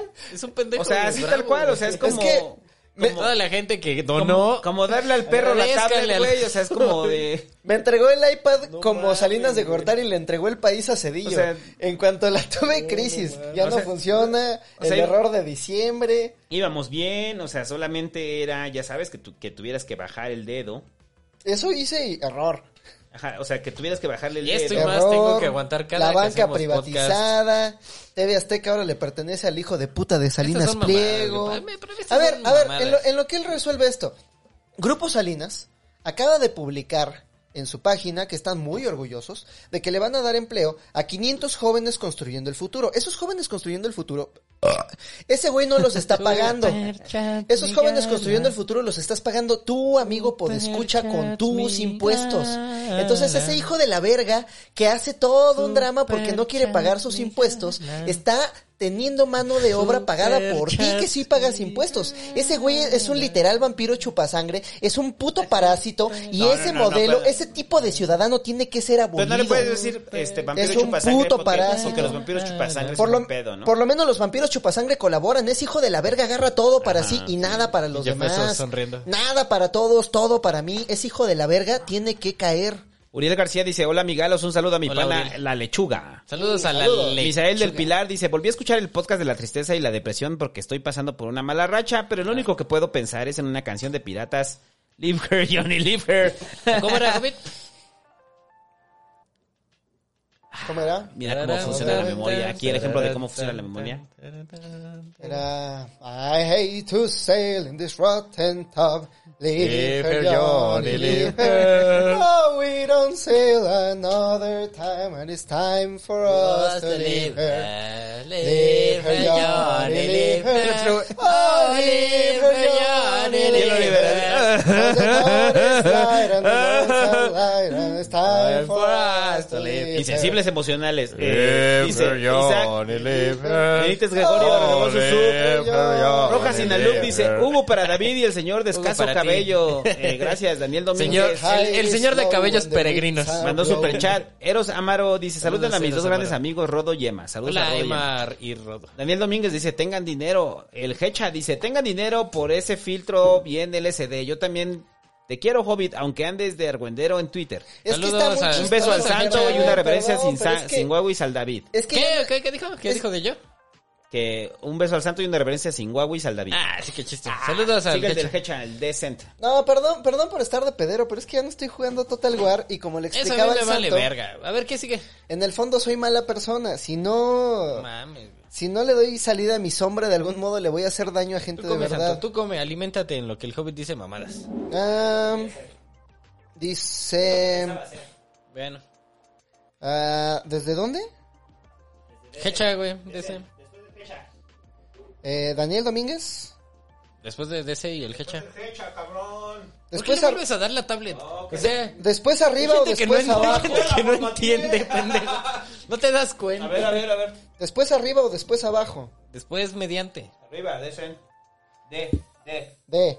Ok. D dice, a mí me jase con J que el Hobbit hizo este podcast por andar peleándose en Twitter.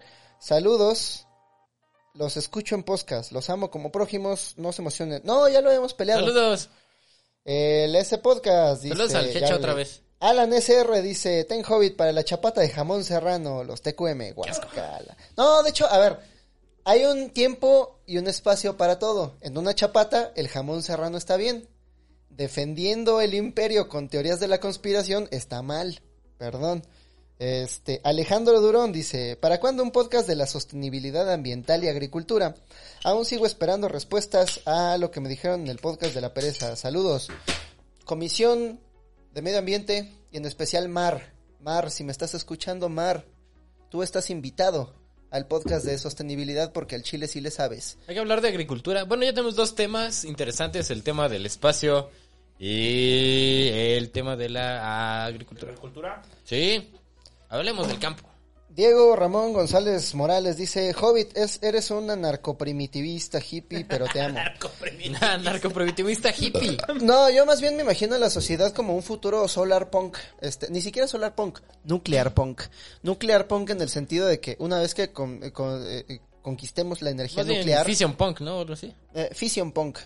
Ah, me encanta, lo acabas de inventar, te lo voy a robar, fission punk. Sí, es más preciso. Sí, piensa en mí no como un anarcoprimitivista. Yo no quiero volver a las estepas de Hippie. Eurasia. Anarcoprimitivista Yo- yo- hippie. Yo quiero que cada comunidad autónoma tenga su propio reactor de fisión Mm. para que podamos, una vez que hayamos conquistado la energía, ya podemos hacer ¿Sabes cómo le llaman eso en la Guerrero, Andrei? Fisio hippies. Fisio hippies. Ah, me gusta, me gusta. Soy un fisio hippie, no un anarcoprimitivista, pero sí. Fisio hippie anarcoprimitivista.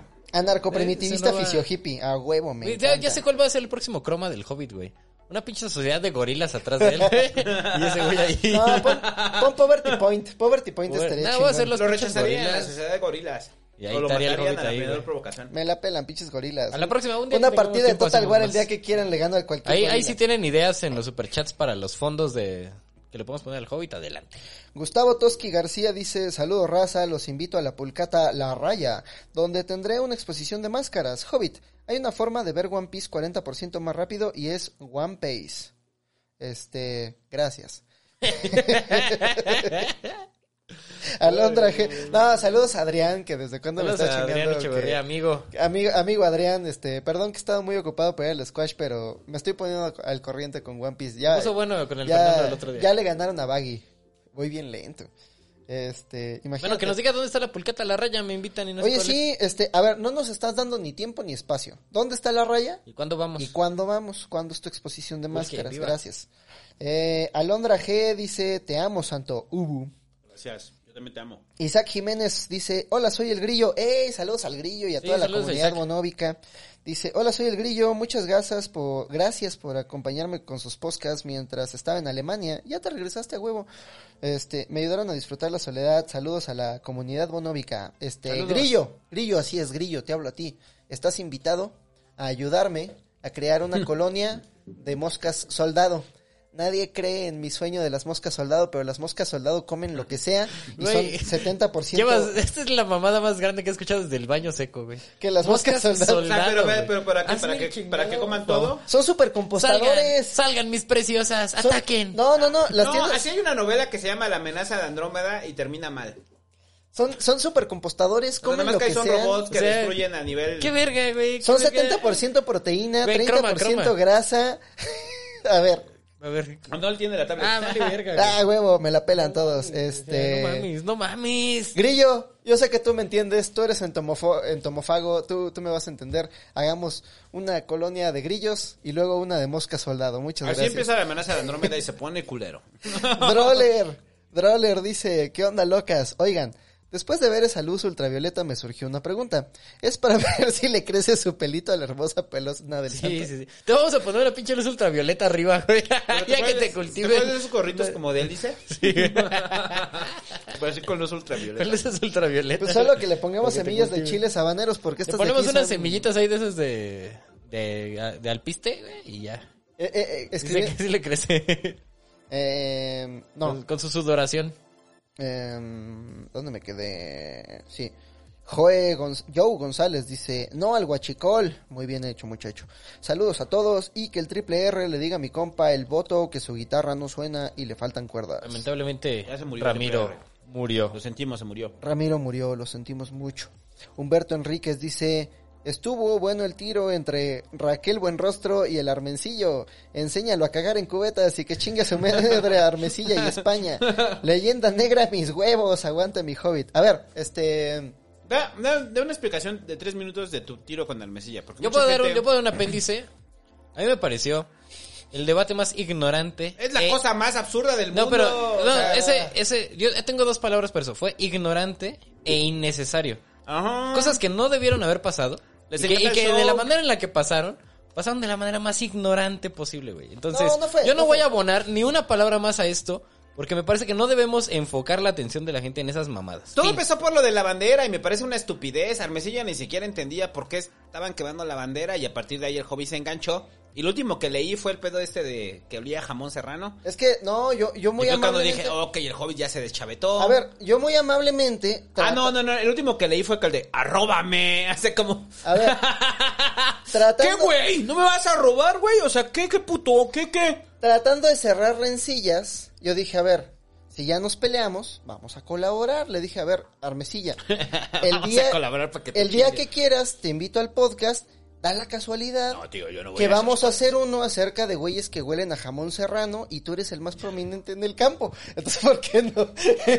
Pero mira, la respuesta de Armesilla fue. Joder, tío, que el pozole lleva No, no, no, no, no, pero lo que dijo fue. El jamón serrano, el aroma de jamón serrano es delicioso. Entonces, en ese momento es dices, esto ya perdió sentido, güey. O sea, o sea, es que- En ese momento, o sea, Twitter tiene una función muy hermosa que se llama scroll. Sí, en ese momento. hacer lo que sigue, Yo, yo, a yo, mira, yo, o sea, ves que Twitter te saca los tweets de la gente que O sigue, sea, ¿no? ya, sí, ya la verga. Yo abro Twitter la en la mañana, güey, cuando me despierto. Ve al Hobbit, le doy scroll veo para abajo, güey. Es que huelo a jamón cerrado, la verga.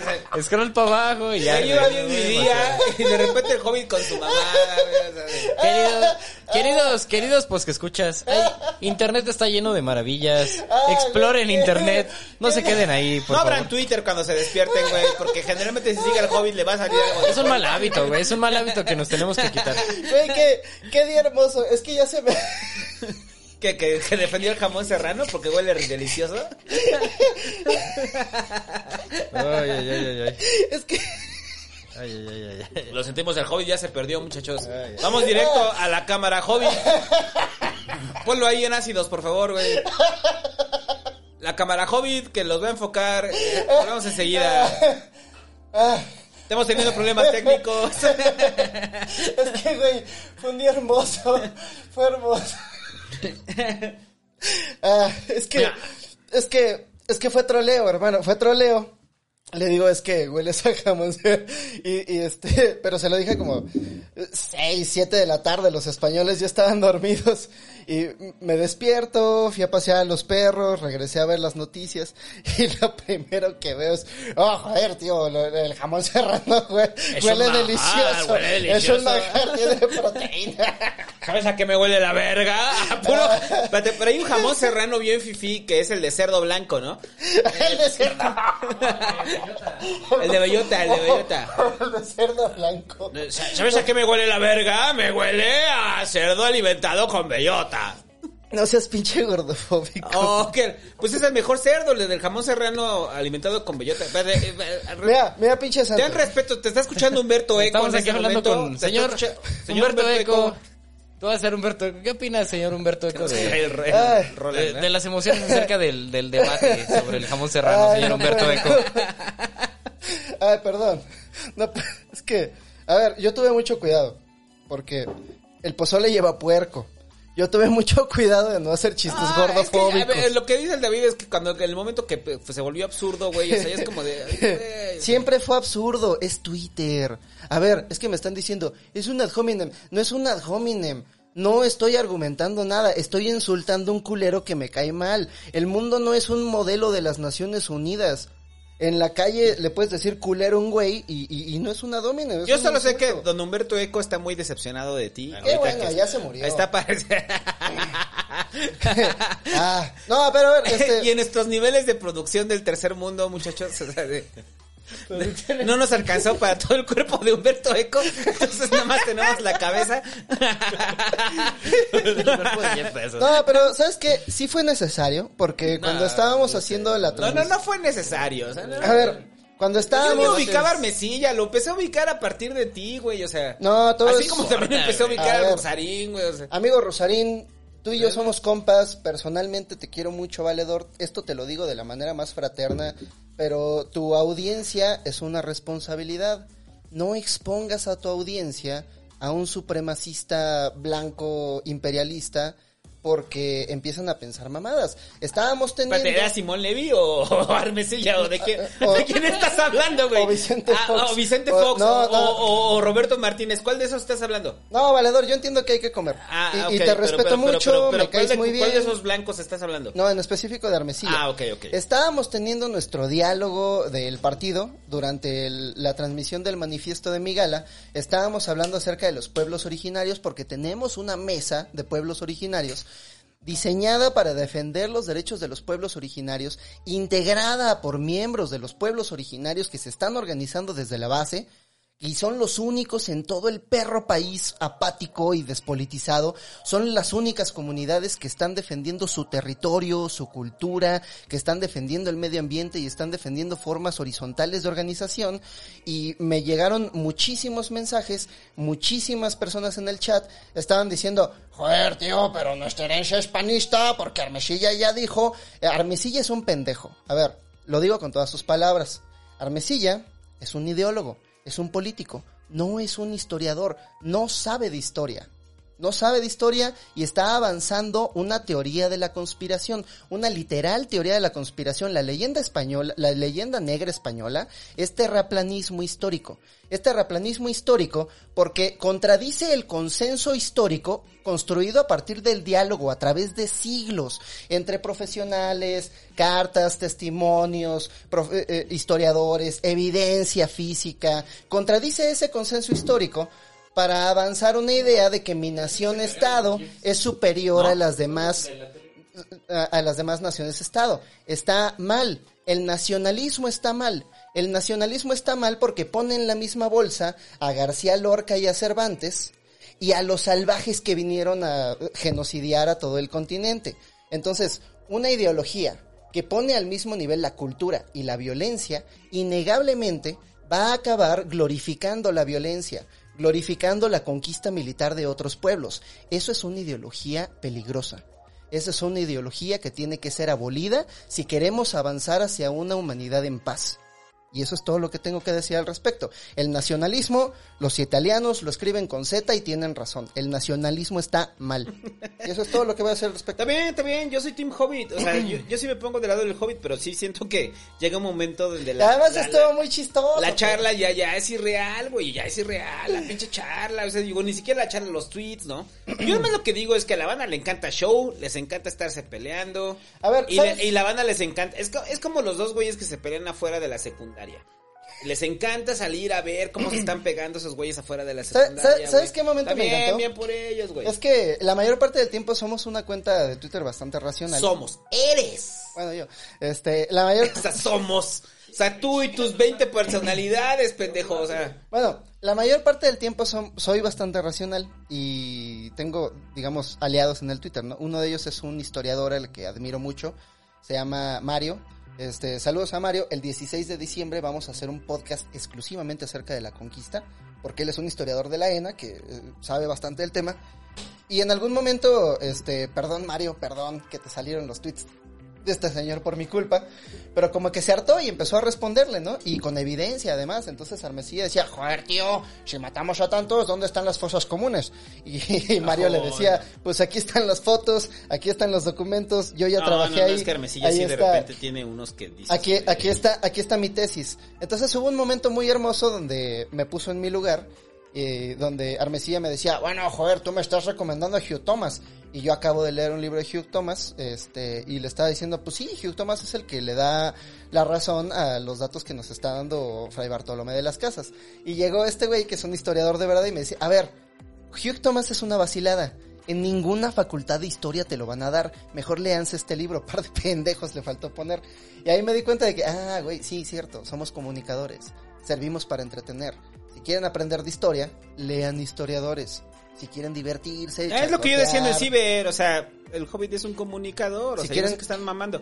Pero bueno, sígale con los pinches superchats que no vamos a acabar y este podcast tiene que durar poco. Y es todo lo que voy a decir al respecto. El nacionalismo es peligroso y si lo aceptan es bajo su propio riesgo. Ah, dice Carlos Guerrero dice, la pizza es una gráfica en tiempo real de cuánto te queda. Y es una gráfica de pay, además. Como no entendí. Sí, sí, sí, es que como es Ah. redonda, es una gráfica de pay. También podría ser un vaso que se vacía, no mames, o sea, todo lo que vaya en negativo, idiotas. Martelena Hernández mandó un super chat, saludos. Alex Escalante dice, saludos desde Houston, Texas, Walla Walla, es por los nativos de Washington, Hobbit. Ah, es por así, porque así cantan Walla Walla, mientras gritan alrededor de una fogata, por eso el nombre de la ciudad. No sabía, qué chingón. Walla Walla. Bueno, no voy a hacerlo. Eso fue racista, perdón. L. Croix donó, gracias. Neo Crawler dice, saludos, ¿para cuándo el próximo Migala del Niño y la Mar? Concursos internacionales de Jojos Migala. No lo pude sabemos, participar no lo en los sabemos. concursos. Ah, ya falta el niño Pero y ya la viene, mar, ¿verdad? ya viene la Navidad, ya viene la Navidad. Diciembre, diciembre es Eh, cuando nos la diciembre, rifa, locos. la rifa Migala, la internacional rifa Migala. Y ahora con En video. diciembre. en diciembre. Ahora, ahora sí va a haber fe de la legalidad de que gané. Ahora sí vas a mandar la bota. Por la buena. El, el... El güey que se ganó la bota todavía sigue diciendo, el Hobbit me debe una bota. No, Se la debe. fue- Ah, uno, uno de ellos... Y este, genuinamente se la debe. Ajá. Uno de ellos vino a México y no lo pude ver porque estaba yo muy deprimido, perdón. Pero el otro, porque son dos botas, este, fue un evento de las salsas y se lo cambié por un libro de poesía y estuvo chingón. Bueno, nada más debes una bota. Nada más, ahora tengo medio Menos mal. Ajá.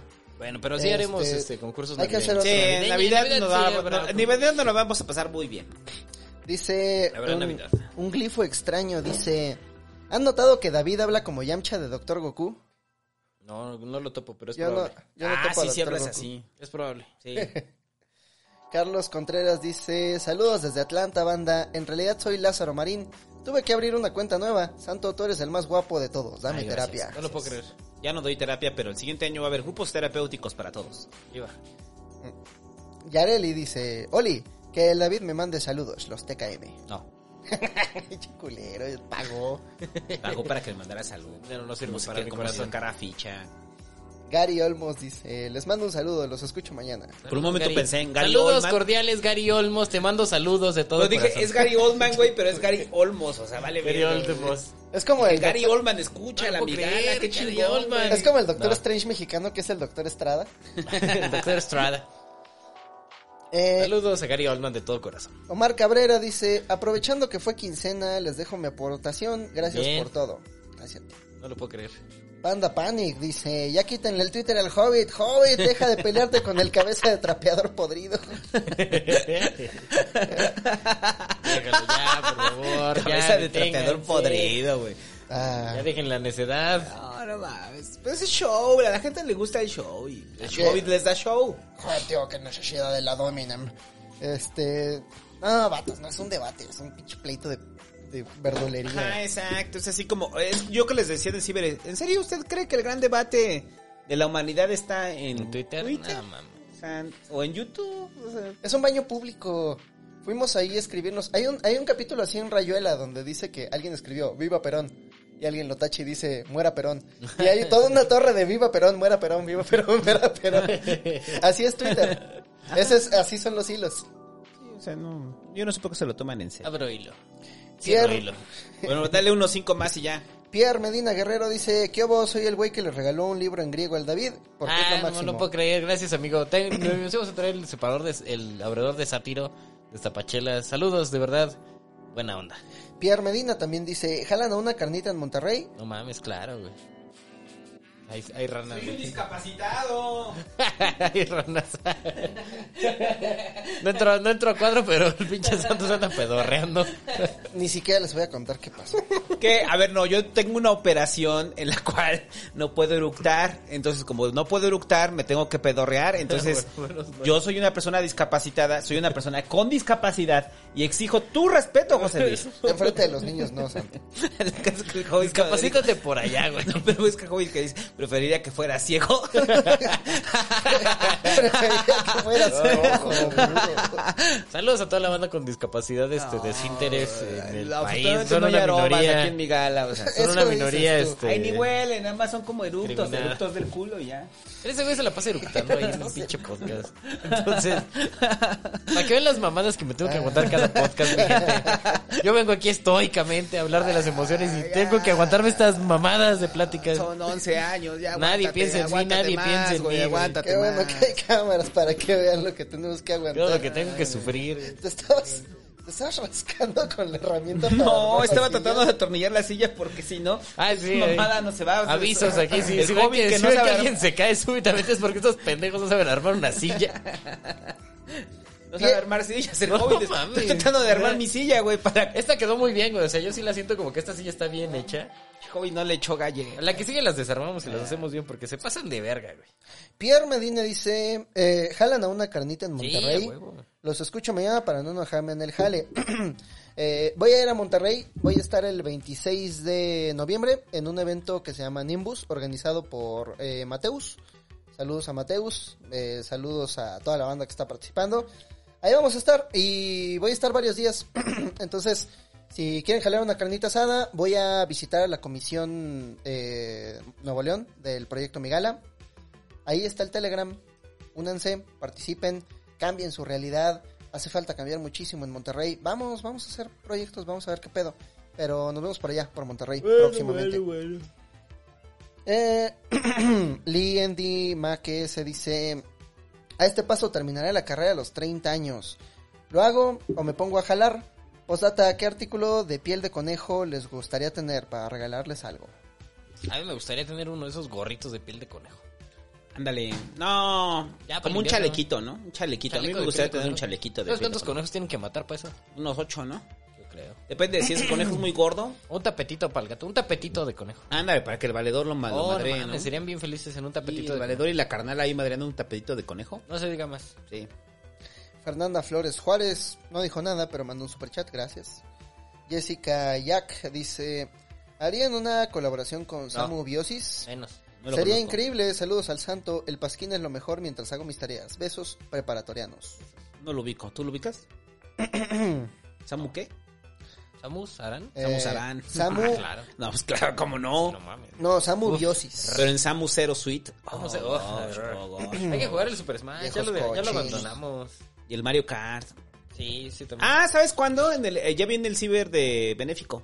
Ah, sí, jugamos Smash. En diciembre viene el ciber benéfico para que El agendemos. Smash, el Samurai. ¿Saben para qué va ahora el ciber benéfico? Porque Para- el, el iguana ya la, no, el iguana ya, ya la ¿Ya? levantó solo. Ajá. Pero vamos a, este año lo quiero dedicar a, a- a- la asociación se llama Mi Valedor. Y es ah, una, claro, de las revistas, está bien chingón. es una AC para personas en situación de calle que los ayudan. Sí, Está muy vamos chido, con mi valedor. Entonces vamos a apoyar este año en el ciber a Mi No, y Valedor. además la calidad de su contenido es increíble. Sí, va. Nada de debates estériles, contenido de verdad, no mamadas. Sí, no pelea, No basura. sobre, no pelea sobre el jamón No peleas serrano. sobradas sobre gente que se cree un culo. Nada de leyenda negra. No, no, no, no estupideces. O Órale, sea, dale dos bueno. más y ya regresamos al podcast. Emas Dev, saludos, es un buen compa. Dice: La naturaleza mutable e inestable de cualquier experiencia implica que no podemos encontrar una satisfacción duradera en nada. Valerie Mason John. Es a lo que me refiero. Tú tienes un hoyo negro en tu corazón. Si lo sacias con crueldad, te vas a volver un monstruo. Y yo agregué que intrínseca. Intrínseco. Intrínseco. Y finalmente Fabián Velázquez dice: Buenas.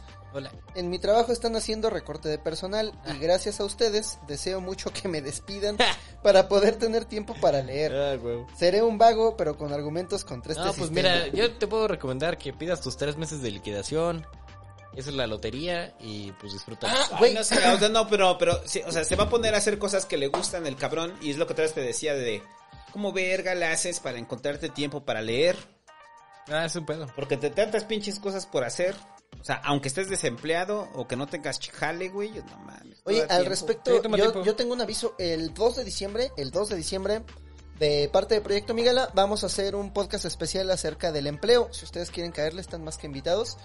Eh, vamos a entrevistar a varios expertos en empleo, a varios abogados laboristas, acerca de cuáles son tus derechos laborales como individuo, cuáles son las causas de rescisión de contrato. Así es, tú puedes correr a tu jefe. Si tu jefe se paga esa de verga, tú lo puedes correr y te tiene que pagar una indemnización. Este, vamos a hablar acerca de cómo mejorar el empleo en México y sobre todo, lo más importante, cómo formar un sindicato. No solamente cómo formar un sindicato, les vamos a presentar a tres proyectos de sindicato que ya están bien fortalecidos. Les vamos a ofrecer las herramientas para formarlo, los documentos de constitución de sindicato y de parte del grupo de abogados de Proyecto Migala les vamos a dar seguimiento a los distintos sindicatos que estén formando. Entonces, si quieren contribuir a la revolución de los trabajadores en México, el 2 de diciembre nos vemos aquí en el podcast especial acerca del empleo. Ahí lo tienen, mi gente. Ahí nos vemos. Ahí está, ahí está, ahí está. Y, pues vamos a trabajar. Ahora sí, a lo que te truje, chancha. Y ahora sí, Y regresamos. No, ahora viene lo chido. Ahora sí, como diría Daniela Romo. Ahora sí. Celos de cuando besas a esa chica, siento celos. Celos. Celos. Celos. Celos ¿Por qué sentimos celos, muchachos? besas a otra Hace rato teníamos como la- la- siguiente emoción negativa es el celo. Son los celos. El de que yo quiero y Pero, pero la mayoría de la gente solamente tiene asociados los celos a la situación de pareja, ¿no? O sea, como que piensan en celos y solamente es pareja, ¿no? O sea, si tengo celos de que mi pareja esté con alguien más. Pero los celos son más allá. Los celos eh, pueden ser celos eh, familiares, o sea, usted puede tener celos de su hermano, sea, eh, de que su hermano recibe mayor atención o su hermana recibe mayor atención que usted. O sea, también puede tener eh, celos en su entorno laboral, ¿no? O sea, de por qué ese güey lo están privilegiando y a mí no me están privilegiando. Y, yo nunca he entendido como cuál es la, la parte eh, eh, que distingue a los celos de la envidia. O sea, porque los celos, o sea, cuando, cuando yo tengo celos, eh, siento que estoy siendo desplazado, ¿no?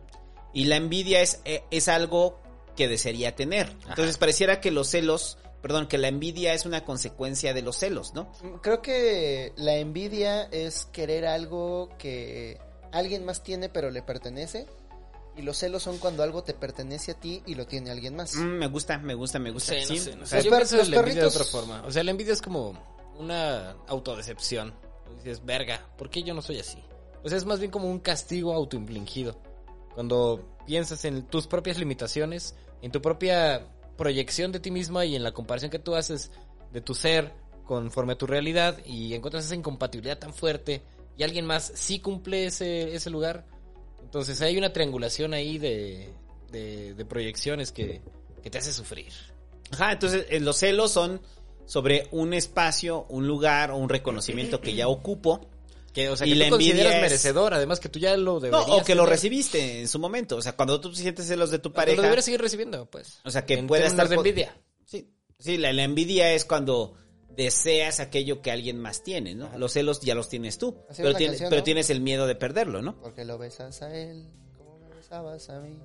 O sea, ya lo tenía, pero ahora se lo das a él. Ajá. Ajá. Entonces, Esos son celos. Una, una de las explicaciones que pueden venir, de- sobre todo de los celos, es porque también nos interesa como individuos preservar nuestra zona segura. Sí. O sea, yo tengo recursos y estos recursos es, yo tengo garantizados estos recursos, nos volvemos a ir a- a- a- al hombre primitivo, en el cual pues yo tengo garantizado que este árbol, cada vez que caen 20 manzanas, de menos me tocan dos, ¿no? Sí. Entonces de repente veo que a alguien le tocan tres manzanas y a mí me tocan dos, ¿no? Inevitablemente voy a sentir celos porque yo ocupaba un lugar ahí y ocupaba ese espacio y ocupaba ese privilegio, ¿no? Entonces, se entiende, una vez más, se entiende que es nuestro comportamiento de chango y de repente llegan reglas que, eh, que establecen que nuestro comportamiento de chango está mal, ¿no? O sea, simplemente lo vamos a tener que controlar, pero no dejamos de experimentar celos. Imagínate Entonces- que eres Monreal, eres muy amigo del presidente. Y de repente ves cómo trata a Claudia y cómo trata a Marcelo. y dices, ah, caray, esa candidatura era mía. Ajá. Estoy en mi mayor etapa de lucidez mental. Estoy en mi mejor... eh, ¿Por qué no me la dan a mí? Yo ya me la había ganado. ahora, los celos también se sienten como una desvalorización del individuo, ¿no? O sea, es, que creo como... que- creo que es multifactorial. Creo que por un lado es... eh, alguien más tiene algo que yo necesito. O algo que ya era mío. Pero también tiene mucho que ver con inseguridad. Sí, y, y entonces el individuo que experimenta celos es una persona que ha sido relegada en ese momento y, y- y es la anulación de lo que eres tú, ¿no? O sea, si, o sea, tú no eres suficiente. O sea, tú no eres suficiente y como tú no eres, o, o- y parte desde la visión del, del individuo. Yo no soy suficiente, entonces como yo no soy suficiente, tengo miedo de perderlo, entonces experimento celos por algo que yo considero mejor, siendo que la mayoría es eh, simplemente es juicios personales. O sea, en el fondo es miedo. Sí, es un miedo. Es como... sí, un poco. Por ejemplo, el Es caso- un miedo al perder el recurso Pero o el bienestar, la- lo- aquello que te produce tranquilidad. Esos son los celos. Sí, además yo creo que sí, este, bueno, El caso que platicábamos hace rato, ¿no? El güey que su novia se va de viaje con sus amigos del trabajo y el güey siente miedo. Si el güey no tuviera estos problemas de autoestima en los que dice, yo creo que soy menos que estos güeyes con los que te vas, eh, el güey diría como, ah, pues esos güeyes me la pelan, eso ni, ni me da miedo, eh, pues vete con quien tú quieras, ¿no? Pero como el güey tiene problemas de inseguridad, tiene problemas de autoestima, dice, espérate, te vas a dar cuenta de que ellos son más que yo. Y si haces una relación racional de qué es lo que te conviene, me vas a dejar por ellos. En algún momento escuché que los celos eh, también remitían al, a la- al propio desarrollo del individuo y la valía que tenía de sí mismo. Eh, cuando tú eres niño, eh, necesitas ser reconocido, ¿no? Necesitas ser reconocido como alguien relevante, o sea, eres mi hijo, te quiero Ah, mucho, eso es muy eres importante. ¿no? Ya sé de qué Lo- hablas, sí. Los celos como tales, la desvalorización del individuo, o sea, yo no valgo y como yo no valgo, todos los demás valen más que yo y entonces, las- eh, lo- eh, mira, el problema no es sentir celos, sino en los mecanismos que empleas cuando estás sintiendo celos. O sea, si yo siento celos, la, la, la ira que voy a experimentar no va sobre aquella persona que probablemente uno considere que puede ser mejor, sino aquel que puede elegir sobre esa persona sobre mí. Aquí me temo que voy a tener que hablar de... tengo que hablar de mamíferos otra vez. Ajá. Porque a raíz de que Me los... temo que hablaré de mamíferos. una vez más. Ah. Es el meme, güey, así de, tengo que hablar de ¡De mamíferos. mamíferos! Qué bueno que lo ¿Te, tienes. te- güey. te acuerdas de ese sketch del pasquín de, de los, los bonobos y los mamíferos? Ajá. Somos, bueno, este, a raíz de que los mamíferos nos organizamos en estructuras sociales, las estructuras sociales están estratificadas. Hay unos, eh, hay unos changos que reciben más recursos que otros. Hay unos, este, especialmente las hienas. Las hienas son brutales con sus, con sus jerarquías sociales. O sea, es- son jerarquías eh, matriarcales en las que las hembras deciden sobre el resto de la tribu y a los machos de más baja calaña los tratan pero de la verga, se mueren de hambre, las agarran a mordidas, son horrible la manera en las que los tratan.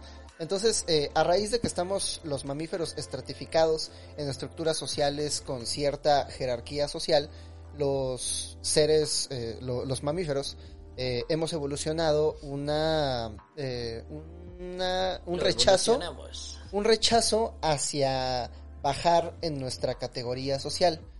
Eh, es un rechazo a bajar en nuestra te- categoría social porque entre más abajo estás en tu categoría social, tienes menos acceso a recursos y a oportunidades de reproducirte. Entonces, al final del día, más que, a- además de contador, además de community manager, además de ser humano, además de habitante de la delegación Benito Juárez, tú eres materia viva. Tú buscas sobrevivir y reproducirte. Eso es todo lo que quiere el ADN, sobrevivir y reproducirte. Sobrevivir y reproducirte en la estructura mamífera, en el sustrato mamífero, significa habitar una jerarquía superior dentro de la jerarquía eh, dentro de la jerarquía social que estás habitando. Pues hay distintas formas de jerarquías, ¿no? Hay unas muy piramidales como la de los chimpancés y hay unas un poco más holísticas como la de los bonobos.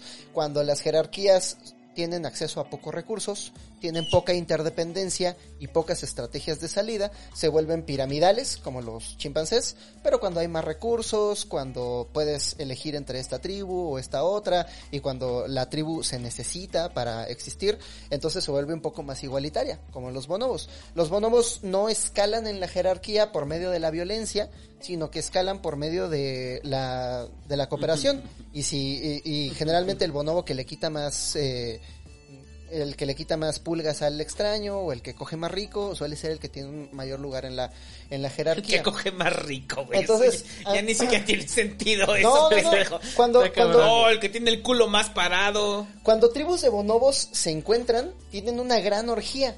Y generalmente pasa que el bonobo que satisface más a las bonobas suele ser el que, ah, ese güey, le, le entregan más recursos, lo tratan mejor, tiene más oportunidades de reproducirse. Generalmente era un bonobo pelón. Pero, pero O sea, los... está documentado. Era un bonobo pelón. Sí, seguramente. pelón. Y, y usaba calvos. lentes y no podía erectar.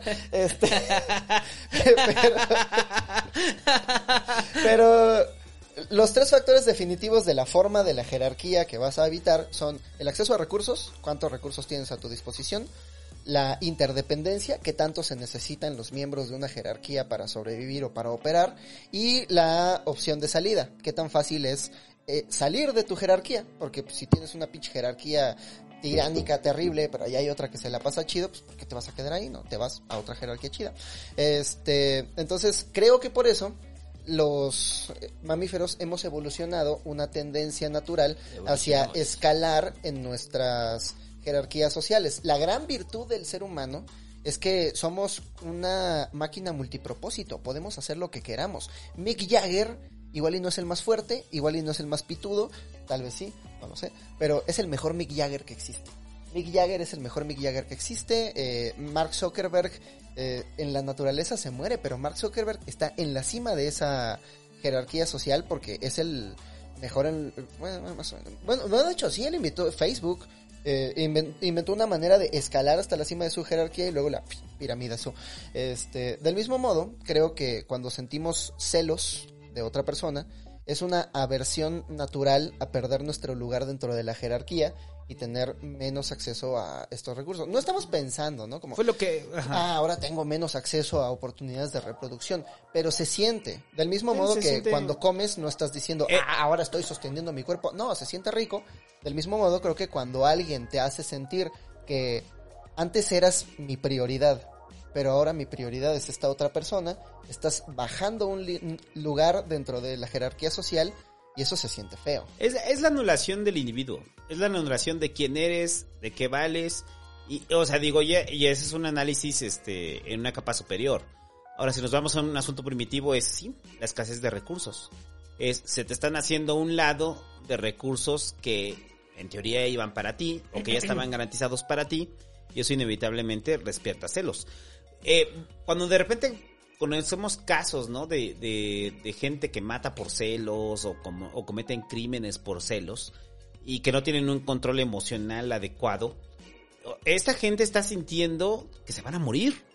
O sea, los celos para ellos son que se van a morir, se les está derrumbando por completo el mundo. O sea, y no es como que justificar todos los crímenes que se producen a través de los celos. Pero es como entender, eh, para muchos de los que nos están escuchando, han experimentado celos. No es justificarse entender la Ah, sí. raíz. Y, y no, y es entender la raíz de, de- de por qué nos sentimos así. O sea, simplemente, una vez más, tenemos que mantener a raya a nuestro chango y explicarle, oye carnal, no se están acabando los recursos, güey. O sea, a recursos hay. Pero- haber más recursos, no tienes por qué sentirte así en este momento. Pero ahí lo, lo fundamental es por qué una persona desarrolla conductas celopáticas. O sea, porque todos experimentamos celos. O sea, creo que los tres experimentamos celos en algún No, yo momento. no. Bueno, Bueno, el David no, y el Hobbit no, güey. yo siempre digo, ese otro güey me la pela. Sí. O sea, Sí. yo lo que creo es que sí, o sea, para No, entender- pero, para pero todos experimentamos, pero además para terminar, todos experimentamos celos. Ajá. O sea, todos en algún momento experimentamos celos. ¿Cuál es la, la diferencia entre experimentar celos y tener una conducta celopática? Ajá. O sea, cuando Es ya, otro rollo, sí. ya se vuelve una patología, ¿no? O sea, de que en cualquier, y sobre todo aterriza en las relaciones personales. ¿Sabes qué? Una cualquier vez- elemento, perdón, cualquier elemento que veas, o sea, tan solo que se acerque alguien hablar con tu pareja, para ti es momento, es, es, es, algo de incertidumbre y te produce celos. Entonces, ahí ya recae más sobre el individuo, ¿no? O sea, ¿qué, qué, eh, qué amor herido está sobre esa persona? ¿Cuánto lo hicieron no valer? Para que esa persona experimente el dolor, o el la- dolor profundo. La porque- pregunta aquí es como, ¿cómo entiende esa persona el amor? Para entender los celos tenemos que entender el, el amor de esa persona. Está- y no solamente el amor romántico, sino el amor Sí, o sea, el amor. familiar, la forma, el amor paternal. Porque siempre está, o sea, si hablamos de celos, pues estamos hablando como de... Ya más, es la diferencia hacia la envidia y los celos es como sobre el objeto amado, ¿no? Ujú. Puedes sentir una envidia por un objeto material, pero si estamos hablando del objeto amado, pues ya estás hablando de, de celos. Entonces, tenemos un tipo de relación. Y ese tipo de relación, en el momento en que entra en una amenaza para dejar de, de funcionar como funciona, la- la- las personas se, trans- se trastornan y empiezan a preocuparse y empiezan a intentar como contenerla, ¿no? Para que no suceda una transformación hacia el modelo de relación que ya habían erigido y quieren que se, que se conserve de, de esa manera. Este, la celotipia quizás sea como un extremo de eso. Mm. Y los celos son como pequeños acercamientos, ¿no? Como pequeños avisos de que pues hay una amenaza de que esto por lo que estás este, avanzando este, puede derrumbarse ¿no? como en cualquier momento. En cualquiera de las circunstancias, la primera pregunta, ¿son evitables? La- el ¿Los celos? Sí, ¿son Ah. evitables? Este... No, yo creo que sí No, es una emoción, es como, es algo que es se como tratar de evitar la alegría o tratar de evitar la tristeza. Pero por ejemplo, o sea, si de repente creo- tú estás en un bar y de repente tu chava o su chavo eh, está con, no bailando solamente, ¿no? Sino de repente está en un, en un sentido de coqueteo con la otra persona, usted va a sentir celos. Pero o sea, me, me La- refiero, por la- ejemplo, lo, que, lo cambia es la respuesta a los celos. Ahora, si, si pensamos, por ejemplo, ¿es un modelo de relación como monógamo o polígamo o es un modelo de relación de apego mutuo donde establecemos un contrato tácito con el otro de cierto privilegio y exclusividad? ¿Dependen los celos de ese contrato de exclusividad? Yo siento que no, porque he tenido... Lo puedes tener y aún así tienen conductas celopáticas. He tenido contacto Pues sí. con varias eh, eh, de que me platican, ¿no? No de que sea parte, de que me platican de ciertas relaciones poligámicas Ah, pobre hobbit. y normalmente lo que me dicen es como este Estaba en una orgía y me estaban platicando. Era una orgía, güey. Me estaban cogiendo bien rico luego. No, es una, es una chava que tiene tres novios.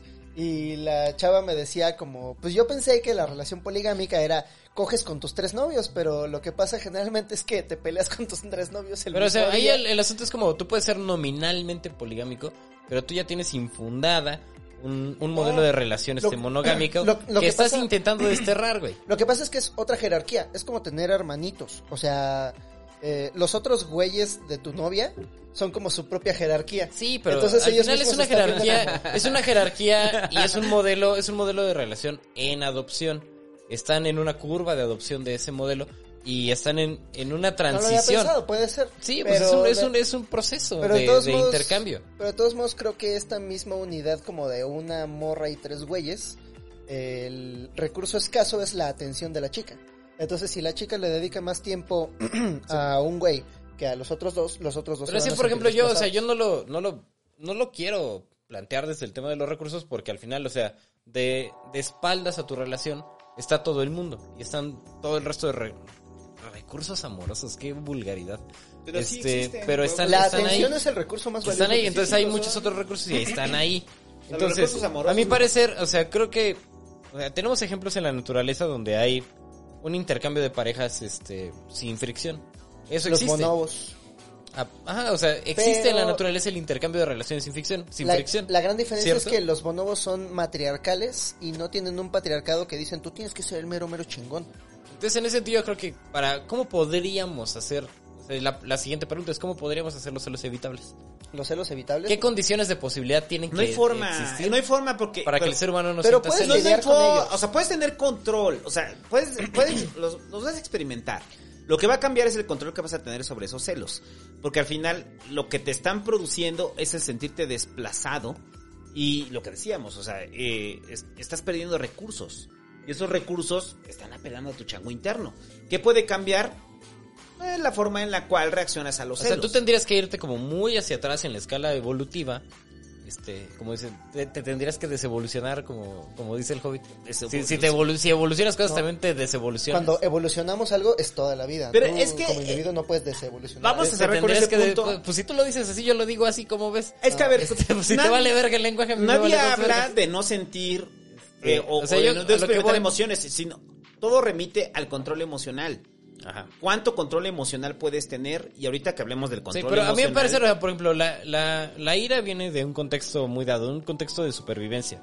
Vale, está, estamos de acuerdo con, con ese rollo, ¿no? Ajá, los celos también. Los, cel- los celos son un poco más gratuitos. Los celos son un poco más... Sí, no, porque... yo no creo eso. Yo, yo sea, creo que sí que, o sea, tú tendrías que ser como realmente aberrante para, para estar en una, en una situación como de tanta desventaja en la que, o sea, nadie te quiera reproducir contigo. O sea, es- está muy ¿Qué, cabrón. qué dijiste del ciber?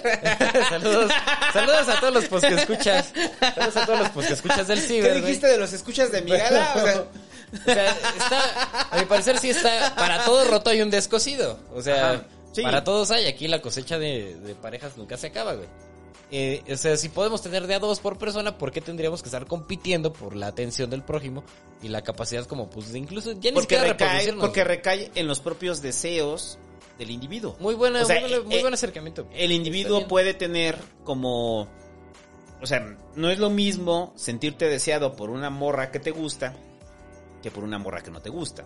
Igual las morras, no es lo mismo sentirse deseada por un güey que les gusta Sí. que por un güey que no les Entonces, gusta. pero, o sea, por ejemplo, el, el asunto binario, güey, de morir o vivir, que es lo que rige de alguna forma la ira, a mí me parece un poco más difuminado en el, en el acercamiento amoroso. Porque no es No, binario que- de que nadie me quiere o todos me quieren. Ajá. Es sí. el asunto de que algunos me quieren y algunos no, me quieren. pero Entonces, aquellos es una que me quieren- subconjunto. Pero aquellos que me quieren yo no quiero.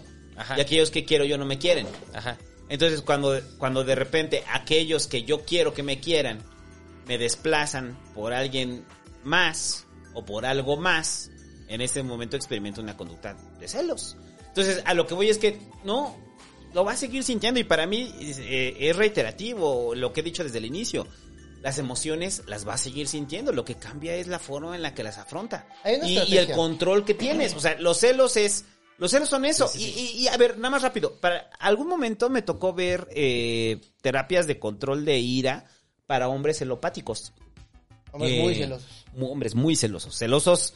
Celosos y violentos, ¿no? O sea, que, que frente a una situación de celos respondían con violencia, ¿no? Ah, ya no soy suficiente para ti, pues ahora voy a ser violento. Ajá, exacto. o sea, voy a ser peor. Ya no soy suficiente para ti, ahora te voy a madrear y, y así voy a ser suficiente No, para es que, ti. ¿no? es que eso es todo lo contrario. Y ese, es, y ese es como el rollo. O sea, la mayoría de esos hombres no querían ser celopáticos. O sea, No, pues nadie quiere. nadie quiere, pero aún así lo sentían y lo experimentaban. Y apenas, yo no y apenas veían a su un esposa o a su novia y la veían con alguien más. Y en ese momento ellos mismos lo describían como algo que no podían controlar. Simplemente se volvían locos. Ajá. Simplemente decían, estoy experimentando cosas que no puedo controlar, me siento muy mal y la única respuesta que tengo frente a esto es la que he aprendido. ¿Y cuál es? La ira. ¿Y cuál es la ira? ¿Y qué hago con mi pareja? La humillo, la, la, la denigro, eh, la, la, la violento. Porque eso me garantiza que mi pareja va a seguir ahí. Eso lo vi en Bueno, ese es un tipo de reacción de los celos. Hay es- otro tipo es- de reacción que es donde yo me humillo para poder seguir consiguiendo la gracia de mi pareja. Donde yo hago todo lo que quiera y... Ese güey si- no si se va a humillar violento, tanto como yo. Ese güey no va a ser tanto como yo.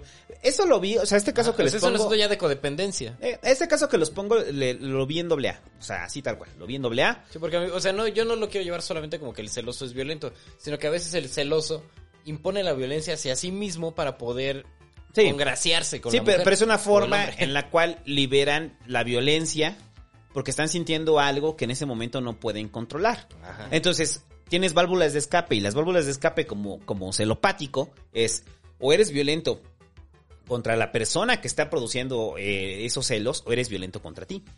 O sea, también, o sea, está la posibilidad de ser violento contra ti, ¿no? O sea, Sí. entonces, ¿qué hago? En el caso de doble A, eh, hay los, los que confrontan, ¿no? Llegan y le dicen, oye, güey, es mi morra, ¿no?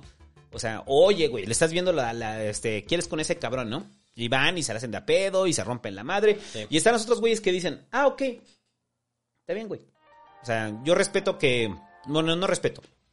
Entiendo que quieras estar con alguien más. Pero ¿sabes qué voy a hacer yo? O una de dos, o voy y me pongo pedo y cojo con otra morra para no sentir los celos que, que estoy sintiendo. Entonces ya estamos en una situación de igualdad. O sea, se cura en salud. Ajá. Es como de... pues, Antes de que me pongas el cuerno, te lo pongo yo. Sí, sí, sí, así. Sí, y, y en los en los doble A es muy común, cabrón. Es muy común porque al final hay un vacío y hay un amor herido eh, eh, en ellos y en ellas también eh, que los hace sentirse menos, ¿no? Y entonces frente a frente a alguien que me está desplazando, ¿cómo me voy a revalorizar yo? O sea, ¿cómo, cómo como individuo? Pues necesito a alguien que me revalorice y, y ese alguien que me revalorice es eh, no sé, una pareja ocasional, que me salgo a coger. Mientras probablemente la pareja simplemente estaba como, ya sabes, bailando con otro güey y ya. O sea, pero eh, en la mente del celopático ya se construyó un mundo. Y entonces todo eso es referente de hay un amor herido dentro de él, hay un amor herido de sentirse menos. ¿Y de dónde viene? Desde la historia familiar. Y la historia familiar es, ¿quién te desplazó?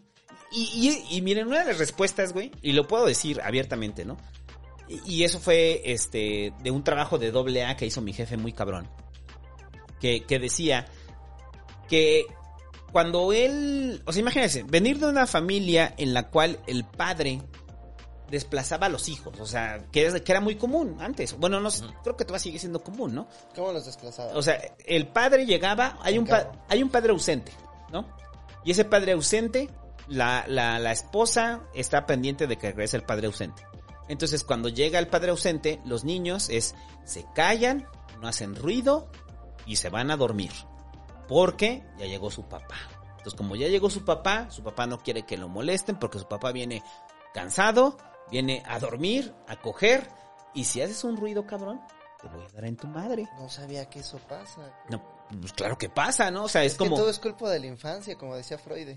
o sea, vienen con una, vienen con una idea en la cual eh, yo no valgo, ¿no? Entonces se, se sobrepone un hombre que sí vale y entonces yo me quedo en un rincón y en ese pinche rincón es, no tengo que hacer ruido, no tengo que, tengo que comportarme bien. ¿Y qué pasa si hago ruido y me, y, y, y, y molesto a- al hombre, ¿no? En ese momento, la mamá, ¿con quién se ensaña? Con el con el morrillo. niño, porque el niño echó a perder su momento que tenía con el hombre, ¿no? Entonces, eso explica mucho del, con- con- del comportamiento celopático. O sea, ¿por qué, ¿por qué son celopáticos? Pues porque siempre hubo una figura mayor que ellos que los llegó y los desplazó. Entonces tú como hijo ya no vales. tú como hijo, hazte a un lado. Sí. O sea, lo que importa es el hombre, ¿no? Y entonces este hijo crece, tiene parejas y entonces llega un hombre que puede tener como esa figura eh, que tenía su propio padre y entonces va a experimentar celos. Y va a decir, ¿por qué lo estoy tratando mal? ¿Por qué no estoy confiando? Aunque los elementos no me dan. No, perdón, no hay un solo elemento que me dé la razón de que esté pasando algo, pero aún así estoy en un comportamiento celopático. Pues porque hubo una primacía de alguien sobre ti. O sea, ese es como el, el factor determinante. Siempre hubo alguien arriba de ti. Pero... ¿Y si los orígenes de la inseguridad... Yo creo que hay varios, o sea, es, en ese sentido creo que sobre los celos hay varios. Ese es uno. Ese es uno. ¿eh? ese es Esa uno, puede ser uno, una ese puede ser de origen. Ajá. Otra Es puede uno ser que igual y tuviste los mejores padres del mundo, pero por otras razones multifactoriales tienes una baja autoestima y esa baja autoestima te lleva a sentir inseguridad. Pero la baja autoestima, no, no, es que, no- a ver, no puedes tener baja autoestima, baja autoestima si tuviste a los mejores padres del mundo, güey. Creo que creo sí, que la autoestima se construye Porque a también, o sea, los padres, los padres pueden ser chidos No, contigo y yo no pueden ser creo. este Yo no creo eso. alivianadores, pero al final tú estás vertido sobre un mundo que es que va más allá de tus padres. La, la Y puede, no, mira, pero eso es en la vida Sí, güey, adulta, porque- pero la in- en la infancia es determinante. No, porque también la infancia, la, infancia también, la, infa- individuo. la infancia también tiene conflictos ajenos a la familia. O sea, la infancia tiene, tiene dos, tiene dos ámbitos, creo, al menos, güey. no O sea, la infancia tiene al menos dos Ajá. o tres espacios. El infante vive en la familia, vive en el área lúdica y vive en el área educativa, al menos en la, en la vida urbana, ¿no? O sea, si, si bien tus jefes te tratan chido y, te, y se comportan bien contigo y te dan lo necesario para sobrevivir, digamos, no hay conflicto. Si en la vida cotidiana de la, in- de la infancia, en su escuela, güey, tienen conflictos y se dan cuenta de que hay otros güeyes este, más aptos que ellos, que, que sí le hablan a las morras, o que es un pinche güey chatín, que sus jefes sí lo quieren, pero que por estar chatín, las morras no lo pelan, o que es un güey que en el área lúdica no se desempeña de la manera correcta, una persona que no tenga las mismas capacidades, o que sea como pues menos apto, más chaparro, más, más joven. No juega Total Este, War. Cualquier tipo de cuestión, güey. Ajá, que no sepa programar tan bien. Eso se llama compensar, joven. En ese sentido, o sea, No, la vida familiar, la vida familiar güey. se llama compensar. Porque soy gente mala y cruel. Pero, y o sea, es el lugar donde desfogo Y desde ese momento se generan Ajá. inseguridades. O sea, yo conozco güeyes que durante toda su infancia no tuvieron una sola novia. Y cuando tienen a su primera novia, por más que no hubo conflicto en su familia, su primera relación es un desastre.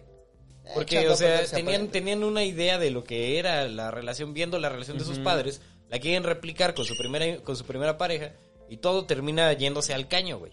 A pesar de que no había conflicto, y sí hay inseguridad, y sí hay baja autoestima, en el sentido de que se sienten ineptos para poderse acercar a las morras a través de una sistemática eh, cadena de rechazos que han recibido por parte de, de, de- de las interacciones que tienen Pero, pero, pero lo formativo viene desde la infancia. Por eso, y eso No y la infancia los es de los formativa. elementos y la infancia es formativa, pero la infancia no son los padres, güey. La infancia también son los espacios donde convive solo el Ah, individuo. sí, ¿Cuánto tiempo estás convives. solo en la escuela? ¿Y cuánto tiempo estás solo con tus padres? A veces equivale, güey. A veces estás más tiempo en las escuelas Pero el tiempo núcleo completo familiar es que el con que- el núcleo el familiar. que determina- Y a veces el núcleo familiar no te enseña, güey, cómo, No, cómo sobrellevar y- y- los rechazos, y güey. El hecho de que no te enseñen cómo sobrellevar los rechazos es el factor determinante del núcleo familiar. O sea, por eso yo no creo que tenga que exigir, existir como un desplazamiento dentro del, del núcleo familiar. O sea, dentro de tu núcleo familiar tú vives aceptado, pero tu núcleo familiar no te da privilegios dentro del, del, del resto de la humanidad. Además, tú te juzgas a ti mismo en relación a tu círculo cercano. Entonces, ¿qué tal que estás? eh, tuviste la mejor infancia, te educaron muy bien, pero tienes eh, debilidades inherentes relativas a tu círculo cercano, que además tuvo una excelente infancia. O igual ni siquiera, igual la gente a tu alrededor tuvo unas infancias terribles y son gente muy traumada, pero tú valoras otras cosas que no son relevantes para tu experiencia interna. Entonces, como tú valoras, no sé, la, este, el largo del cabello, Total, güey. este, y llegas a tu escuela y todo el mundo tiene unas melenotas. Y tú tuviste la mejor infancia del mundo y a pesar de que todos ellos, todos esos greñudos están traumados, todos se la pasan bien porque tienen el pelo largo, tienen melenotas y en tu y en tu sociedad se privilegia la melena a pesar de que no tiene relación con la tuya y tú tienes una baja autoestima porque pues igual y no tienes el pelo tan largo. Este, a pesar de que tuviste la mejor formación. O sea, de- de- ¿quieres dejar de usar ejemplos de pelones, pendejo? A mí me parece un ejemplo bueno. No me di cuenta de lo que estaba haciendo hasta media oración. Es un buen ejemplo, buen ejemplo. Dije, elige algo que no tenga que ver con nada. Ah, vivo. y a media oración me di cuenta de que la cagué. Ya te dije, se llama compensar, joven, se llama compensar. casi. Pero mi punto es que aunque hayas tenido la mejor eh, Elena. La, la mejor eh, formación en tu núcleo familiar, tu núcleo familiar es una isla de la cual eventualmente tienes que salir. Ajá, pero los principios. Los, los- en- los principios que te dieron eh, para afrontar el mundo vienen de tu núcleo familiar. ¿Qué Pero, Y también, de, también del- de, la educación, o sea, también dentro de la escuela, pues adquieres principios. pero, güey. tu primer ciclo de desarrollo cercano es la familia. Es donde sí, pero llega un momento donde ya no es tan ponderante. Es que en realidad. No, no, no, y, y que se mezcla el mundo externo. Y además, o sea, si que- estamos hablando se de los celos, si estamos hablando de los celos, ah, entendamos que somos infantes del momento. ¿A qué me refiero con esto? O sea, bien, tú tienes una primera infancia y tu núcleo es uno. Tienes una segunda infancia y tu núcleo está dividido. Tienes una infancia tardía y tu núcleo ya es ponderantemente otro. Y, tu sistema de prioridades individual ya se va desarrollando. O sea, ya no te importa tanto tu núcleo y ya no te importa tanto lo que diga tu ma- mamá y tu papá como te importa lo que te digan los güeyes con los que te juntas en la calle. Ajá, que seas y tienes cool. una, una juventud temprana, una juventud tardía y de todas esas etapas eres infante del momento, güey. Uy, ¿sabes dónde me pasó? Es que la, la mente simbólica está cabrona porque siempre estás habitando medios con sistemas de jerarquías y prioridades distintos. Entonces, este, ustedes me conocen, yo siempre he sido un megalómano. Yo No siempre me he sentido Oh, te cae. siempre me he sentido superior al resto, pero cuando entré a las a las No este. No, puedes ¿tú, creer, yo no tú lo pensabas creer, en algún momento? Ojalá esto fuera un chiste. Acabo de tener un, un- un- Una- así como una revelación. Una epifanía. O- o- ojalá esto fuera broma. Yo no Pero- creí que fueras no, un no megalómano. Pero cuando entré a las agencias de publicidad y vi que todo el mundo diseñaba bien cabrón y yo apenas sabía usar el Photoshop, puta, eh, eh, experimenté una crisis de, Sí. de, de- de autoestima porque pensé como, este, ¿por qué verga no soy igual de bueno en esto en lo que estos profesionales han de- dedicado Carajo. tantos años? ¿Por qué no soy mejor que ellos? Este, y, y, y- y es un sistema de valores completamente arbitrario que nada tiene que ver con mi formación eh, primera, que nada tiene que ver con la manera en la que fui criado, ni siquiera tiene que ver con mis habilidades para sobrevivir en el mundo exterior. Solamente se manifestaba ahí, en mi círculo cercano con el que pasaba ocho horas al día. Y como yo no era tan bueno como ellos en el Photoshop, me sentía mal y me sentí inferior a ellos y experimenté como épocas en las que sí me sentía como la base de la pirámide. Sí, pero no fue algo determinante en tu desarrollo. De hecho sí, O sea, o de sea, hecho O sea, fue, fue, fue temporal. O sea, al final, o sea, tu megalomanía continuó. de hecho fue la época en la ha continuado. Ojalá esto fuera un chiste. No, pero, pero a, lo, a- a lo que voy es que la mayor, la, o sea, cuando estamos hablando de comportamientos celopáticos, son aquellos que persisten a través del tiempo. O sea, independ- o sea esto fue de- bajo algo circunstancial. Pero de hecho O sea, fue la época en la el que comportamiento experimenté celopático no solamente es con la pareja, es Pero- en cualquier Sí, o circunstancia. sea, estás, haciendo- estás haciéndole celos planning a, a gente que, o sea, puede ser que tuvo un momento, cinco, seis años, dos, tres años. Al final es una celopatía constante y es una... Y son las mismas como reacciones que puede tener un celopático de 30 años haciendo lo mismo que porque por alguna pinche extraña razón la sociedad le ha permitido le, ha, pero- le ha permitido 30 años ser un culero Pero es y a una persona que lleva un año y eso y aprende al primer año. Pero es temporal, o sea, es temporal, o sea, Pero en algún momento se sobreponen o, o de repente el hobby descubre que es la verga, güey. Pero ¿sabes Y se lo más le absurdo? olvida, O ¿no? simplemente se da cuenta que está mal. Pero, pero, pero, pero esta sensación de, de, de, de no valer, o, o, o, o sí, de no valer. Es que yo no siento o- que no sea tanto como no valer, o- eh, porque o sea, me quiero como remitir a la, a la definición, ¿no? De la, de, de la emoción. A mi parecer es más como una fragilidad, o sea, un- una sensación de fragilidad, de inminente quiebre de algo, de algo que has construido, de algo que habitas. De y que- desplazamiento. Y que, pero, o sea, puede ser desplazado, puede, puede que, que, o sea, tú dependes de que una persona esté ahí obedeciéndote, de que una persona esté ahí comportándose de una manera previsible. En tanto, la, la persona se vuelve imprevisible. Y se vuelve imprevisible el porvenir de eso, la persona entra en crisis. Es una necesidad de dominar, una necesidad de continuar con, con la manera en la que están sucediendo las cosas de, de manera permanente y en la que tú puedas volcar como todo tu cariño. Y no va, no va, no van a, no van a faltar, o sea, no, siempre van, siempre van a faltar más bien. Siempre van a faltar como medidas que te demuestren que se va a poder continuar con eso. De que siempre van a faltar pruebas que te digan esto no va a cambiar. Sí. Y siempre vas a estar buscando más y más y más seguridad al Pero las pruebas no van a existir. o sea, no, claro que no. Y ese es eh, el asunto. ese, pero ese es, ese es el, engaño. El, engaño el es. temor, el temor al final, el temor es a, a que se, se destruya aquello, aquello que tú puedes dominar. Ajá. Y es, y sí, es una necesidad de controlar algo, güey. Sí. Y, y por eso es como, quiero pruebas de que esto no va a cambiar. Es que además tiene que ver mucho con tu construcción del modelo del mundo. Eh, como decíamos hace rato, tú tienes un modelo del mundo en el que dices, ok, estoy habitando este espacio físico, pero además es un modelo del mundo en cuatro dimensiones, ¿no? Porque es como, estoy habitando este espacio físico porque antes estaba haciendo esto y me dirijo hacia esa dirección. Yo estoy trabajando en la agencia tal porque después me gustaría ser eh, director de arte y después de ser director de arte me gustaría eh, tener mi propia agencia y ya que tenga mi propia agencia me gustaría aparecer un día en las caritas de estas de los leones de Cannes, ¿no? Este, y entonces, este, ese es tu modelo del mundo. Y todo lo que estás actuando, todo lo que estás trabajando es en esa dirección. Pero si un día descubres que este, los leones de Cannes no importan nada, puta, se va el fondo de tu modelo del mundo y de pronto aprendes que todo este esfuerzo y todo este trabajo que tuviste eh, fue en vano. Porque la dirección a la que ibas ya no te importa. La dirección a la que ibas ya no es la dirección en la que tienes. Entonces se siente mal porque son eh, recursos desperdiciados. Son recursos desperdiciados que pudiste haber construido en la creación de un nuevo modelo del mundo. La creación del modelo del mundo consume tantos recursos que su transformación eh, debe causar dolor.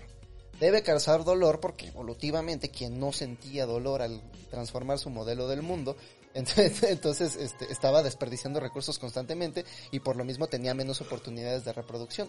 De ese mismo modo, creo que si tú estás saliendo con una persona y sientes que un día vamos a vivir juntos y después de vivir juntos nos vamos a casar y después de casarnos vamos a tener hijos y vamos a formar una familia y de pronto la ves besándose en la esquina con un güey. Tómala. Entonces tu modelo del mundo se desploma y no solamente a futuro, sino a pasado. Es como, entonces las veces que nos las estábamos pasando chingón, no me le estaba pasando chingón con ella, me estaba engañando, ella estaba fingiendo. Entonces los momentos, eh, incluso las alegrías del pasado se vuelven como tristezas, ¿no? Porque pues no era una alegría real, no era una alegría genuina, estaba, estaba engañándome con alguien más y, y demás. Entonces, este, y todo esto está pasando en la cabeza. Todo, todo esto no, ni, igual y Sí, ni no. siquiera tiene relación con, Ni con siquiera la realidad pasó. O sea, solamente Pero- Ajá. tú estás tú estás eh, alucinando la realidad constantemente estás prediciendo lo que está sucediendo y si la predicción no se cumple eh, el organismo biológico que habitas te tiene que castigar porque si la predicción del mundo que estás habitando no se cumple el peor escenario posible es la muerte A ver, a ver, pero entonces aquí la, la pregunta es, ¿de quién es responsabilidad eh, controlar los celos y la conducta celopática? tuya Controlarlos. o sea, es tuya, o sea, el mundo no te va a dar Chale, ninguna certeza. En el mundo no hay eso, certezas. Como no hay certezas, la única certeza que puedes tener es la tuya. Y, y la tuya es, ok, yo no tengo certeza de lo que estoy sintiendo, me estoy sintiendo desplazado. ¿Qué Sí. técnicas existe para la gente que son celopáticos, que, que sufren profundamente con los celos? Y una vez más, no hay que aterrizarlo en el asunto de la pareja. Ajá. O sea, la pareja es importante, sí. Pero es que me parece los celos es sí fundamental, pero los celos en- familia, en- pero ya lo demás es envidia. ¿Cómo? Me parece como es de, es de pareja el asunto de los celos, ya lo demás es envidia. No, no, no, no, no, no, porque es distinto, o sea, Sí, yo- o sea, puede ser de familia o de pareja, pero fuera de eso es envidia. no, en el asunto laboral también, o sea, puedes tener Envidia, celos, ya, si porque, una o sea, sí celos sí es como de una Si cierta de repente un día, a ver, a ver, Davidcito, usted está encargado de sellar las boletas todos los días, ¿no? Sí. Y entonces de repente llego y te digo, no, pues ahora contratamos al Hobbit. Y el Hobbit Ajá. te va a ayudar porque él es muy rápido, él es muy eficiente. Ajá. O sea, al final el Hobbit probablemente gane menos que tú, no sea, Sí, no, esté O sea, al- mejor que final tú. Yo creo que también Vas a sentir celos de él porque está ocupando un lugar que ya tenías designado dentro de una jerarquía. Y sí, bueno, sí, la responsabilidad sí viene siendo como de la solución. Pues no sé, pero el origen yo creo que sí es el origen de esto, como la culpa. Y convénzame de lo contrario si quieren, lo reto, güey. lo reto, bueno. Ojalá, ojalá, ojalá que Los tengan. desafío. Ojalá, de verdad, ojalá que. Con tengamos- guante blanco. Ojalá, cara, digo, ojalá que tengamos como una perspectiva, o que ustedes compartan una perspectiva mucho más compleja que la mía, que me parece un poco simple. Es que vivimos en un ambiente de competencia, vivimos en un entorno de competencia y colaboración y mínima colaboración y mayoritaria competencia, lamentablemente. Eso es social. Y es social. y que ese entorno de competencia es el que origina los celos. O sea que yo no entiendo y no me parece posible los celos en un entorno donde no haya competencia. O sea que si no hubiera ese, este sistema de competencia concreto, este que existe. Ah, pero, no pero, pero, los pero, celos. pero, pero acá don pendejo dice que mi idea de que abandonemos eh, el- las emociones que tenemos primitivas, güey. O sea, es una idea de ciencia ficción y que me tengo que ir con Arthur C. Clarke a besarme, güey, en una esquina. Sí, y por, O sea, porque es una idea irreal, ¿no? Pero al final que- es eso. O sea, al final es... Abandonar el cuerpo físico que habitas. sí no, no, no, no, no, no, no, no abandonar el cuerpo físico que habitas, sino, Bueno, ¿cuál es tu reclamo? A ver. o sea, mi ¿Le vas reclamo... a dar la razón nada más para contradecirme a mí? No, no, no, no, no, o sea... no, Estoy no, no. sintiendo celos. A ver, don pendejo. No, lo que quiero decir es, cuando, cuando hace rato hablábamos de las, o sea, de, de, de la, la De posibilidad Gobekli de dejar atrás a nuestro yo primitivo, Ajá. o sea, que ah, en millones de años o miles de años en los cuales podamos dejarlo. Esa, esa absurda, esa, Es absurda que- esa ese- absurda especulación de la que hablaba don pendejo, güey. Ajá, ajá. Eh, eh, Es eh, una absurda especulación. No, y, y, o sea, No, ver, en el caso que- de, a ver, nomás déjame terminar. En el caso de los No celos, sé cuál es tu reclamo, güey, porque O sea- yo estoy diciendo una cosa Estás muy enojado, pero no y tú estás emputado, güey. No, Y yo estoy muy emputado. Exactamente, güey. No, exacto. estás hablando muy Oh, airado. pues déjenme güey. decirte que estoy emputado. Estás hablando muy O sea, airado y no, no logramos o sea, identificar decirte lo que estoy ¿Cuál es la emputado. causa, güey? ¿Cómo- cómo- ¿Por qué? O sea, ¿Cómo está bien. mejor tu vida? Ya me di este cuenta de que estás enojado. ¿Qué podemos...? Déjenme decirte. podemos hacer para oh, que bueno, se calla, güey? pendejos. Y en ese momento ya les digo de que estoy emputado. A ver, ¿puedes decirnos de que estás emputado? Ajá. De en que algún no lo dejan hablar. Oh, que la-. El problema es que yo siempre que interrumpo todo a el, la rato, gente. todo el rato le están interrumpiendo. Ajá. Aquí don pendejo se la pasa interrumpiendo. Te voy a lavar esa lata porque está llena de pinches tacos al pastor. Ajá, tiene como cosas muy ríes. Ahí lo tienen, miren, miren. Muy raras Muchacho, ahí. Mírenlo cómo Ah, no, ejecuta. Bueno, Le escupió con su baba para beberse más baba. Qué pinche horror. Anticuerpos.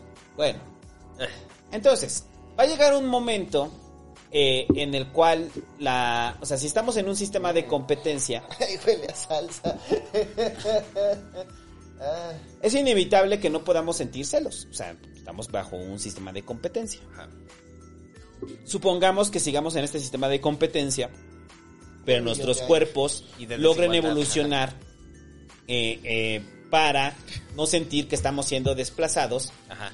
Y podamos construir un futuro de colaboración. Eso es lo más distópico, neta, lo más distópico del pinche mundo. Un, millón de años en oficinas. No, imagínate Un que... millón de años No, es lo que estás O sea, planteando, don pendejo. ser O sea, es exactamente la misma. O sea, tú llegaste a esta Es lo más conclusión de este lado, mundo, mientras yo llego de este puto lado a la misma conclusión. Pero, o sea, es lo más pero trágico. solamente bajo elementos distintos. No, la no, no. colaboración va a terminar en el momento que se acabe la... va a comenzar cuando se termine la competencia. No, mi- mi- si ya no hay competencia, ya no sentimos celos, pues lo que ¿qué es lo que vamos a generar colaboración. No, yo mi propuesta es abolir pero- los cubículos que nos hacen sentir de esta manera. Pégale, ¿Sabes pégale, qué ya. siento ahorita? Todo menos abandonar. Celos del que güey que te pegó Ah, cuando pero era tenemos niño. el peluche Tú de ni la ratiza.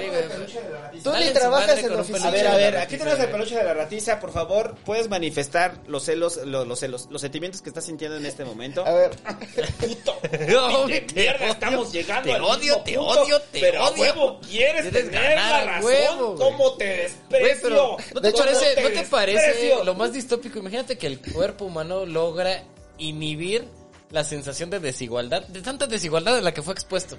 Qué culero, güey. yo preferiría extinguirnos. O sea, es aterrador. Preferiría- Es aterrador. Es aterrador. Preferiría la extinción No, yo sé que no va que vivir en ese mundo feliz. Estoy yendo a ese punto. Ese mundo que desea, el mundo que desea André y que André dijo explícitamente las siguientes palabras, ojalá todos sufran tanta desigualdad que no la sientan. Ojalá todo el mundo se, desacos- se acostumbre Se a la desangren de desigualdad. desigualdad hasta que ya no les quede una gota de sangre en su organismo que sangrar. Ojalá que suden la última gota de dolor Lo que estoy diciendo es que estamos y que tocando- mueran. Mueran en un el cubículo. este y yo, pero solamente ¿Y qué tiene que ver con lo que yo decía hace rato? Todo lo contrario, tú quieres modificar al ser humano y eso va a tomar millones de años. Yo quiero modificar a la sociedad que lo podemos hacer mañana si queremos. Si nos ponemos de acuerdo, la sociedad la modificamos mañana. Por eso, Yo acepto al chango. Yo acepto al ser humano como viene. Y no aceptas a la tengo sociedad. alternativa. Si pudiera vivir en un cuerpo de perro, viviría No en un cuerpo de perro. Yo no acepto a la sociedad. No, pues la sociedad es mutable, el chango no. Pero también el chango es mutable. O sea, yo. ¿por qué Se no- puede lidiar, por ¿No ejemplo. te parece, no te parece como un asunto como un asunto como demasiado ah, este proto hippie, ¿cómo te habían dicho? Arcano hippie. No, era este, este que- fisio... a- Era fusio, fisio hippie era una, pero Fusio- antropo, no sé qué. No, eh, pero, anarco- O sea, a lo que voy es que, o sea, en, en en cierto sentido, güey, creo que es sano aceptar nuestra separación del Es animal. sano. Es, Es es ano. Es anus aceptar nuestra separación del, del animal. O sea, lo que nos define como seres humanos es que somos animales tecnológicos. Y que lo cual, lo cual, lo cual es una elipsis, es una, es una, es una, es un oxímoron. Un animal tecnológico no puede ser ni tecnológico porque es animal ni animal porque es tecnológico. O sea, la, cada, cada paso que da la tecnología es un retroceso hacia lo animal. Aceptemos esa contradicción y aceptemos esa coexistencia. Entonces utilicemos uno y otro lado. Lo animal, lo irracional, lo emocional para conducir lo tecnológico y lo tecnológico para conducir lo animal. La respuesta corta es sí, pero depende. Te Y la creo, respuesta larga es no, salvo excepciones.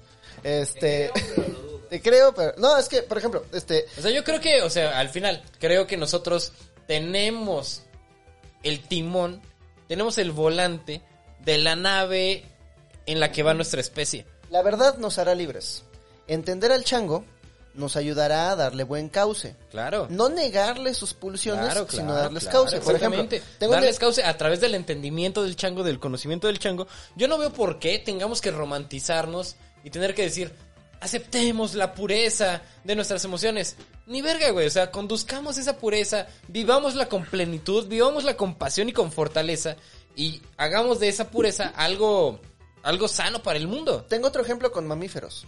Eh, No, los no babuinos. quiero tener que decirlo, pero tendré que utilizar una vez más el ejemplo de los mamíferos. Ni modo, los babuinos. Changos, Este, changos. los babuinos son algunos Ajá. de los changos más violentos que existen. O sea, si tú los ves en Tarzán, los pinches babuinos van y casi se comen a Tarzán, ¿no? Eh, y en la vida real, si los... Sí, sí lo- en la vida real, sí lo creo. Los, los primatólogos tienen que acercarse con mucho cuidado a los babuinos porque tienen unos dientes gigantes y garras muy filosas y si no tienen cuidado, ya se han comido a varios primatólogos. Ah, no Este, mames, ¿sí? Sí, se han comido varios primatólogos que estaban ahí estudiando su comportamiento. Ay. Murieron haciendo lo que amaban. Este, pero el investigador Robert Sapolsky, que comenzó su carrera como primatólogo, cuenta la anécdota que una vez estaba analizando un grupo de babuinos y eran la típica tribu de babuinos, ¿no? El, eh, se, era una jerarquía muy vertical. Se dominaban por, por violencia. El más violento era el alfa y controlaba el acceso reproductivo a las hembras. Porque así son los changos. Este, pero precisamente porque eran más violentos, los changos más violentos y los más aventureros salían a buscar comida y muy cerca de ahí había un hotel, un hotel en el que tiraban basura y ahí los changos encontraban la basura y se comían la comida que les sobraba a los seres humanos. Entonces un día este hotel cocinó mal el pollo, no sé qué pasó, pero los changos más violentos y los más aventureros salieron, comieron algo que estaba echado a perder y todos esos changos se murieron de una infección estomacal. Entonces los changos más violentos se murieron y en la tribu solamente quedaron los changos más dóciles, los más, este, eh, los más, pues los que agarraban más eh, pulgas de las hembras, los que trataban mejor a las hembras. Y lo que pasó es que en la ausencia de este, de este impulso violento, de este impulso de dominación, la tribu se volvió mucho más dócil.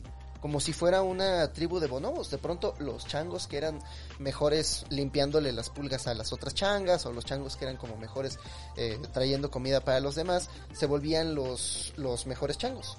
Y los, los más, los que estaban arriba en la jerarquía, los que tenían acceso a más recursos y a más oportunidades reproductivas.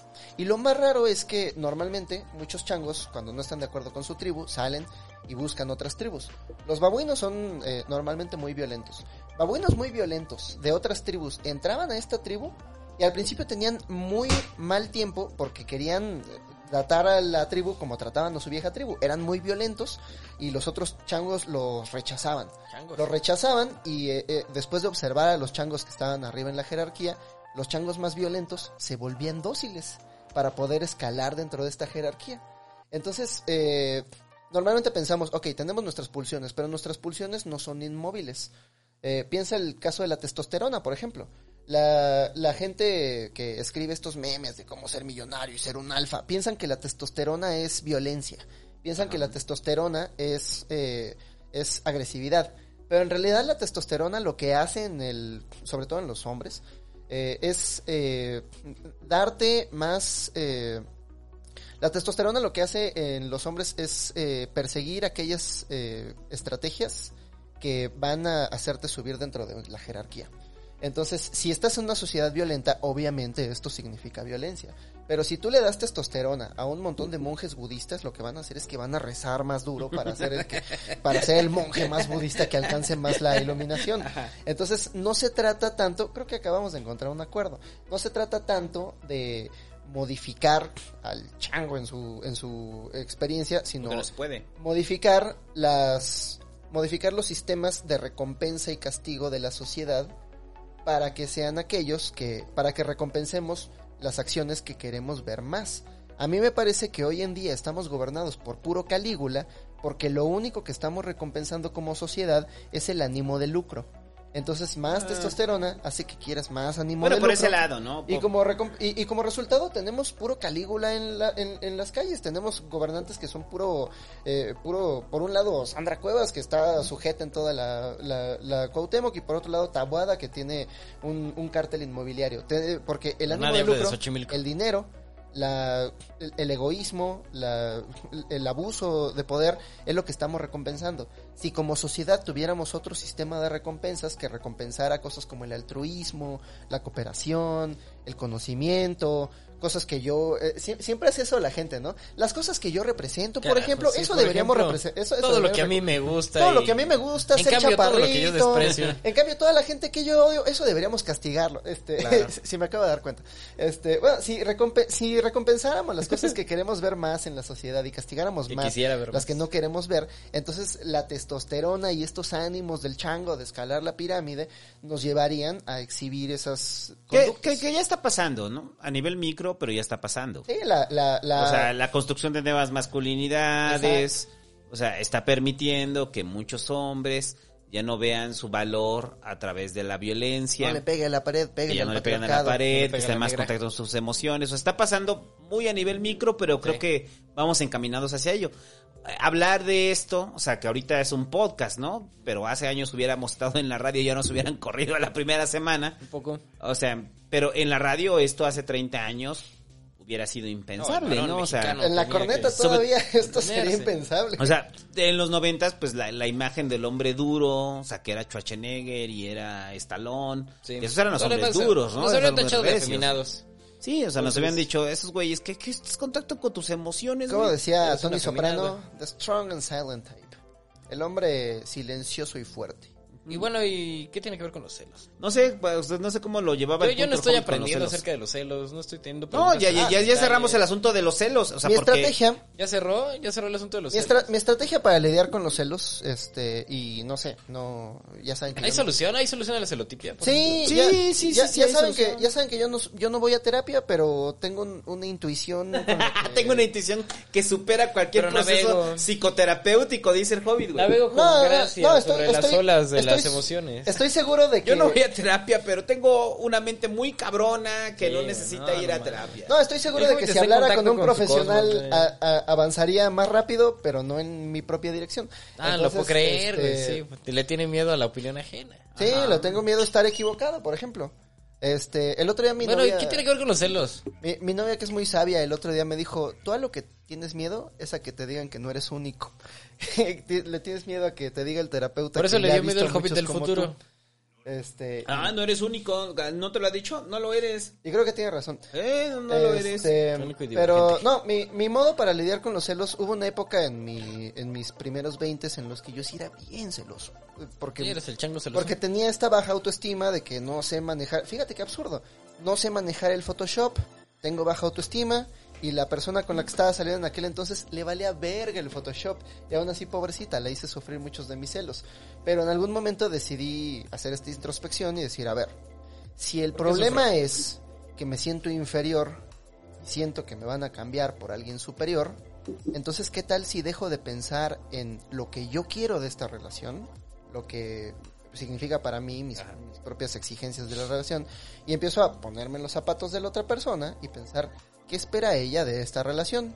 Y entonces convertirme en el tipo de persona que aunque llegue el cabrón más más eh, eh, Sí, sí, más sí, pitudo, más guapo, más no sé qué, que diga, no le gana. Por ahí, ¿Cómo le hago? mátala con una sobredosis de ternura. ¿Cómo le hago para Asfixiala con besos y locura. ¿Cómo le hago para ser el mejor novio posible? ¿Cómo le puedo hacer? Um, O sea, Y entrando eso- al a ver, sistema de pero- pero espera. competencia. Y eso acabó con todas mis Es que mira, inseguridades. para mí hay dos alternativas. O sea, entras al sistema de competencias y vences. O, o, o, De- o- eh, básicamente o es como- rechazas, o rechazas el sistema de competencias y compartes. No, yo dije, si esto es una competencia, ¿cómo puedo ganar? Sí, o sea, fue lo que Pero, decía. a ver, Yo- pero- pero- yo, siendo o sea, racionales- yo a veces pienso como, mira, esa morra está en, en su capacidad plena de elección. Yo me desarrollo a mí mismo en todo mi potencial para mí, por virtud y razón de mí, de mi sociedad y de mi virtud. Oh, me acabo de dar cuenta, yo tenía muy baja autoestima en aquel entonces.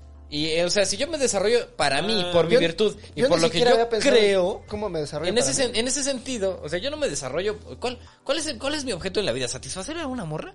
No, güey. O sea, mi objeto en la vida es otras cosas, muchas otras cosas. Es una pluralidad, güey. Entonces tú te desarrollas en esa pluralidad y, y las personas con las que te relacionan tienen plena libertad de elegir. Este, si quieren estar contigo o no quieren estar contigo. No lo que no tenemos que hacer, lo que, no lo que quiero, lo que vida, creo que, lo que creo que corta, que corta el pinche lazo ce- celoso es creer que tienes la capacidad de cooptar las opciones de libertad del prójimo o la prójima. Eso que no solamente te vuelvas el dios sol para esa persona. No, güey, o sea, tú, tú eres una estrella más que alumbra el firmamento, güey. Y cada planeta orbita la pinche estrella que quiere. A y ver. los planetas orbitan en libertad, Voy a, voy a corregir, lo que acabo de decir está equivocado.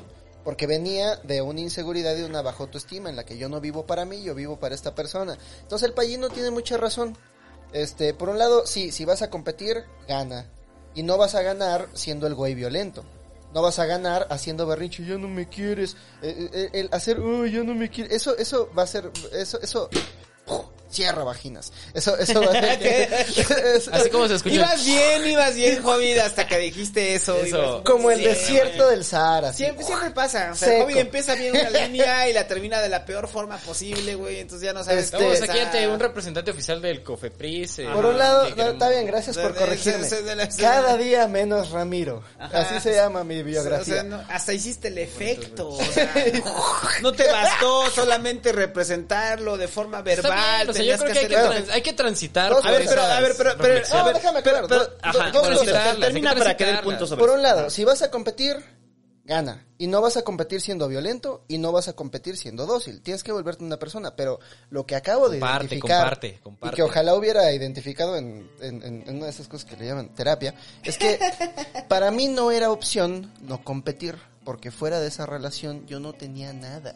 Yo no tenía una vida. Entonces, si lo único que tienes en tu vida es una relación, claro que la vas a des- defender con desesperación. Porque es lo poco, es lo, lo poco que te da un valía. O sea, y yo no Entonces, creo, yo no creo que eso, por ejemplo, eso, rica, yo no creo que eso implique sociales. desapego, o sea, No. genera apego, genera amor, pero no quieras cooptar la libertad del prójimo, güey. Trata No. de tener una vida rica, que tengas Acepta- más cosas que le dan valor. o sea, es como el rollo de la decisión, ¿no? O sea, de... Sí, acepta las o sea, decisiones del se- otro. Si la otra, o sea, eh, la decisión recae en ti. Y yo se los ponía apenas en un ejemplo del ciber, ¿no? O sea, si de repente hay duda sobre si alguien quiere estar o no contigo, eso ya no es una decisión de la otra persona. La otra persona pues puede tener esa duda, ¿no? El que toma la decisión eres tú, si continúas o no.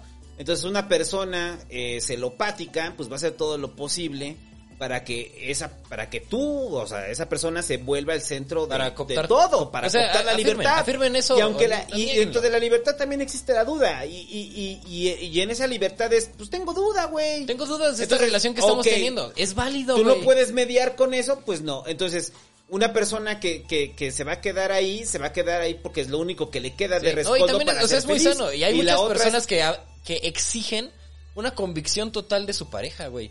Y la- Ah, sí, las parejas no tienen por qué tener una convicción total. Se acepta la duda, se acepta, se acepta el, el, el desencanto, se acepta la oposición. No, a ver, de la pero se acepta la duda, pero no se acepta la falta de intencionalidad. O sea, es como... O sea, como ya no me importa, pero voy a seguir en la Bueno, eso, Ajá, eso, o sea, eso ya depende. son cosas eso ya depende del paradigma de Eso, O sea, relación de cada du- quien. ¿eh? dudas todos tenemos. Y, Y, y en y algún no, momento- y no se lo puedes nunca, nunca se lo puedes exigir a nadie. No, no, no, no. Si esa persona no te lo da, güey, es su paradigma de relación Oye, y tú pero- tienes el y- tuyo, güey. ah, Búscate y- otra y- persona que sí quiera eso. Y, y eso va, y eso aterriza en cuál es la respuesta frente a la, a la conducta celopática, ¿no? La conducta celopática es eh, llegar a un punto en el que puedas hacer una pausa y decir, ¿por qué estoy experimentando esto? ¿Me gusta lo que estoy experimentando? No, no me gusta. ¿Qué camino me queda para esto? Ok, transformarme en mí mismo o escapar de esta situación que está, cada vez se está volviendo más insoportable para mí. Entonces, muchos casos la gente no escapa, la gente se queda, ¿no? Como la esperanza de que, ya sabes, que puedan controlar a la otra persona, ¿no? En otros casos, la que gente... la otra persona ceda sus deseos. Sí, o la gente se va, la gente se va y, y dicen, no puedo soportar esto, ¿por qué? Porque tengo una computa celopática, pero el problema es cuando ya se vuelve violento, cuando ya se vuelve eh, en una tortura hacia la pareja. Y además, ¿no? eh, o sea, la, la tortura no es necesariamente física. El, el físico quizás es la punta del iceberg, ¿eh? Sí. Eh, La, la violencia psicológica, esa es la peor estrategia que puedes tomar. Porque muchos hombres cuando dicen, ok, yo no estoy dispuesto a mejorar como persona, pero si yo creo que tú te mereces algo mejor, te voy a convencer de que no. Te voy a convencer de que eres una persona muy baja. Hay paréntesis, no Luna mereces Amarga, Nada. vean Luna Amarga Horrible. de Polanski. Mujeres, si están con un hombre así, y hombres, si están con una mujer que los hace sentir menos, que no se merecen nada, si este... Este... No, es que, es que está culero decir, déjenlos, este... No, si lo amas, explícale. Creo que me estás haciendo esto y me interesa Me estoy sintiendo así, no me gusta sentirme así, ¿sabes qué? Bye. Pero si no Creo que quiere es cambiar, chido, o sea, como platicar eso, güey. Me siento inseguro, me siento preocupado. No me siento bien, Sí, no me pues, gusta lo que estoy sintiendo cuando estoy también. contigo. eso es muy importante Está porque bien, bye. este Estás- es Estás en tu derecho de hacerlo. Pero el problema del celo, del celopático es que no se lo va a permitir hacerlo. O sea, va a encontrar la forma de que todo regrese al control absoluto. O sea, generalmente un celopático no se aleja, güey. No, no se alejan. O sea, lo que hacen es tratar de comprimir a la pareja hasta el momento de que puedan regresar al control. O sea, así que digan de repente, Es una "Ay, esto me hace daño, me voy. Es una cuestión, a mi, a mi Hasta parecer, es una crees. cuestión. El, el celopático tiene un problema porque su, su, cohes- su cohesión y su búsqueda de, de acercamiento al prójimo se vuelve implosiva. Como cuando el efecto de la gravedad, cuando dos astros se contraen a sí mismos tanto, tanto, tanto, que ya no pueden ocupar el mismo espacio y explotan. Eso es una canción de Zoe. es No que lo sabía. ahí también O sea, a mi parecer la celopatía no lleva a nada. O sea, lo único que lleva es a una especie de control que exige más control y que a su vez exige más control. Y cada vez ese control exige más control hasta un nivel insostenible para la vida. Ahí Sí. también tiene mucho que ver con la alexitimia. La alexitimia, recordemos, es la incapacidad de identificar los sentimientos que yo estoy sintiendo. Entonces, si tú eh, sientes inseguridad por lo que está haciendo tu pareja, pero no se lo expresas, este, pobre de tu pareja, porque entonces se la vas guardando, se las vas guardando, se las vas guardando y un día llegas al baño y te vas a lavar los dientes y ves que en lugar de jalar la pasta de dientes desde abajo, la agarró desde el medio y dices, puta, ¿cuántas veces te he dicho que desde abajo? Porque, ah, y, ahora- y Ay, haces Dios. un pinche... Ay, güey, me La vida me con el valibró, Hobbit. me valibró. Sí, y, y haces un pinche... Ya me quiero ir de la casa y ni siquiera vivo con este güey. Y haces un pinche drama que no, no te estás peleando por la pasta de dientes, te estás peleando por todas esas que le guardaste y nunca le dijiste y eventualmente la jarrita se llena y se desborda. Entonces, si no eres consciente de tus propias emociones, no las vas a poder externar. Entonces tienes que hacer esta introspe- introspección de qué estoy sintiendo y ya que haces esa introspección, es mejor tener una es mejor tener una plática al día que una gran pelea cada mes. Pero, pero el celopático no tiene esa capacidad. de- o sea, no tiene la capacidad de parar en el momento y darse cuenta de lo que está experimentando. ¿Puede cambiar? Volvemos a lo siente. Sí, sí, sí, sí, puede cambiar. Y parte de, de- de todo el proceso está en eso. O sea, de detenerse a pensar, detenerse a entender qué es lo que está sintiendo y sobre eso actuar.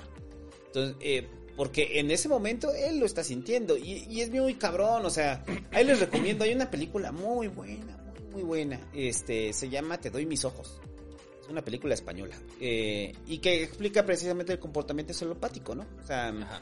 y hay un ejercicio ahí que los ponen a hacer, que es un ejercicio común en psicoterapia, de en el momento que más te sientas más de la verga, ponte a escribir lo que estás sintiendo, ¿no? Y entonces es muy cabrón ver a este güey que está escribiendo lo que siente y que es contrario a todo lo que hace, ¿no? O sea, es como de, me estoy sintiendo mal, me estoy sintiendo triste, me estoy sintiendo abandonado, siento que ya no me quieren. Y su conducta, ¿cuál es?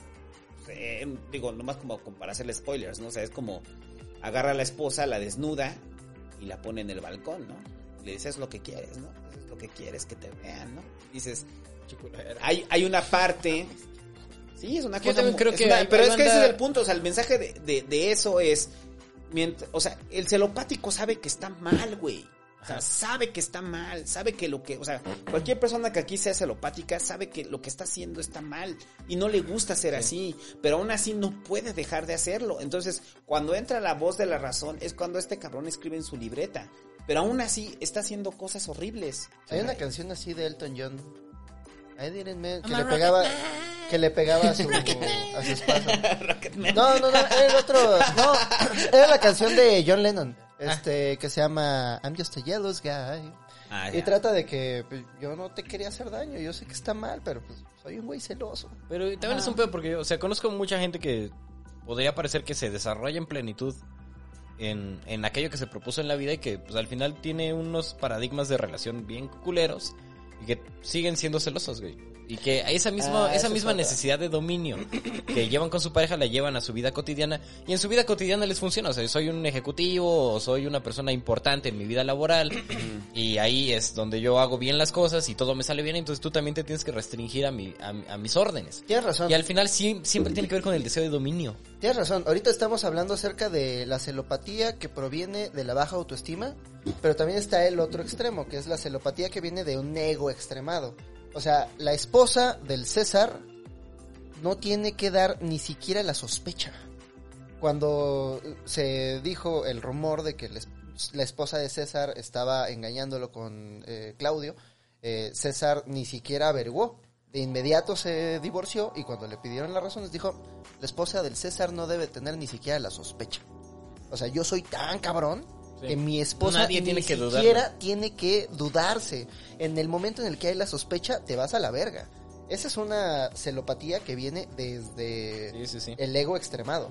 Desde la necesidad de control absoluto de que yo soy tan cabrón que no, yo me merezco. Y hay, o sea, hay gente tan patética que controla lo mínimo y hay gente tan megalómana que quiere controlarlo todo. Pues va, va más ahí sobre eso. ¿Qué le decimos a esa gente megalómana? Es que yo ahí tengo Pues un un punto ciego porque A ver, un megalómano dándoles mensaje, consejo a un megalómano. De megalómano a Juega megalómano, Total War. Juega Total War. Eh, gana es que lo que apenas recordaba de la de Pascal, güey, Este- que dijo de que de Bowie interpretó a Warhol y que dice solamente un megalómano podía interpretar a otro megalómano. Sí, pues mira, yo lo que les puedo decir, en este- nosotros somos en esta vida, somos taqueros, con nuestro puesto de tacos en esta vida de gente que quiere un taco. Entonces a veces van a ir con los tuyos y puede que estén ricos y puede que te guste hacerlos. Y a veces van a querer de otros. Y está chido porque entre más tacos prueben, más van a valorar los tuyos. Cuando digan, ah, caray, el, de, el suadero del David, ese pinche suadero yo me caso. Estoy porque he probado tanto suadero y probé todo el suadero y, y el del David fue el que más me gustó.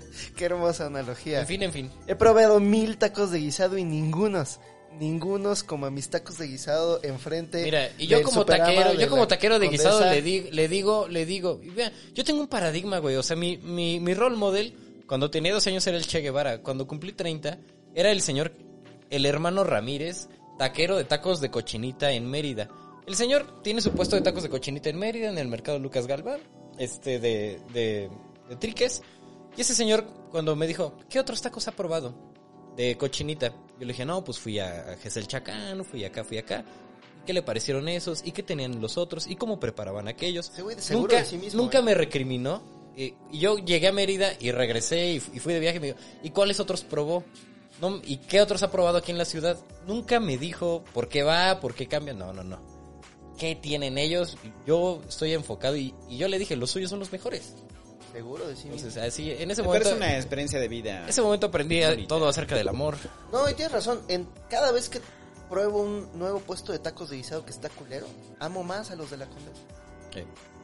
No, no le sabes. Este. a ver, bueno, ya. eh, ¿Los has probado? ¿Qué? ¿Los de la condesa? Enfrente del Superama de Pachuca. Sí, No, no, sí, no, sí, no, sí. los conoces. Un día vamos. O sea, es te que vas sí, a no, enamorar. no le sabes a las calacas. Está bien, está bien, está bien. Bueno, a ver, eh, y eso nos lleva al siguiente, a la siguiente emoción Negativa. negativa, Mi favorita. que es que no, si esa es mi favorita, culpa. Culpa. Vamos La a hablar de la tristeza también. Ya se nos O sea, agota el tiempo, amigos. Se nos agota el No, tiempo. porque ese ya lo, los tristeza y lo tocamos en ¿Positivas? la, tristeza no la tomamos en el podcast de la tristeza, ¿no? O sea, Hicimos un podcast de la tristeza. Ah, sí, no, hicimos una de la depresión. no, hicimos uno de la tristeza y hicimos uno de la felicidad. ¿Sí? ¿Sí? ¿Sí? ¿Cómo, Hemos hecho tantos ¿cómo que nos repetimos? Pero bueno, la culpa nunca hemos nunca hemos hablado de la culpa. La culpa, ya me Y, voy. y, y, y- y el Hobbit se va porque tiene muchas culpas. Culpable. Como dice, sos la única culpable. La culpa es algo que solamente experimentamos nosotros. O sea, difícilmente un perro que después de que ya sabes que se comió un conejo, Ajá. Va y dice, ah, la verga. Después de que el Pulquito se conejo". paró en la computadora y arruinó todo mi script. O el valedor que de repente me deja un pájaro ahí muerto en la cama y no llega al otro y dice, chale, güey, no lo debía haber matado. Yo ¿Por creo que lo tenía hice? familia, ¿Por qué ¿no? lo O sea, hice? ¿Por qué lo hice? Está bien cabrón el tema de la culpa, porque el- la culpa, o sea, deriva del trauma, ¿no? O sea, hay un hecho traumático Sí, sin duda. que nosotros probablemente provocamos y o, o en muchos casos nosotros no provocamos, pero también es un hecho traumático, porque usted puede experimentar culpa por cosas que usted ni siquiera provocó, ¿no?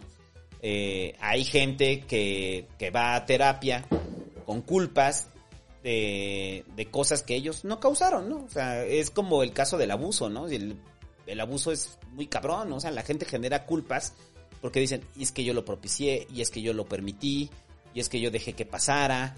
Eh, eh, cuando empezó todo el movimiento del Me Too, muchas morras empezaron a darse cuenta de que durante años experimentaron culpa, ¿no? Ah, O sea, se de culpabilizaron por se ese pedo. culpabilizaron porque creían que ellas eran las causantes de Ellas que eran las culpables. ellas eran las culpables de que hubieran abusado de ellas, ¿no? O sea, porque les daban Su entrada, consecuencia. etcétera, ¿no? Entonces, la culpa eh, solamente nos atormenta a nosotros, pero recae eh, en algo que pudimos haber prevenido, pero que en ese momento no teníamos las herramientas para poderlo prevenir.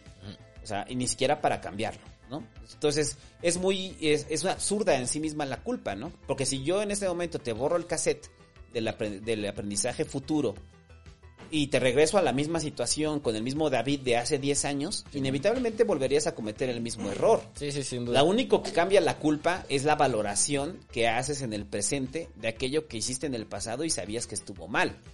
Aún así, cada uno de nosotros carga con una culpa. ¿Ya probaste el hinojo? Prueba las Coman hojas. hinojo. Prueba las hojas delgaditas. A ver, O sea, bueno, déjame, déjame como anís. pero ahorita me lo pruebo. como probar ese hinojo. Entonces, eh, es, es inevitable escapar de la culpa. ¿Ya lo probaste? Todos tenemos una, Zafo. una magnitud de culpa dentro de nosotros, ¿no? Hay culpas que son tan grandes que seguimos arrastrando con los años, ¿no? Entonces, eh, por eso digo que eso es un absurdo, la culpa en sí misma. O sea, no podemos hacer una Bueno, también hay- valoración. También hay gente consciente de sus, de sus chingaderas y... Por más consciente que seas, el, el resultado y, y- y- y todo lo que conllevó años después, eh, solamente viene cuando haces el balance años después. En el momento Pero- simplemente lo hicieron y ¿Qué ya. pasa si yo sabía que lo que estaba haciendo estaba mal y de todos modos lo hice? No merezco pagar. No, o sea, bueno, sí mereces pagar de acuerdo De a nuestro forma sistema sí, pero- legal, ¿no? Más allá de la ley. Pero, pero es que la mayoría de la gente que Hay dice, es que yo sé lo que, lo que estaba haciendo mal, pues probablemente sabías que en ese momento había una estructura social que te impedía hacerlo, o había leyes que te decían, oye, no puedes hacer No, esto. Incluso hay, hay, hay casos más cabrones, o sea, gente que está consciente y que incluso tiene las medidas para no hacerlo y pues, le vale verga, güey. O sea, ya es, ya es un, Pero, pero un es que- rechazo hedonista a, a todas las Pero, circunstancias. pero- pero la culpa parte del arrepentimiento, ¿no? O sea, tú, tú tienes culpa porque estás arrepentido de aquello que hiciste. Sí. O sea, si no te arrepientes, o sea, Eres uh, un cínico, güey. O sea, cuando el hobbit dice de que probablemente sabes lo que estabas haciendo y aún así lo hiciste, pues probablemente no estás arrepentido, simplemente no te, no te salió como querías y estás recibiendo un castigo y Pues sabes ese- que estuvo mal, lo hiciste y lo mal. volverías a hacer. Ajá, pero lo que no te gusta es el hacer, castigo presente. Es que de eso se trata crimen y castigo. Es un güey que sabe que lo que está haciendo está mal, lo racionaliza de tal modo que dice, bueno, pero eh, sería un... porque sabes? Esta mujer es mala y demás. Y va y comete su crimen y la culpa lo destruye. Y la culpa lo destruye porque el güey sabe que lo que hizo estuvo mal y además se salió con la suya, pero no se salió con la suya porque tuvo el castigo psicológico de vivir con esa culpa constante. Sí. Entonces, toda la gente a la tumba se lleva culpas, ¿no? O sea, todos, todos, todos. En algún momento se llevan culpas no. por aquello que no hicieron, el hobbit no. Pero hay gente que sí, ¿no? La gran parte de la gente se llevan culpas. Entonces yo apenas lo decía en forma de chiste, ¿no? Y en el ciber, ¿no? O sea, de, de que la culpa primigenia es la culpa por Cristo, ¿no? Y que... Y el pecado original. el pecado original, o sea, ¿Sabes cuál es el pedo? Nacimos somos- y ya nacimos con culpa, ¿no? Es que somos católicos. Sí. El Pero problema del catolicismo es que naces con el pecado original. Desde que naces ya le debes algo al cosmos. Pero a ver, a ver, yo lo que quiero decir con eso es que la culpa generalmente te regresa en el nivel del trauma. Y, y, y regresando a nuestro cerebro de chango, es, ¿el trauma para qué nos sirve? ¿O para qué nos sirve un hecho traumático? ¿Y por qué se queda tan grabado en el cerebro? A ver, ¿para qué? Porque es un asunto evolutivo, ¿no? Si de repente el, el- el David primitivo va por ahí, güey, y, y de repente trata de brincar un acantilado y el güey se cae y se rompe una pierna, No lo vuelvas a no hacer. lo vuelve a hacer. Y entonces cada vez que evoques eh, una situación parecida, pues vas a experimentar culpa porque el David del pasado, don pendejo, Ajá. no sabía que no tenía que brincar ese acantilado, ¿no? Y o aún sea, así lo adquieres en el futuro un conocimiento que te permite juzgarte hacia el pasado. No, porque es- es un aprendizaje que, que eso es lo que permite. O sea, lo que permite es que no, no es, es la repitas manifestación del aprendizaje. no repitas el error en el futuro, ¿no? Entonces, por eso. por eso el trauma como tal se queda enraizado en ti, o sea, se queda tan enraizado que lo puedes evocar una y otra vez, o sea, es como el chiste del Bill Burr, ¿no? O sea, que de repente está en la regadera y recuerda una estupidez que hizo hace 20 años y que la única forma que tiene es de, calla- de callarlo es cuando mientras gritas, "Ah", que se empieza a callar a sí mismo, o sea, es, estás repitiendo un hecho traumático en tu vida porque estás experimentando culpa por aquello que en ese momento no podías controlar. Lo único Entonces, que se no queda entiendo- grabado, o sea, y eso es cuando, perdón, y nada más para terminar, o sea, ¿por qué los tra- el trauma como tal se queda ahí grabado y lo evocamos una y otra vez y nos genera la misma culpa y una y otra vez? Es parte de este mecanismo de nuestro cerebro de chango y es bien cabrón escapar de él, porque al final te está preparando para eventos futuros, nada más que aquí ya no es el tigre, Aquí es algo que, no sé, lastimaste a una persona, dijiste una cosa horrible, te pusiste en una situación de vergüenza, que son situaciones que alguien diría, "Ah, güey, yo ni me acordaba que hiciste esa estupidez, ¿no? O sea, que te pusiste pedo y te vomitaste en mi cama. Pero te pagué esa cobija. no me la pagaste, la tiraste. Eh, o sea, ¿Nunca te compré una cobija? nunca me la compraste, ya cómprame mi cobija y era de las del tigre, cabrón. Ah, con, razón pago karma, debo cosas Bueno, todavía. sí, así Bueno, fue. pero bueno, pues como pueden ver, para el Hobbit no fue un hecho traumático. Para mí sí lo fue. Entonces, como para mí sí lo fue. No de, tengo de repente yo estoy en mi rutina diaria haciendo unos Sí. huevos con jamón, güey. Y de repente digo, ese pinche Hobbit que vomitó mi cobija del tigre, güey. Entonces te preguntas, ¿por qué estoy recordando esto en este momento y por qué lo estoy recordando tan vivido? Para no volverlo a invitar. Exacto, Sí, sí, sí. porque hay una señal que te dice, no dejes que ese pendejo se acerque a tu cama, la Fue va a vomitar, güey. O sea, fue tu culpa. Pues hay dos partes ahí, me parece que me parecen dos partes interesantes. Por ejemplo, la, la revictimización y el juicio que te haces a ti Me mismo. estás revictimizando. Eso ya pasó. ¿Qué tan- qué tan Págame mi es, cobija, no? cabrón, era de tigre, güey. Era de las, O sea, de las buenas. En el caso, por ejemplo, de la, del abuso, me parece muy delicado, ¿no? Como hacer esa revictimización propia, pues, en que no tenían por qué tener esa experiencia, ¿no? O sea, es Mm, como sí, un ¿no? conocimiento que no es necesario, este, que no debería suceder en la sociedad, güey. O sea, no, no, eso no puede pasar, cabrón. Sí, no. Y, Y- aún así las personas experimentan culpa. Y, y con justa razón, de alguna u otra forma, inju- con injusta razón, este, manifiestan esa culpa, porque al final vivimos en una sociedad de predadores.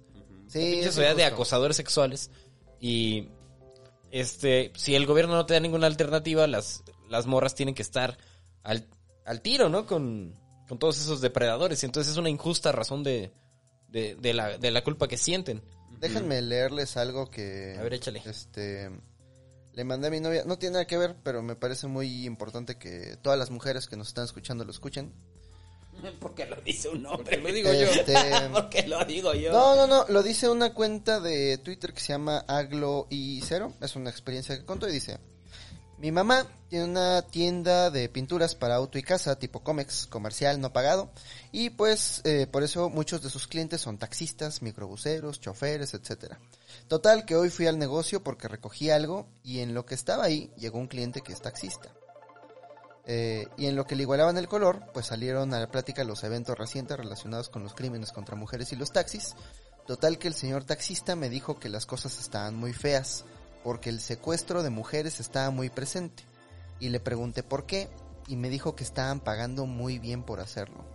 El señor sacó su teléfono y me enseñó unos mensajes en los que venían cuánto pagaban. Era un tabulador de mujeres por edad en el que venía cuánto le dan si le llevan a una.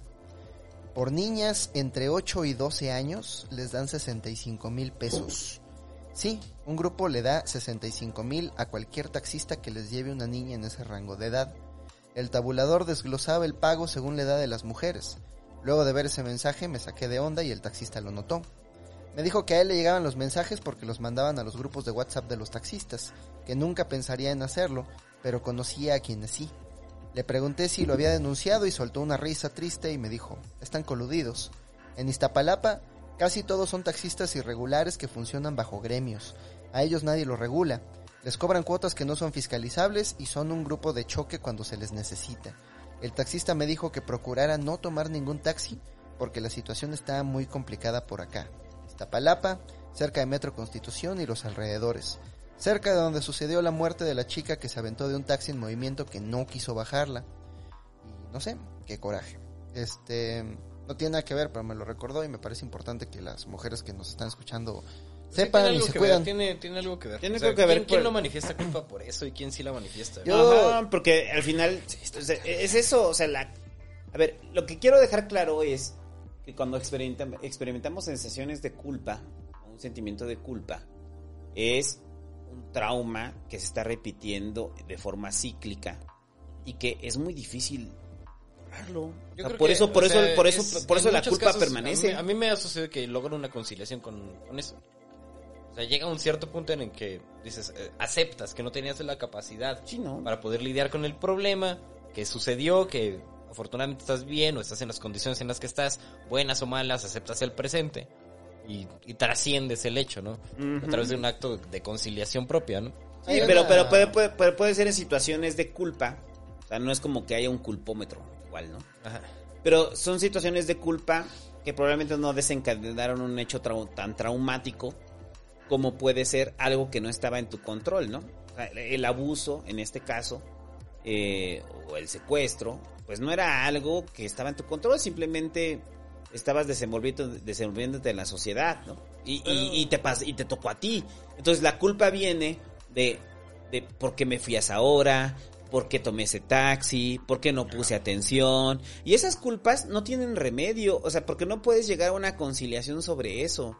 O, o mucha gente no llega a una conciliación sobre eso. Es como, pues me pasó. ¿Y me pasó por qué? Pues por mi culpa.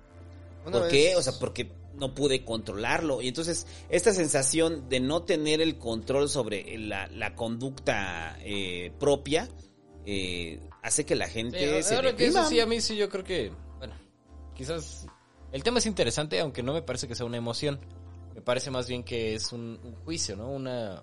Que la Una culpa como en sí misma una, emoción- una emoción. Es una evaluación. No, sí El lo juicio- es, porque es, es, el, es el remanente del trauma. Y el trauma en sí mismo sí es una emoción. El trauma sí, El juicio es posterior. El recuerdo, el recuerdo puede tener... La culpa es trauma El continuado. recuerdo, el recuerdo puede, puede involucrar emociones como regresarte el miedo, reactivarte la tristeza, reactivarte ciertos dolores. Pero hablar de culpa me parece que ya estás haciendo una valoración de una narración anterior. No necesariamente, No, no, no porque creo, porque hay una la culpa- memoria, hay una memoria. La emoción siempre precede al juicio. El juicio es la manera en la que Ah, pero yo no creo que la emoción sea la culpa. La emoción es el miedo. O sea, por ejemplo, ¿No? yo, imagínate, por ejemplo, digamos, pensemos en un recuerdo. eh, Me caí de las escaleras por estar muy pedo. Entonces, este, estaba tan pedo, me caí y, y, de- y tengo ahí, y te tiré, güey. Entonces te quedaste ahí, perdiste una pierna, güey. por- porque, te, porque me tropecé contigo. Entonces, cada que el pinche hobbit ahí, todo cuchito, este, digo, chale, pues sí es mi culpa. Pero yo no siento a priori culpa. Yo siento a priori tristeza, siento a priori este dolor, siento a priori empatía. Y esa mezcla de emociones me lleva a generar un, un sentimiento de que soy el causante. Pero, de, ese, de ese problema. pero Entonces, tiene una cualia, tiene una cualia irreducible. O sea, tiene un sabor específico que no se puede reducir a otras emociones o una mezcla de emociones. Eh, yo tengo una culpa muy, muy vieja. Es como vergüenza en realidad, no es como tanto una... Tiene que ver con la vergüenza, pero es distinto. Eh, tengo una culpa muy particular, ¿no? Este, muy vieja, incluso. Este, y no sé si mi hermana se acuerde, pero cuando éramos muy niños, yo tendría como, ¿qué te gusta? Unos, tendría unos 13 años, ella tenía 7 años menos, no sé, ella estaba muy chiquita. Eh, le compraron una nueva eh, lonchera, era una lonchera de aluminio, y cuando estábamos a punto de cruzar una avenida, le dije, a ver tu lonchera, y le empecé a hacer así, y mientras la estaba balanceando, se me zafó de la mano. Es que ni siquiera sé si la solté a propósito. Así son de culero los morros. Ni siquiera sé si la solté a propósito, pero se fue hacia donde estaban los carros. Y, y- y- y tuve el impulso de ir por ella, pero pues iban muy rápido los carros y la aplastaron. Este, y lloró mucho mi hermanita. No sé si se acuerda de ese momento, pero... no. Probablemente sí. Eh, Probablemente, pero... Pero, Pero no, para ti fue un hecho traumático. no me saco esa culpa del cuerpo. Oh, Y- pues y es cada- que ese es el punto. y- O sea, y el punto es, en algún momento vas a agarrar otra lonchera y vas a volver a hacer la misma mamada. Pero con cuidado, Ah, porque ya pasó una o vez. probablemente lo hagas en un lugar seguro y demás. Ese es eso. O sea, es tu cerebro entrenándote para evitar situaciones dolorosas. Sí, no quiero volver a... Es que creo que tiene Antes mucho... era un tigre, ahora eh, fue la lonchera, Creo pero que tiene antes era un mucho... tigre. Pero creo que tiene... Es es lo contrario. O sea, creo que el tigre es el miedo hacia el exterior, pero este es el miedo a dañar el interior. O sea, no quiero... eh, tiene mucho que ver con la empatía. No, Yo no, no, no, no, pero sí, sí, sí. no me- solamente puedo No refiero al hecho, me refiero al trauma en sí mismo. O sea, si de repente tú ibas por un, cam- un sendero y en ese sendero te sale el tigre y te rompe y te come la pierna, güey, y te atora. O sea, sabes que en el siguiente, cuando vayas por el sendero, vas a decirle a los demás, no vayan por ahí. O vas por ahí y ya no, va- o sea, quieres pasar por ahí, mejor tomas otra ruta, ¿no? Pero creo que está muy relacionado también con la empatía, porque tú no sientes culpa hacia alguien que no te genera empatía. Eh, Santiago Hermesía no siente culpa por la conquista porque no considera que los aztecas sean seres humanos. Este, si tú aplastas una araña, dices, no sientes culpa por la vida de la Sí, araña. pero es lo que decía al, al inicio, o sea, hay gente que es consciente de que lo que está haciendo está mal y no necesariamente van a generar culpa. Pero si tú le causas daño a alguien que amas, esa culpa Alguien que te va a amas o, o- o que realmente te importen las reglas sociales establecidas en las cuales digas, lo que estoy haciendo está mal y debo de experimentar culpa por todas las vidas que arruiné o por toda la gente que no conozco y dañé, ¿no?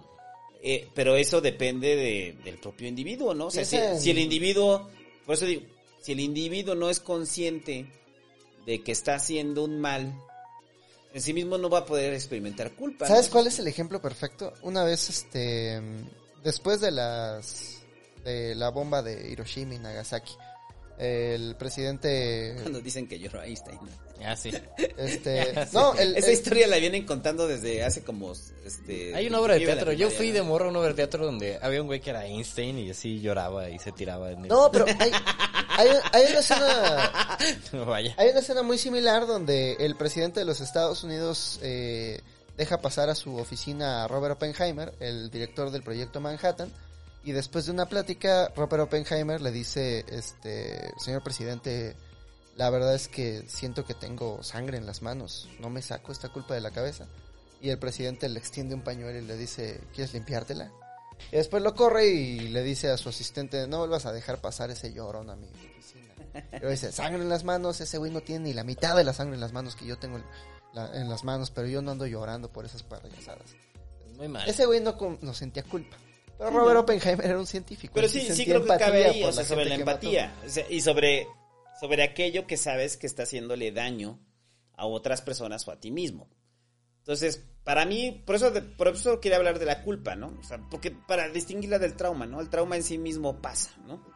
La culpa es la, la- el análisis que experimentamos después de varios, de, de mucho Lo tiempo, diciendo. de darle vuelta al asunto, ¿no? Está diciendo. Sí, o sea, el trauma es el hecho. O sea, pero aún así la culpa es una emoción porque no estás reviviendo el hecho en sí mismo, sino los factores que te llevaron ahí. O sea, es una emoción. O sea, uno experimenta culpa. Es normal experimentar culpa, ¿no? Entonces, Eso me parece un artificio de lenguaje. mm, El otro día... artificio de lenguaje en sí mismo es un artificio de lenguaje. Sí, sí, claro que sí. Bueno- artificio de lenguaje son, son de esas palabras que utilizan Para- las personas. para la gente que siente culpa. Para la gente que siente culpa, este, una vez entrevistamos a Anil Seth. Anil Seth es un eh, científico que escribió un libro que se llama Being You, que es el resultado de eh, analizar y estudiar el fenómeno de la conciencia durante 20 años. Entonces, después de analizar y eh, experimentar con el fenómeno de la conciencia, es- escribió todo un libro donde lo sintetiza y trata de explicarlo con bases neurológicas, psicológicas y demás. Está muy interesante. Entonces, este, mm, eh, se volvió como el nuevo estándar para hablar de la conciencia, del problema duro de la conciencia. Eh, tuvimos la fortuna de poder contactar con él, de entrevistarlo. Y yo tenía la duda, ¿no? Le preguntamos como, oye, ¿cuál es tu opinión acerca de el libre albedrío? Y su opinión es que el libre albedrío no existe en el presente, pero sí existe para el futuro. Para él es un es un aparato de la mente para tomar mejores decisiones en el futuro. Cuando tú tomas decisiones aquí en el presente, tú no tienes idea de todas las otras decisiones que pudiste haber tomado y actúas. Y en el futuro piensas en esa situación que pudiste haber ah, hecho distinto y dices, eh, es que pude haber tomado este otro camino, pude haber hecho las cosas distintas, pude haber hecho esta otra cosa, pero la verdad es que no podías, no tenías esa información, no, no tenías la capacidad de escoger distinto. Eh, es- Esta ilusión del libre albedrío nos sirve para que en el futuro, cuando nos encontremos con una situación similar, tomemos en cuenta todos estos caminos y efectivamente tengamos la capacidad de escoger uno distinto. Eh, Y eso es lo que mucha gente que va a psicoterapia se trata. O sea, es como tratar de entender que aquello que te pasó, pues no fue tu culpa. No fue tu culpa. Y lo que sí fue tu culpa, o que consideras que fue tu culpa, pues es igual, exactamente igual. O sea, no tenías los elementos para poder en ese momento discernir. Yo lo, lo- repito el ejemplo. ¿Sabes Sí. quién es de la misma idea? Robert Sapolsky.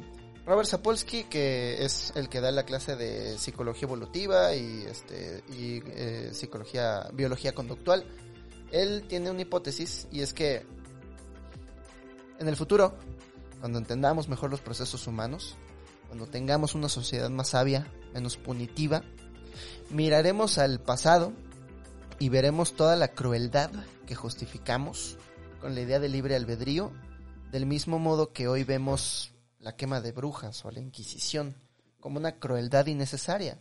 O sea, hoy castigamos a los criminales, hoy castigamos a la gente que roba, a la gente que mata, porque decimos, él tenía libre albedrío, él decidió delinquir, ahora le toca pagar, ahora le toca sufrir, pero para Robert Sapolsky no existe libre albedrío.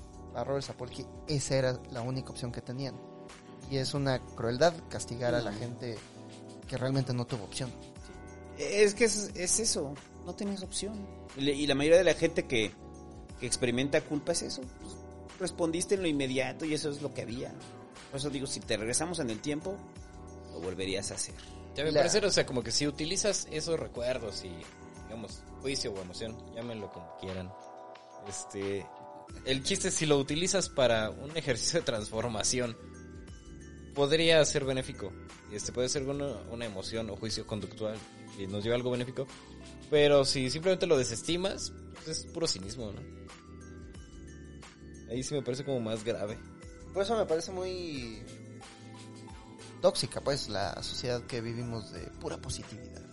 Puros pensamientos positivos, yo hoy elijo ser feliz. Porque no nos deja lidiar con estas... Sí, no, no- emociones no te deja lidiar con tu culpa y, y entender eso. O sea, que no fue tu culpa.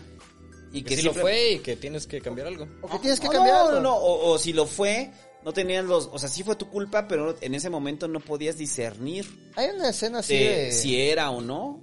¿Te acuerdas de esa escena de Breaking correcto. Bad? Ajá. Cuando va Jesse Pinkman a terapia grupal y el terapeuta les está diciendo que ámate a ti mismo, todo empieza por amarte a ti mismo y él le explica que, güey, yo soy una terrible persona. Por mi culpa murieron un montón de personas a las que yo amaba, yo he causado sufrimiento en cada persona a la que he tocado, todo lo que toco lo destruyo. Aún así quieres que me ame a mí mismo? ¿Neta crees que no hay ¿Cómo lo nada que pueda cambiar de mí? alcohólicos? Eso me parece muy interesante. O sea, los alcohólicos todo el tiempo están recurriendo, ¿no? Como a una especie de autoconmiseración. Dicen, Mm. No, soy lo peor, este, valgo verga. Todo lo que me pasa me lo causé yo y destruyo a todos los demás. Todo lo que toco lo hago, lo destruyo, ¿no? Entonces, ¿cómo pueden llegar con esa conciliación? A mí me parece, no sé si hayan llegado como algo sano a través de ese, ejercicio autopunitivo. Sí llegan, sí llegan.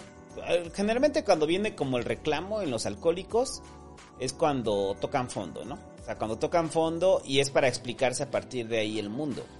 O sea, es yo fui un cabrón, yo toda la gente que tocaba le hacía daño, destrocé a mi familia, perdí ofertas laborales, pero ahora sea, es como, un- o sea, no es solamente re- revictimizarse sobre lo jodido que ha sido, ¿no? Sino es como explicarse a la persona que ya no quiero ser. O sea, pero el, el revivir es revivir el trauma. O sea, si yo revivo el trauma, pues vas a, eh, vas a implementar mecanismos para que no vuelva a suceder. Y eso es lo que hacen.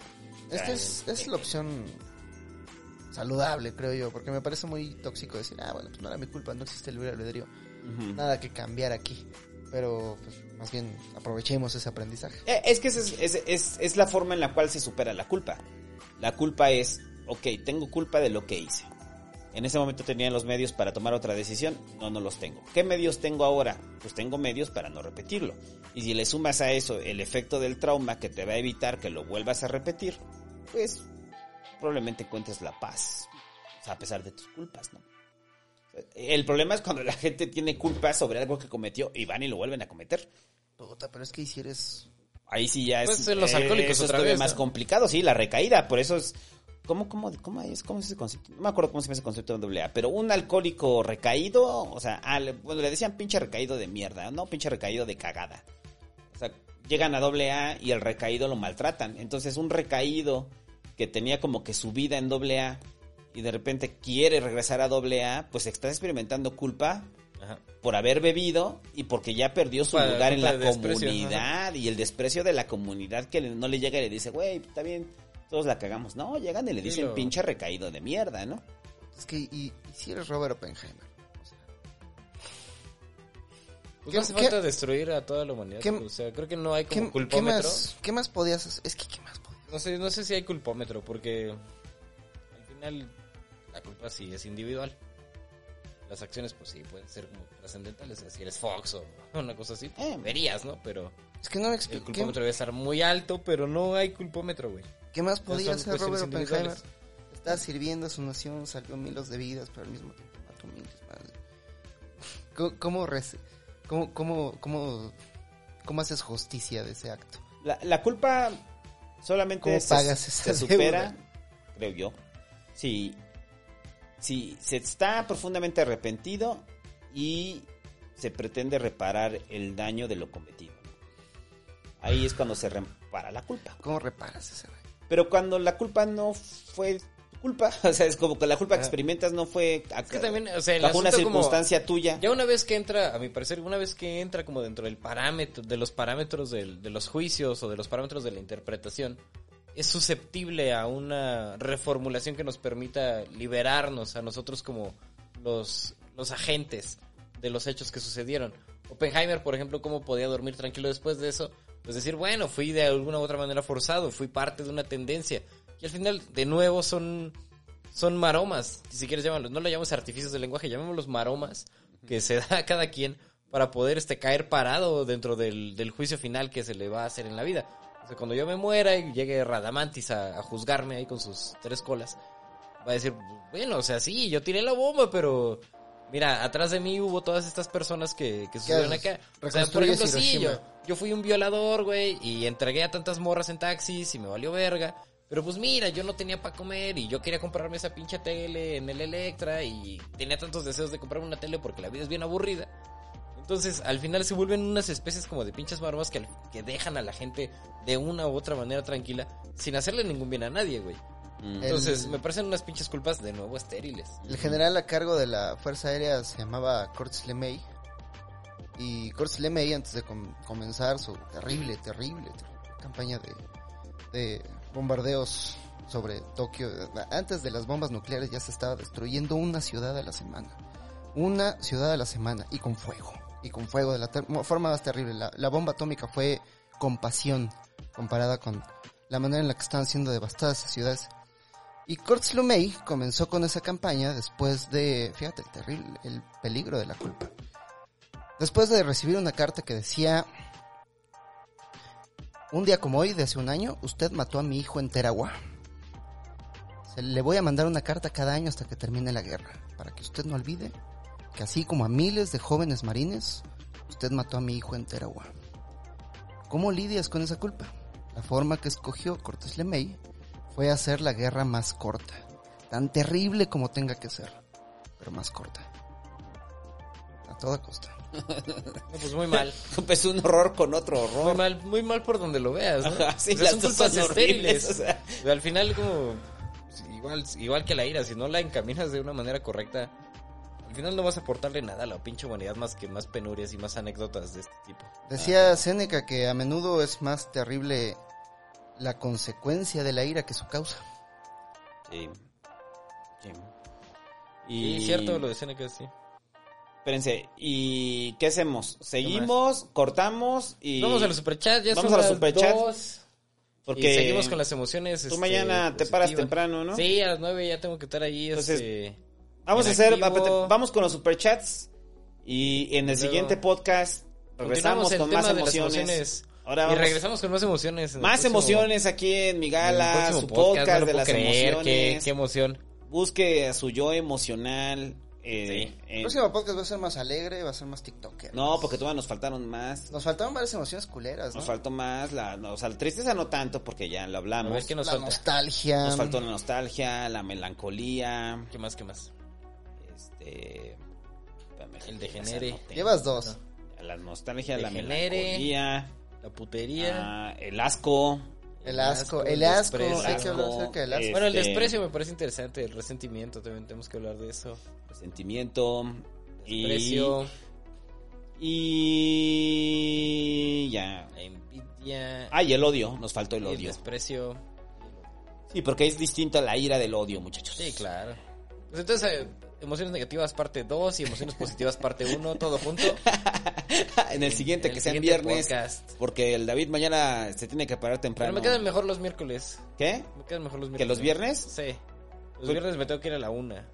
Pero tenemos que, tra- pero tenemos que empezar temprano. A las 7, 8 está bien. Seis. Bueno, Ah, no, ahora pero- que sí nos tardamos un poco más. Ahora nos tardamos un rato porque estábamos, porque no agarraban las cámaras. Sí, sí, sí. Pero ya, yo creo que si empezamos a las 7 en punto, sí, Sí, ya. 7, sí, sí. Sí, seguiremos, pero yo sé que nos queda todavía como una hora y media de superchats, entonces. Sí, no, ya. Vamos a Superchat Sí. y no se pierda la segunda. Tema, segunda, La segunda, segunda parte. Superchats. superchats, superchats. Y el público no se hace esperar aquí en mi gala, eh. podcast. Sí, la próxima semana nos veremos este, con más este superchats. Aquí en Podcast Emocional. Gala el podcast emocional. Mi gala es el podcast, el podcast emociones, emocional donde hablaremos de Está muy emociones. epiléptica esta madre, porque como si te quedas viendo, sí, sí te pone un poco epiléptico. Donde volveremos con más emociones negativas. Creo que va a ser otro Navideñas. de emociones negativas parte 2. Parte dos, El ego emociones emociones positivas parte 1. El ego. Sí, porque nos faltó más hablar de emociones Hicimos negativas. un podcast sobre el ego. También. ¿Ya hicimos un podcast del ego? No lo puedo creer. Sí, este, muy mal informado. Yo quisiera hacerlo hoy, que sé más cosas al respecto. Bueno, lo haremos segunda parte del ego. Haremos la segunda parte del ego. Todavía faltan las segundas partes de todos los Todos podcasts los que hemos dicho que íbamos a hacer segundas ahora, partes. Ahora en video. y no que lo no hemos hecho ni segundas viva. partes. Ah, sí, ahora con mira. efectos croma. Efectos No lo croma. Pon al no Hobbit lo ahí místico. Hobbit místico. Joder, místico, este... ¡Qué maravilla! No, no me siento, sí, no me siento místico. Sí me, sí me, me bajoneó acordarme. Pero entonces queda mejor el miércoles a ti. Sí. Pues sí, pues sí, si empezamos como a las 7, 6, está chido. Sí, pero está bien. O sea, pero que lleguemos, empecemos 7, son 6. Miércoles o jueves me queda muy bien. 7, 10, sí, acabamos a la 1, sí, me parece perfecto, nos vamos a dormir. Feliz. Y ya, superchats, Hobbit, este, para ya irnos a dormir, porque hoy es mar, miércoles y uno tiene que dormir. Ya, A ver, sí, esos superchats. Son unos lientos. No sé cómo se pongan, pero bueno, ¿cómo vamos a dejar por los superchats? Déjate, Hobbit, ahí está, deja el besos para que venga a escuchar los Si superchats. se preguntaron por qué tenemos al pendejo de Jeff Bezos ahí, porque necesitamos cuatro personas en la retícula. si quieren puedo poner una carrera de burros en vez de a Jeff Ah, Bezos. sí, a ver, ponlo, mientras estamos aquí. Eh, ahí tienes, ¿no? El listado. Sí. Otra vez.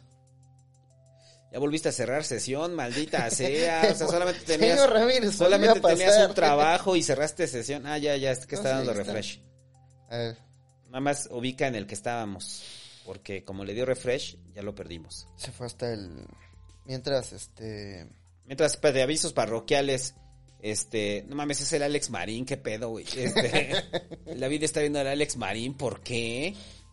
Eh, eh, ya va a salir la siguiente semana la preventa de tragar sapos, muchachos. Ya va a salir en novela para que amenice las reuniones familiares en diciembre. Se lo regale a su tío ultraconservador, a su tío priista.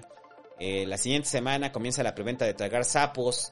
Y todos los libros que se compren en preventa se van a llevar un bonito separador y van a ir firmados. Ese es como si usted apoya la preventa. Si no, cuando se acabe la preventa, ya va a estar a la venta en el srsanto.com y en Amazon para que se lo regale a su tío. Ya. Avisos parroquiales tú, Pallino. Este... El 2 de diciembre vamos a hablar acerca del empleo, para que sepan cuáles son sus derechos laborales y para que sepan cómo organizarse en un sindicato. Durante muchos años ya, este, a mí me parece que es obra de un acto político deliberado para despolitizar a la gente y a la ciudadanía. Palabras como partido político y palabras como eh, eh, sindicato han sido pues asociadas con corruptos, con gente de traje que está depredando al país. Y a mí me parece muy trágico porque, por un lado, los partidos políticos son la mejor herramienta que tenemos los ciudadanos para organizarnos políticamente, al menos en este sistema, por ahora. Y los sindicatos son la mejor herramienta que tienen los trabajadores para organizarse y hacerle frente a las grandes corporaciones y a su patrón. Entonces, este, les vamos a enseñar el 2 de diciembre cuáles son sus derechos laborales y cuáles son los pasos para formar su propio sindicato. Eh, especialmente queremos que nos vea la gente que está trabajando en Alsea, la gente que está trabajando en Grupo Carso, la gente que está trabajando en Grupo Salinas, como de que no. ¿Cómo pueden formar su propio sindicato? ¿Cómo pueden rechazar su sindicato blanco? Les vamos a dar, para que ya no los escriban, sus propios estatutos, su carta constitutiva, les vamos a dar ahí todos los documentos para que ya simplemente se organicen, 20 personas mínimo, y vayan y constituyen sus propios sindicatos. Este, hace falta, urge, una revolución de los trabajadores en México y la vamos a hacer por medio de las instituciones, la vamos a hacer por medio de la ley. Vamos a agarrar las herramientas del patrón y con ellas nos vamos a organizar. ¿Cómo de que no? Este, 2 de diciembre, ese día nos vemos. Así, superchats. Y... Eh, ay, güey. Ahorita que pase el señor de la moto. Fabián Velázquez dice, buenas, en mi trabajo están haciendo recorte de personal, fíjate. Y gracias a ustedes, deseo mucho que me despidan para poder tener tiempo libre para leer. Ese ya lo leímos, gracias. Eh, Carlos Contreras dice, los invito a ver RIP 28 Podcast en YouTube. RIP como Rest in Peace, Rest in peace. 28 Podcast en YouTube. Pero es que no nos dice ni de qué trata. Pero vean RIP 28 Podcast. Plasma Onion dice, volvamos a una era sin drenaje, viva la cólera. No, eso... eso pasó en Europa. Este... Baño seco, pendejos. Eh, Carlos Contreras dice, Hobbit, ¿Kanye West es de verdad bipolar maníaco? Pues, no sé, yo no soy psicólogo. ¿Tú crees que Kanye West sea bipolar No sé maníaco? que tenga Kanye West, pero tiene algo. Tiene pedos ese morro. Eh, Fernanda Flores Juárez dice, hace rato mi novio, un amigo y yo estábamos filosofando y nos acordamos de ustedes. Saludos. Postdata, de casualidad no saben del Negas. Su stream siempre está en vivo y lleva días en negro. No, no sé qué pedo con el Negas. No. Pregúntenle al Hecha. El Hecha es muy cercano del Negas, él debe saber. Donde quieras que estás, Negas, este, te mandamos un abrazo. Sabes que eres a toda madre y nos quedes muy chido. Gabriela Girón dice, este, ¿qué sería de los humanos si no tuviéramos emociones? Este, Los perros. no, los perros tienen emociones muy profundas. Los perros son bien celosos. Se emocionan cuando te ven. Deja de adjudicarle comportamientos No, no, no. humanos a los animales. ¿Tú tienes perros? No, tengo gatos. Yo los he visto de cerca. Eso no lo descarta de poder. Ay, sí. No saber del tema no lo descarta de hablar de algo que no conoce. No, los perros tienen emociones bien profundas. No Son sean- gatos. los- bajo esa lógica, los gatos también tendrían emociones bien profundas. También, nada más que no las saben expresar. ah, ya, sigue con los superchats.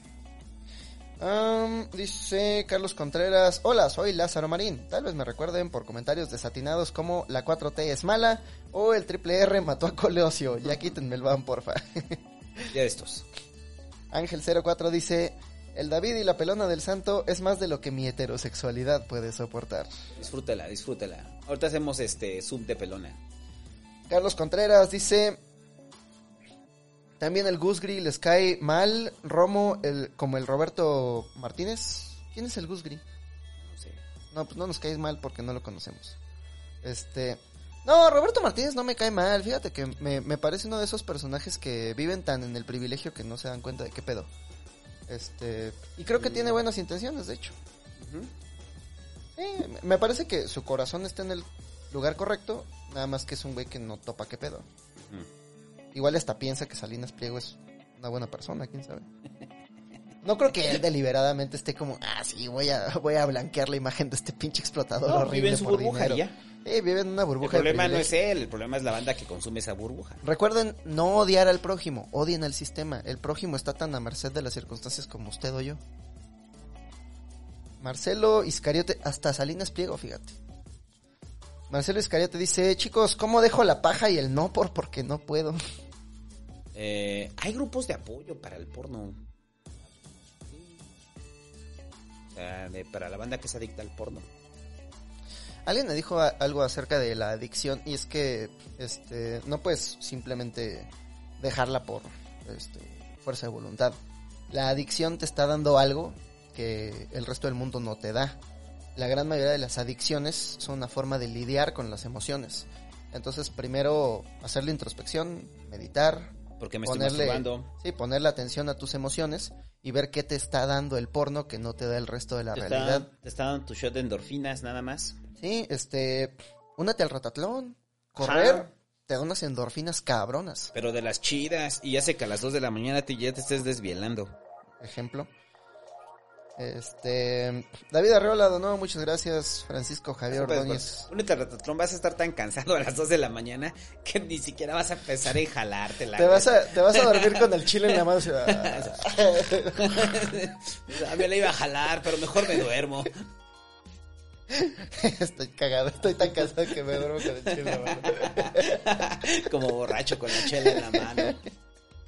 Ah, otra adicción, por ejemplo. Francisco Javier Ordóñez dice, llevo un año viviendo en Puebla. Esta ciudad me produce emociones negativas y ya me quiero regresar a mi pueblo. Que el triple R me mande fuerzas, porfa. Ya se murió. Pero nosotros te mandamos fuerzas. Exacto. Ah, está bien, está bien cabrón soportar Puebla. Este, eh, la Ciudad de México no se queda atrás. Eduardo Salas dice, la biología es química compleja. Todos los sistemas buscan el consumo máximo de los recursos hasta volver al equilibrio energético.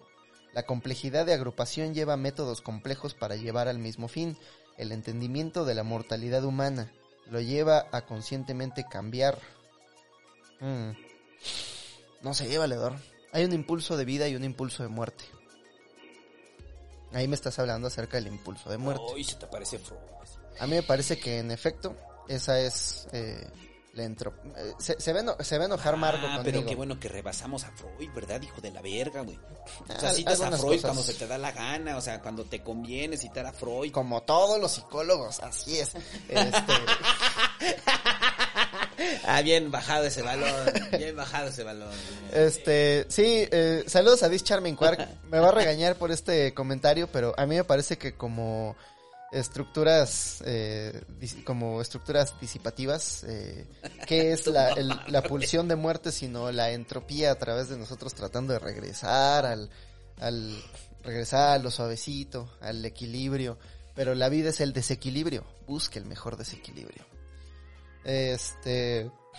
Sí, busca la vida. Como decía esta. Toda la. Costó un huevo. No mames, puso el Alex Marina ahí hablando con nosotros, Sí, güey. me costó un chingo de trabajo, güey. ya, tenemos otro panelista de más de 10 pesos. Ah, qué ahí. bueno tener a Alex Toda Marina. la, toda la serie del Señor de Muy los. destacada aquí. Es bueno tener Déjale, pongo su filtro aquí. moradito también. Toda la serie del Señor de los Anillos estuvo bien culera, pero hay una frase que me gustó mucho. Donde dice que busca la luz.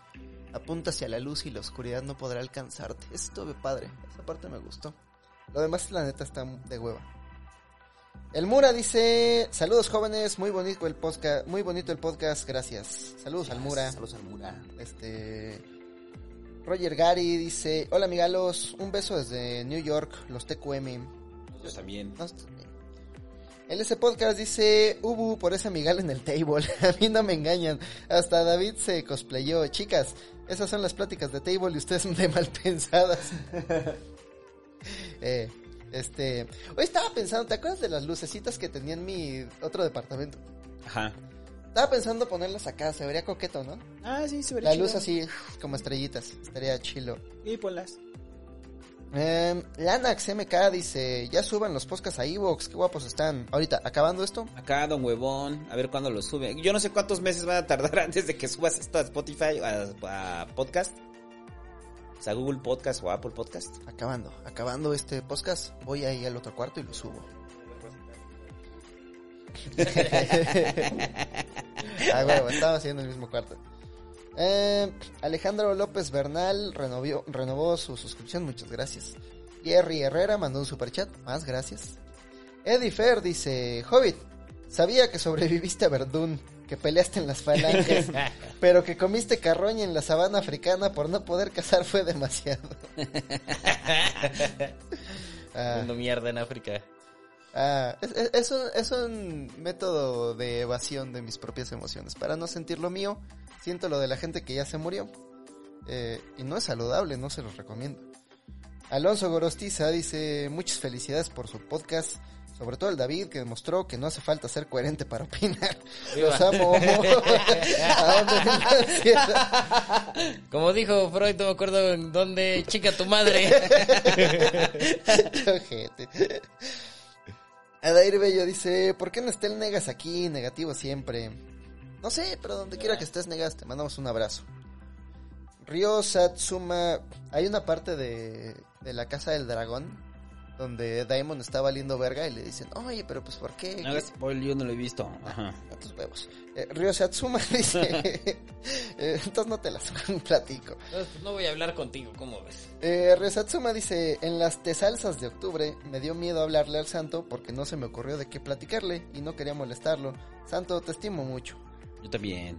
Lo le impones, Pues háblame de tu. lo intimidaste. Dame dinero. Ah, Dame dinero. Llega y así, dame un quinientón. Toma, Santo, te doy estos 500 pesos. Ah, ¿cómo estás? Ay, Bien, bien, detalle. bien. Llega y dile, ¿qué pedo, santo? Te regalo un peine. Qué pendejo. Güey, te ves muy bien con ese corte. Plasma Onion dice, Saludos, Plasma Union. el hobbit embonando las cosas a huevo es como ver a alguien que en lugar de armar el cubo Rubik rotándolo, nomás le cambia las estampas. a Es los el hobbit, ahí. Es el hobbit. Ah, no es cierto, pendejo, no me entendiste, que es Este distinto. Long Soul System, trastornos disociativos, dice, más que negativas, yo les llamo emociones incómodas. Bueno, le llaman negativas porque unas se sienten bien y unas se sienten mal. No es un juicio Una- de valor. Unas las deseas y otras no las deseas. Ah, es más bien una forma de distinguir unas de otras, pero no Sí, es pues como sí. que sean malas. No son malas, o sea, son necesarias, de hecho. Está mal, pero. Nada más se sienten Mal. culero. Pero es una Está bu- mal.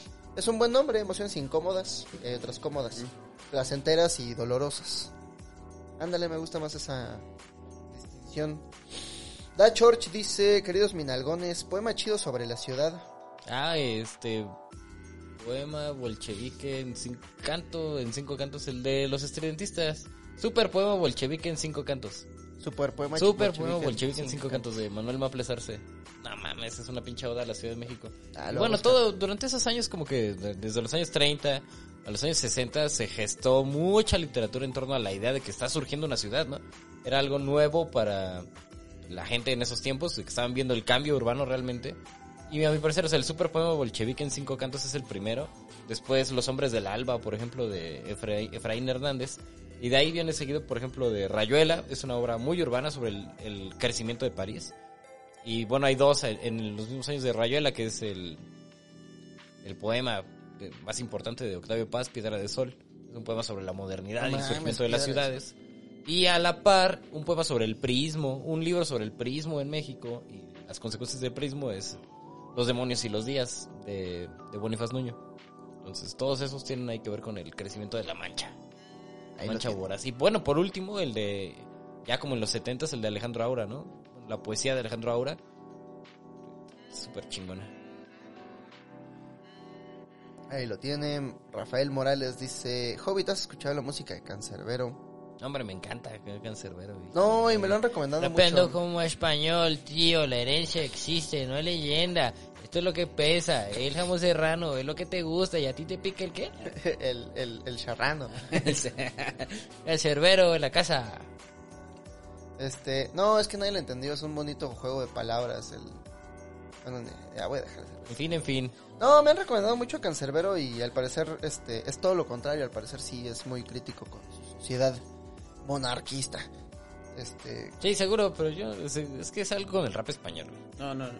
Yo no puedo poner el Rap el español. Por más que esté muy chido el, No, no puedo. el rap, como que hay, hay un impedimento, hay un sesgo. O sea, el pedo castellano. Es un sesgo y lo entiendo, es un sesgo. Está chido. mira, re- viene de Son Juan. Ya es el KCO, estaba bueno, pero ya no sabemos. Ryosatsuma, el obturador. Ryosatsuma dice algo muy importante, dice recordatorio de que van desfasados los podcasts y que este es el podcast 74, ya que existen dos Ah, sí. podcasts 71. Tengo caracteres de sobre, aguante Batis Boys, aguante Batis. Ah, sí, es cierto, corrige eso. Ah, no, bueno. ya no se puede, André, ya te hay 271. Ah, sí se les puede cambiar el nombre, creo. No, ya Espero. pa, ya pa' qué, joy, ya pa' qué. Eso es, eso es de culto, es de conocedores. Así hay 271, pasa. ¿Qué, tiene de malo? O sea, ¿qué es el 71 si no un enunciado Es como cuando arbitrario, güey? Podría ser el... O sea, por eso me gusta desorden mental. Empieza en el 24 y acaba en el 24, Ah, güey. huevo. Ya, güey, o sea, ¿qué importa? Es como cuando tu muñeco del tianguis tiene rebaba, ¿qué haces? ¿Lo ¿Qué mutilas o lo aceptas como es? mi Vegeta tiene el pelo verde. Está bien, así es. No se así lo es vida. No hay nada que hacer al respecto. Yo no siento culpa, ni siento celos, ni siento este ira. Mira, yo, yo duermo tranquilo sabiendo que hay dos podcasts 71. No me quite el sueño. Me acabo de acordar, fíjate. Ni sabía, yo ni sabía que ya llevamos 71, cuatro podcasts. Gracias por enunciarlo, amigo, pero pues. Gracias por Los podcasts no van desfasados, los números van desfasados al respecto al podcast. Así que corríjanme, por favor, el sistema métrico decimal y después vemos qué pedo. Así es. Fabián Velázquez dice, para el David, ¿sería tan amable de recomendarme algo sobre la belleza humana? Algo que la defina o no sé, algo interesante. Es para un amigo, gracias. No. Ah, ahí lo tiene. Este, Río Satsuma dice, borra en Twitter para no ceder a emociones negativas. Ah, pues al respecto te puedo recomendar como un libro muy interesante acerca Acerca de borrar Twitter. de borrar Twitter y cómo... Ah, sí, sí. Hay, hay- cosas interesantes acerca de borrar Twitter y cómo, como ser un ermitaño. Y yo les quiero recomendar a todos, este, o sea, si quieres borrar Twitter realmente y como pensar en eso, el libro del- en, en el sendero de Oko, de Matsuo Basho, imagínate poder caminar de punta a punta en Japón en el año 1600. O sea, ¿Te imaginas las cosas que verías, güey? ¿Te imaginas ese pinche paisaje, ese mundo? Alucinante, güey. O sea, de verdad un viajezote.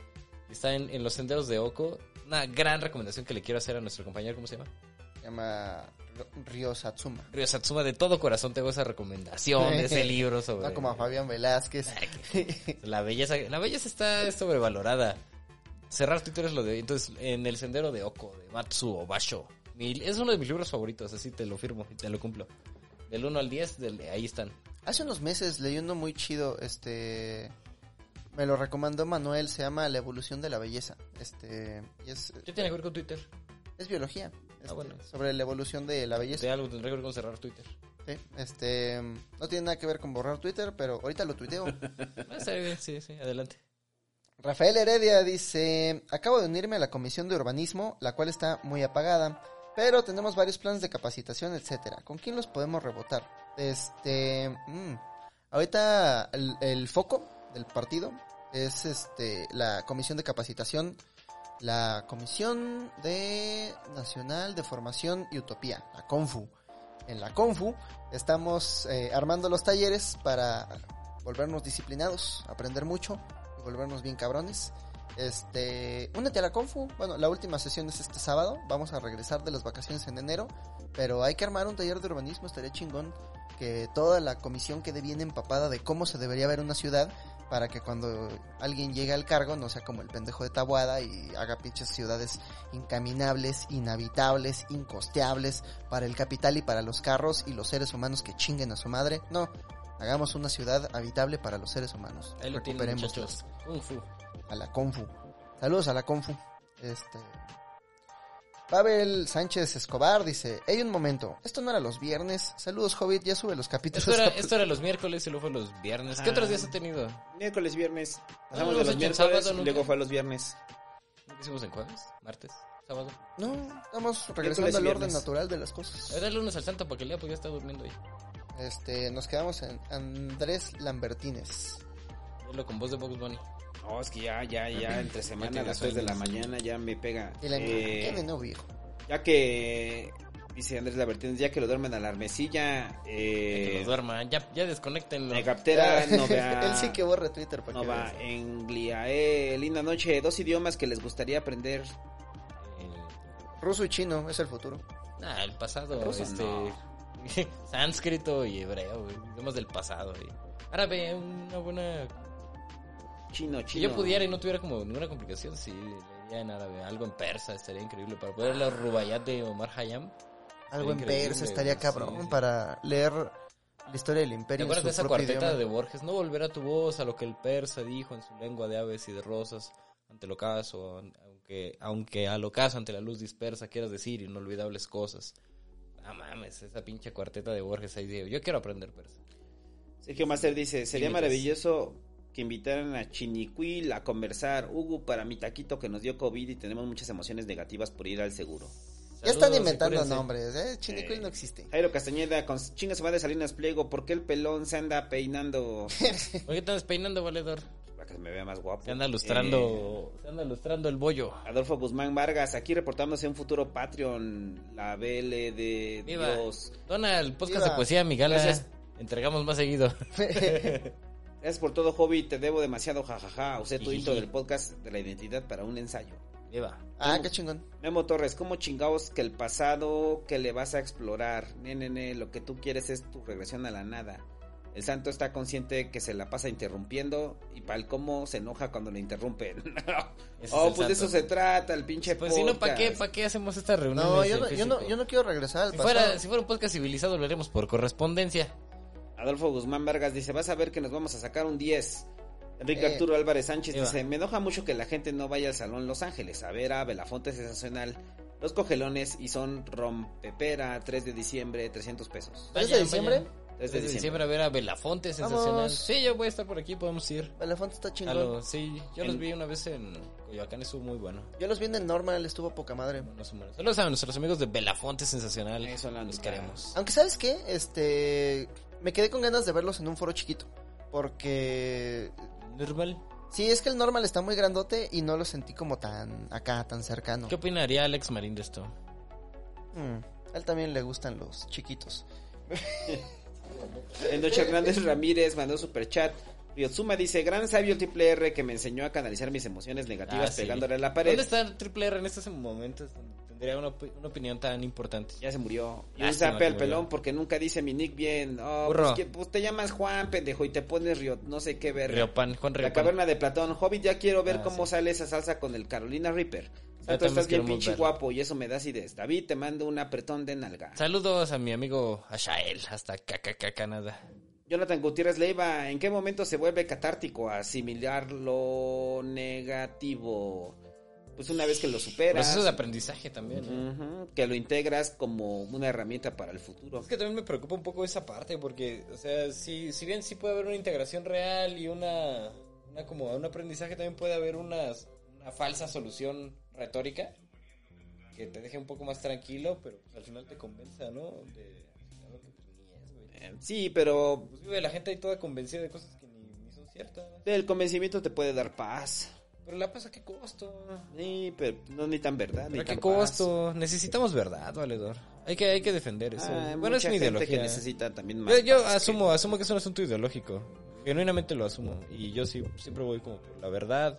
Ajá. Y el incluso a, pesar que de que gente- genere trauma y que genere dolor, yo prefiero la verdad. Yo, yo creo que hay gente que necesita paz antes que verdad. No, pues todos la necesitan, todos necesitan paz, y incluso para generar verdad, pero pues ya la, la verdad es un cisma sobre, sobre nosotros, nos, nos, nos trasciende. Es más importante que nosotros mismos y pues, es el principio, ¿no? Si no construimos sobre la verdad, estamos construyendo cosas endebles. Ryatsuma dice, Hobby, deja de mandar a quemar oxos y pelearte con moni- monigotes en Twitter. Comete un sneakers, no sigues el Tao cuando tienes hambre. No sigues sentado Ah, cuando... mames, ya no tuitees con hambre, es superchat idea. todo inteligente, estúpido. Deja de ver televisión. Eh, Es César que Ave me divierto mucho en Twitter. León dice, denme un beso en el siempre sucio, please, mi Beso negro mua". a ti, moco. Descalzo a escuchar, dice, Beso ¿cómo me defiendo negro. del outsourcing de Mercado Libre? El 2 de diciembre vamos a hacer un... ¿Es ilegal?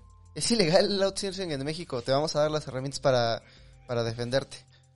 Frank RM mandó super chat. Alejandro Delfín dice: Hola, empecé a consumir con su contenido y empecé desde el podcast 1. Voy en el 42 y son una gran fuente de verga. recomendaciones de libros. Muchas gracias, me ayudan a nutrirme de buena lectura y analizar mejor. Qué bueno. La Laura Luna dice: Hola, tengo ansiedad, depresión crónica y tip. Yo sé lidiar con mi ira, pero la gran mayoría de mi círculo social me pide que lo reprima. Si lo hago, exploto y los daño. Si no los daño, si no los daño, igual. Eh, ahí abrazo a la luna. eh, he estado hablando con ella de todo lo que está pasando. eh, y pues la ira, pues es, o sea, ella misma lo sabe, ¿no? O sea, de que hay gente con la que puede expresar bien su ira y gente con la que no. ¿Has probado tomar clases de defensa personal? Eh, Yo llevo muy poco tiempo, pero Hey, conozco... ¿Has no, probado ir a terapia? ¿Has probado? llevo muy poco tiempo, pero conocí ahí a dos personas aquí.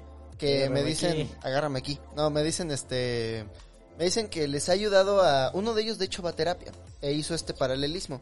De ayudar a compartir... compartir ¿Cómo dicen? Este, ayudar a separar los sentimientos y guardarlos para otra ocasión.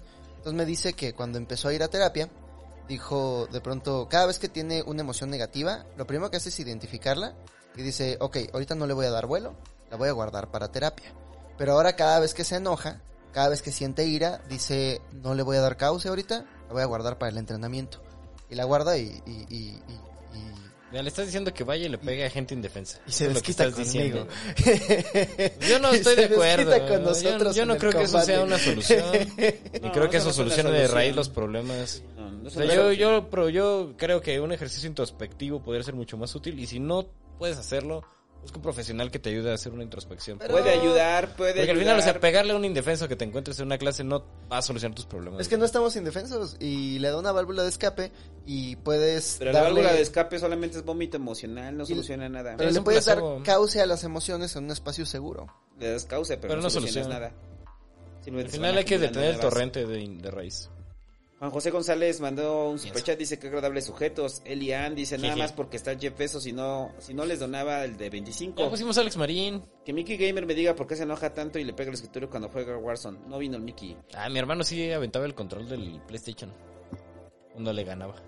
A mí me dan ganas de aventártelo de vez en cuando en la pinche cara. Eh, Soy mejor, ¿qué hago? ah, Abel Jiménez, ¿qué tal ahí les va para las chelas? Me voy a dormir porque tengo que levantarme temprano. Mañana a las Gracias. 8 en el trabajo. Saludos desde Logan, Utah. Saludos. Donde estamos a menos 7 grados y eso hace que me llene de ira. Ay, cabrón. Gil Negro dice, recomienden libros del tema, besos a los señores pelones cuando estén maduros, los Carolina Reapers se chingan una hora que ya au cámaras, no sé qué. ¿Qué? No un libro del tema. No sé de qué tema. Un libro de las emociones hablando, negativas. estúpido. O sea, que un libro de emociones. Mm, Mm. Pero es que estoy pensando uno así como que sea de fácil devolución. Siempre les Ah, recomiendo el difícil, proceso de verga. convertirse en persona. Yo siempre le recomiendo cosas más difíciles para que sí se nutran de verdad, ¿no es cierto? No, pues, El yoga eso- de Mircea Eliade. No, el proceso de convertirse en persona es, un, es, es como un gran libro. Tiene que ser difícil para ser bueno. Asumir sus emociones. El yoga sí me parece muy, muy chido. Es un libro que habla acerca del psicoanálisis antes de que existiera. Y era el yoga de los, de los yogis. Pero no, no así de la postura de un perro enojado viendo el sol. Sino este, el ejercicio de meditación y concentración. Es un pinche librazo ese de Mircea Eliade, de verdad es ah, ah, increíble. Merciela es un gran... Hay dos gran- recomendaciones buenas hoy, Matsu Basho y Mircea Eliade. Dice Piñata, díganle a mi carnal Estefano que le regrese la llave de la casa y el control del garage a mi jefe. Pinche ratero. Ratero.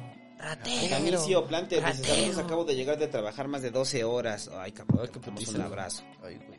Raúl López se hizo miembro, Raúl Ernesto Vila Encinas mandó un superchat. W Morphy dice, los amo, Magali, estoy a punto de cumplir mis 21, ¿algún consejo? Pásatela bien. Duerme. Duerme. Mírate en este espejo. Fabián Velázquez dice, yo voy a cumplir 22 en unos días, me felicitan, please, felicidades. Felicidades. Marco Ugalde, hola, por favor, no usen lámparas UV para sus plantas, la luz UV es radiación ionizante.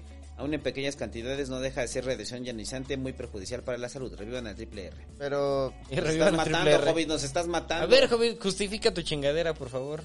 Es para las plantas, no para ustedes. O sea, Estamos aquí, nos pero al pegan. final, o sea, el- si tienen frutos te los vas a comer, ¿no? al chile es culpa de ustedes por grabar en el lugar donde viven mis plantas. No, pero es el problema que está al que está aludiendo es que tú estás contaminando las plantas que te vas a comer cuando tengan chiles. No, creo que se refiere a nuestra... No, a ver, puedes volver a No, leerlo. está diciendo de las, de las, de las luces UV, de tus luces para tus plantas. Sí, o sea, si la, la planta tiene frutos, pues evidentemente van a ser frutos tóxicos. Pero el sol también tiene radiación ultravioleta y es lo que necesitan las plantas para Pero dice hacer que es radiación ionizante, ¿no? Ajá, dice que es radiación ionizante. ¿Por qué no atiendes a las causas en vez de darle salida este, retórica?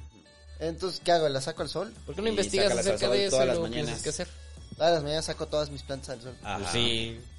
Lo no nos va a dar cáncer a nosotros. Andrew La Planta dice, gracias chicos. Alejandro Vaca Martín dice, hace dos años empecé a escucharlos y entré en un limbo filosófico, me dedicaron porque dejé de ser útil social. Ahora soy útil, pero se siente vacío todo. Creo que hay pensamientos más elevados. ¿Creen que hay pensamientos más elevados o mamones? Sí, definitivamente hay pensamientos que ya están fuera de nuestra comprensión. El tema de estar medicado y ser Ay, gran social es un gran conflicto, güey. Fabián Velázquez sí. dice, son un desmadre, los amo. Lars LLB Saludos. dice, ¿tienen pensado hacer un podcast sobre el agua o los recursos naturales? Ya hay una de la agricultura. Comisión eh, de sustentabilidad, en especial Mar. Este, eh, saludos a Mar, es un valedor bien, bien carismático de la Comisión de Sustentabilidad y le sabe bastante al tema. Estaría bueno traerlo a un podcast y que nos explique cómo salvar al mundo más allá del baño seco. Bismack dice, cada vez que me dicen que no puedo hacer algo, la ira se me apodera de mí, lo logro, está mal. Pues no. Te puede Es un generar poco, depende frustración de y qué ya. cosas. Pero ¿para qué quieres ahí convencerte a través del prójimo? Hazlo por tu cuenta y ya. Que hablo me diga que no puedo por fifilla aspiracionista, besos en el pasquín. Peluche Tienes que random. ser menos pendejo. Burro. ¿Quieren ver mi hobbit chupasangre? A verlo. Luis Mac dice, contactan al Sí. señor de Atider para el podcast del agro. Sí. ¿Quién? No sé, así, señor de, la, de Atider. Contactemos Gustavo Toski García dice, la expo estará a dos calles del Metro Guerrero, será el viernes 18 en Magnolia 152 en la Cuauhtémoc. Ah, el expo de máscaras. Sí, la de la pulquería. No sé. dije Ahí dijo. Este. En dos semanas dijo, ¿no? ¿En dos semanas? O algo así cuando dice. ¿Eh? No sé, que vuelvo a mandar otro superchat. Alejandro Durón dice, me dijeron que les escribiera y aún no me contesta. Aquí ya te contestamos. Ah, bueno. O Camador dice, ya usaron el baño seco del Hobbit, en eso estamos. No, estamos usando una coladera. Les estoy diciendo que ahí está y no lo quieren usar. Yo estoy viendo las plantas. Dice Don Tarbox, santo, disculpe, me rehuso a que muera el triple R. Es mi sátira favorita, me es catártico porque convivo con mucha gente así. Lo veo, le veo, le ironé a la gente. Pues ya acéptalo, ya se murió. Lo siento, ha muerto. Alejandro Durón, el baño seco del Hobbit es ineficiente ambientalmente. Eh, No si lo utilizo como composta para mis plantas. ah, bueno, está bien. Plantas. con- Ay, comí, comí de sus plantas con su caca. Eh, Rolando Ramos Cardona yo por eso- dice. ¿Qué? Yo por eso le digo, no. No como en la casa de los hippies. No, pero, pero es nutriente que después los microorganismos descomponen y luego el, el- Bueno, el el potasio es- se convierte en cale. O tu putacio que le echas. Rolando Ramos Cardona dice Acción Socialista Antifascista en CDMX, 19 de noviembre, 9 AM. 19 de noviembre, 9 a.m. ¿En toda la CDMX? Sí, ¿Aquí también? socialista antifascista. Ah, vamos a patear fachos, vamos a pegarle a los fascistas. Sí soy antifascista y antinacionalista. Dice Leo González, ¿me pueden recomendar cuentos de escritores gringos o ingleses? Eh, no. Philip K. Dick. Ajá. Este... no. Oh, de K. Dick tiene muy buenos No le vamos cuentos. a recomendar nada. Ray Bradbury. Sus cuentos son lo mejor No de le Ray voy a Bradbury. recomendar nada. Lleven- Pascal me pasaba muchos gringos. No les voy a recomendar ninguno. Lleva el 90, dice, hoy SkySense Energía Limpia le ganó en foot a CFE. ¿A poco? ¿En qué? ¿En el fútbol? ¿En fútbol? Ah, yo en la liga que- de la CFE. Ah, bueno, felicidades. Felicidades a los de SkySense. Qué Memo chingón. Torres dice, está bien chilo el filtro, ¿lo hiciste tú, David? ¿Cuál? Dice el filtro. El de Alex Marín sí lo hizo él. Ah, sí. Y Alex Marina es Rosita. Alejandro Rivera dice, chicos, hemos creado una pequeña comunidad por Nimus. Les mando saludos desde Los Ángeles, se les extrañó. Ya casi acabo la uni, para 2024 nos veremos. Saludos, felicidades por su Algún día iremos. académico. Lobo McParland dice, segundo live, gracias por su contenido, Hugo, a todos. Hugo, para ti, amigo. José Rodríguez, acabo de terminar de escuchar el podcast de la desigualdad y vengo a saludar a mi yo del futuro. Santo, es tarde, vámonos a dormir. Besos sabrosos y ya vamos a dormir. Saludos a Ya tu yo del pasado. Ya Julián Burns mandó superchat. Luis el Perrón dice, ¿han leído algún libro de Gabor Mate? Mate. El reprimir emociones negativas predispone a enfermedades y por ende este proceso de traumas te produce adicciones. Fue médico en East Vancouver. El último libro es Myth of Normal. No lo he leído, pero está chido. Suena muy Lo bien. voy a anotar. Ojalá hubiéramos leído algo de eso antes de esto. Memo Torres mandó un superchat. Adrián Echeverría dice, huevos, jejeje, no es cierto, besitos a los tres. Huevos a ti. Eh, sin, sin Len- besitos. Lenin Brian Chaparro de Casas dice, saludos amigos desde Perú. Saludos. Saludos. Chuchito D dice, a veces digo cosas solo por sentir que pertenezco a un grupo, no me causa problemas, pero no se siente auténtico. ¿Qué Debería hacer? luchar Eso- contra eso esto. es muy importante. Y sí hay que luchar. Sean Sí, sí lucha. No, eso, eso es muy importante porque lucha por tu genuidad, ahí. por tu eh, Sí, pues. genuinidad. si no dices lo que piensas, acabarás pensando lo que dices. En específico, si escribes, porque cuando escribes, el proceso de activación neuronal es todavía más complejo. Activas más neuronas en más partes del cerebro y eso hace que se fortalezca todavía más la idea. Entonces mucho cuidado si estás en la universidad y estás diciendo mamadas nada más para complacer a tu profesor que es un pendejo. Mejor dile a tu profesor que es un pendejo y mantente fiel a tu verdad, porque si no te vas a convertir en una persona que no eres. Yo agregaría que intrínseco. Es muy peligroso e intrínseco. Liu David Nava dice, ¿qué pedo mis chatos? Los amo. Ya hablaron de la envidia. Ya. Ya, un poco. Es un tema que demando. Toquen la profundidad. Santo, ¿cuándo el puto libro del sapo? Saludos en diciembre. Las crónicas del sapo. Quiero escuchar acerca de ese tal sapo. Juan Misael Sánchez mandó un superchat. Marco Ezequiel dice, yo tengo emociones negativas por no poder escuchar el podcast. Ya sube la Hobbit. Saludos a mi psicóloga Leslie, que es una chingona. Ahorita acabando lo Saludos. Iván Cordero Sayas dice, solo este año he escuchado 53 podcasts suyos. Consejo, no mames, ¿en serio? Pues 53. 53 Estás por loco. 6. En un año. Con- consejos para el contraste de la vida académica y laboral. Soy actuario.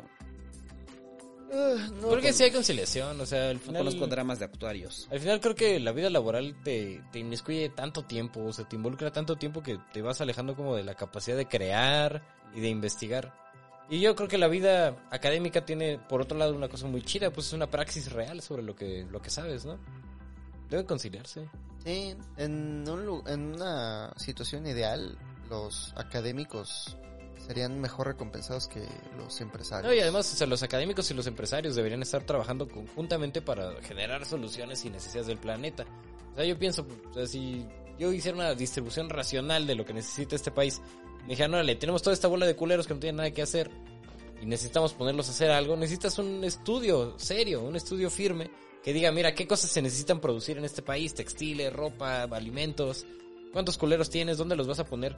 Y no, no tienes un montón de cabrones haciendo en vez de eso, haciendo publicidad o importando mierda china o haciendo pinche ropa culera. O- Lo que haces, haces cosas racionales para, para un mundo mejor. O peor aún, actualmente la única colaboración real que existe entre empresarios y académicos es cuando las empresas le pagan a los científicos para manufacturar estudios que dan la impresión de que las empresas, por ejemplo las petroleras, no están contaminando tanto, o que el calentamiento global no existe, o que las vacunas hacen daño, para que mejor compren mi alternativa a las vacunas, este, el ánimo de lucro está destruyendo el mundo. Por eso, vacunas, sociedad. mi gala, vacúnese ya. Vacunas, contra la mi pendejez. gala. Ajá. Dice Castillo Carbona Luis Fernando, hola mi galán, soy un gran fan de su trabajo, hoy es Hola. mi cumpleaños y quisiera que me felicitara el señor Santo ¿Qué hora es? y me dé un consejo ahora que tengo 24 años. ¿Qué hora es? Las 3 de la Ya mañana. no es tu cumpleaños, No, ya amiguito. no es. Ya no es. Fue ayer. cumpleaños. Feliz cumpleaños y pásatela Ya bien. no es tu cumpleaños, lo siento mucho, pero ya. Los medios son para divertirse. Edu Horta dice, saludos desde Barton Road, Luisiana.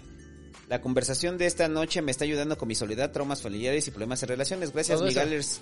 Hugo, saludos a Ciudad Juárez, en especial a Mario Jurado. Saludos a Además, el Juárez y a esos burritos. bueno. Chinga, Ciudad Juárez, ya quiero regresar allá. José Manuel Chávez Voy Hernández. a ir en febrero. Dice, qué chido agarrarlos en vivo, canijos, gracias. Memo Viva. Torres mandó un superchat. Eric H. dice, no mames, es bien divertido ver al santo ya queriendo ir a dormir.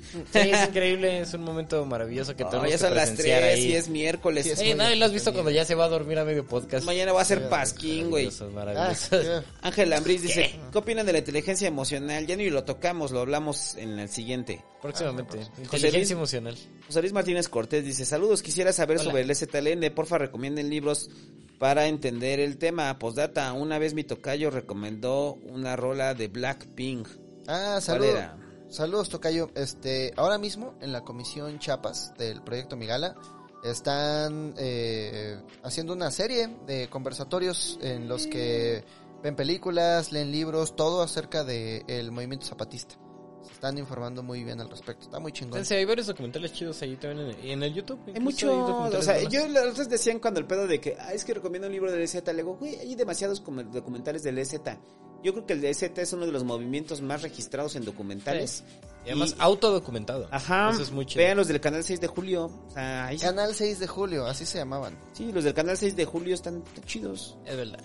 Eh, Luis Cobar dice, Hobbit, ¿cómo va el podcast de la, ca- el de la academia? Te escribí un mensaje en Patreon, buena suerte a todos. Ah, me encanta el tema. Este, ¿quién me dijo que sí? Ya no. Este, Ah, no, sí, puede ser. hablamos con Manuel, ¿no? Y le dijimos el tema de la academia. Ya me acuerdo. Puede ser con Marco también. Con Marco. Es que ya no me acuerdo con quién lo platiqué. Pero, perdón si me estás escuchando. Perdóname, este, pero. Siento culpa. Nah. Sí, hay que hacerlo. El tema de la academia me interesa mucho. Pero. En una de esas si lo hacemos hasta el próximo año. Porque viene podcast de cosas LGBTQ con Quetzal el 9 de diciembre. Y el podcast de la conquista el 16 de diciembre. Y después, este, pues vacaciones. Está cabrón.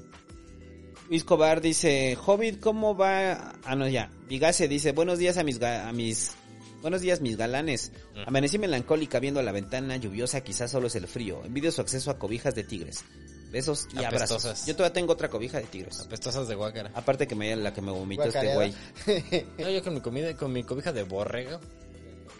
Dice Memo Torres, hey Hobbit, ¿qué onda? Usando tus emociones e imaginación de niño, ¿cómo te imaginarías estar en los años 1600 en los senderos de, de Oco? Ah, en las, los años 1600. Cuando el tirano reinó. Es una cosa increíble ese pinche libro. Léanlo, por favor. Absurda Entropía dice, ¿dónde avisan que va a haber podcast? Siempre llego tarde. Chinicuil El es un canal de compa, Telegram secreto. Twitter y Facebook siempre. Chinicuil es un compa que tiene buen anarcocontenido. Chéquenlo, salud y ¿Anarco solidaridad. contenido? Compas, sí, así. Ah, ahora sí me interesa. man. Memo Torres dice, "Tss, entonces, ¿para qué son los comentarios? Pues, mi fab, mi favorito, mi fab podcast y mis comentarios. Oh, escribe bien, estúpido. Mis fab podcast y mis comentarios no se leen bien. Qué sad. Pues si lo aprendieras a escribir bien, pendejo, los leería bien. También se huele con el culo y todavía le pones no un mames, reto. Qué sad. Ya se prendió la emoción triste. Ah, pues qué mal pedo. Pero aún así son mis favoritos. Pues tú no eres mi favorito, eres el más pendejo de toda la gente que da superchats aquí, güey. o ¿Quién eres sea, el podcast escucha más eh, pendejo? Eres el más pendejo y al que más André, hay una odio. pregunta. Si tuvieras que decirme el nombre del podcast escucha más pendejo, ¿qué dirías? Memo Torres, No güey. lo puedo Pinche creer. Memo Yo Torres. estaba pensando lo mismo. ¿Y tú, Hobbit? Ah, este. No, nada más por encajar Memo Torres. Memo Torres. No, no tienes que me encajar. tienes Si- hasta el pito, si Memo tú, Torres. Si tú tienes otro podcast que escuchas que odias más que Memo Torres. Memo Torres por agarrar bien. a este güey a las 3 de la mañana. y Son las demás. 3 de la mañana y tú quejándote que ¿Por no qué no eres como Hank, mi amigo asiático, o como superchat, Leo, güey? O curioso sea, el jabalidinoso? O sea, exacto. No, ¿Por qué no eres como él? él? es mi favorito. ¿Por qué O- no o eres como, la él? palería La Unión, güey. ¿Por qué o no eres la palería La O Unión? como, o Pinche como Memo, amigo asiático. Ya sabes qué es lo que peor que nos hizo cerrar este podcast con odio. ¿Era el último? Sí, ya. Te odio, Memo Torres, güey. Te Quiero que lo odio con todo mi ser. Odio. Hiciste enojar a Alex Marín. Con la ira, Ah, con... Tú no eres mi favorito, güey. No estás, estás lejos, lejos. Dos años luz. ¿Cómo se llama el güey? El de Lobón Cifuentes. Antes mejor conocido como no sé qué verga que es todo su nick, güey. No, ¿sabes qué? Me, me ofende mucho que comenten el pasquín, pero no comenta aquí eh, eh, Raquel Buenrostro Agegao Ubu. Ah, sí. Toda la comunidad Agegao Ubu no comenta aquí y sí, Sí. comenta en el pasquín. Y eso Sí. me ofende mucho. Son la comunidad de Gaubo y dicen que son legión. No perdonamos, no olvidamos. Y ya, vámonos. Bueno, ya, qué bonitas emociones nos da. Nos vemos este, en Emociones parte 2. Nos vemos en la próxima, próxima semana, Parte la que dos. sigue o la que sigue de la que sigue. En Emociones parte Ya, 2. ya la que sigue me voy a San Luis Potosí. Entonces nos vemos. San Luis Potosí, nos vemos la próxima semana allá en la capital de San Luis Potosí. Hoy vamos a estar este comiendo peyote.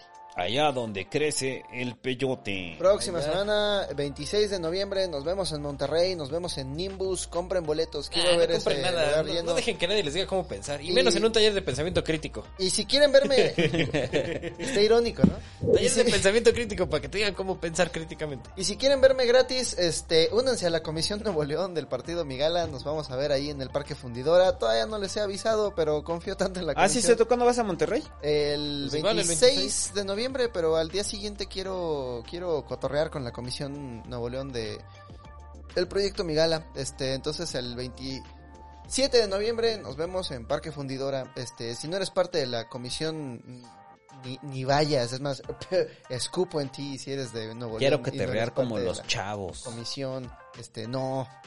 Si vienes a verme, no es club de fans. Vamos a cambiar al mundo. Si no vienes con ganas de transformar a la realidad, chinga tu madre. No vengas a perder mi tiempo. Ya lo oíste, Memo Torres. Chinga tu madre, güey. Eso dijo el hobby. Ah, mira, ya mandó otro, dice. Aún así los amo, no amo. que apenas es la una. Pinche arrastrado. Ah, no, mames, Ya. no lo puedo creer, no lo puedo Vámonos. creer. Qué despreciable. Ah, saludos, Bebo Pues ya nos vamos, que ya no tenemos escenas de despedida. Este, pero te deja, pongo la, pon la de que... Espera, deja, pongo la, la escena del diálogo del, del juicio final. Ah, sí, ponlo ya. Y ese último que llegó, se Ese es el de. Memo Torres. Ah, bueno. Es el último, el de Memo Torres. Eh. Está. Gracias, Alex Marín, por haber venido.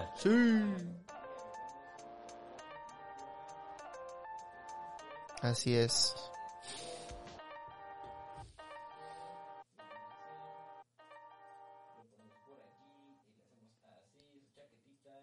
Oye, ¿qué podcast tan cortito? Parece pasquín. ¿Qué? Cortito, cinco horas y media, güey. O sea, Parece pasquín. ah, tenemos que empezar más temprano. Yo ya me desvielo a esta hora, ¿eh? O sea, ya la... Me di cuenta, ¿sabes cuando me di cuenta que me empezó a bajar la pila? A la una y media dije, no, ya valí. A la una y media. Yo apenas, yo apenas estoy sintiendo.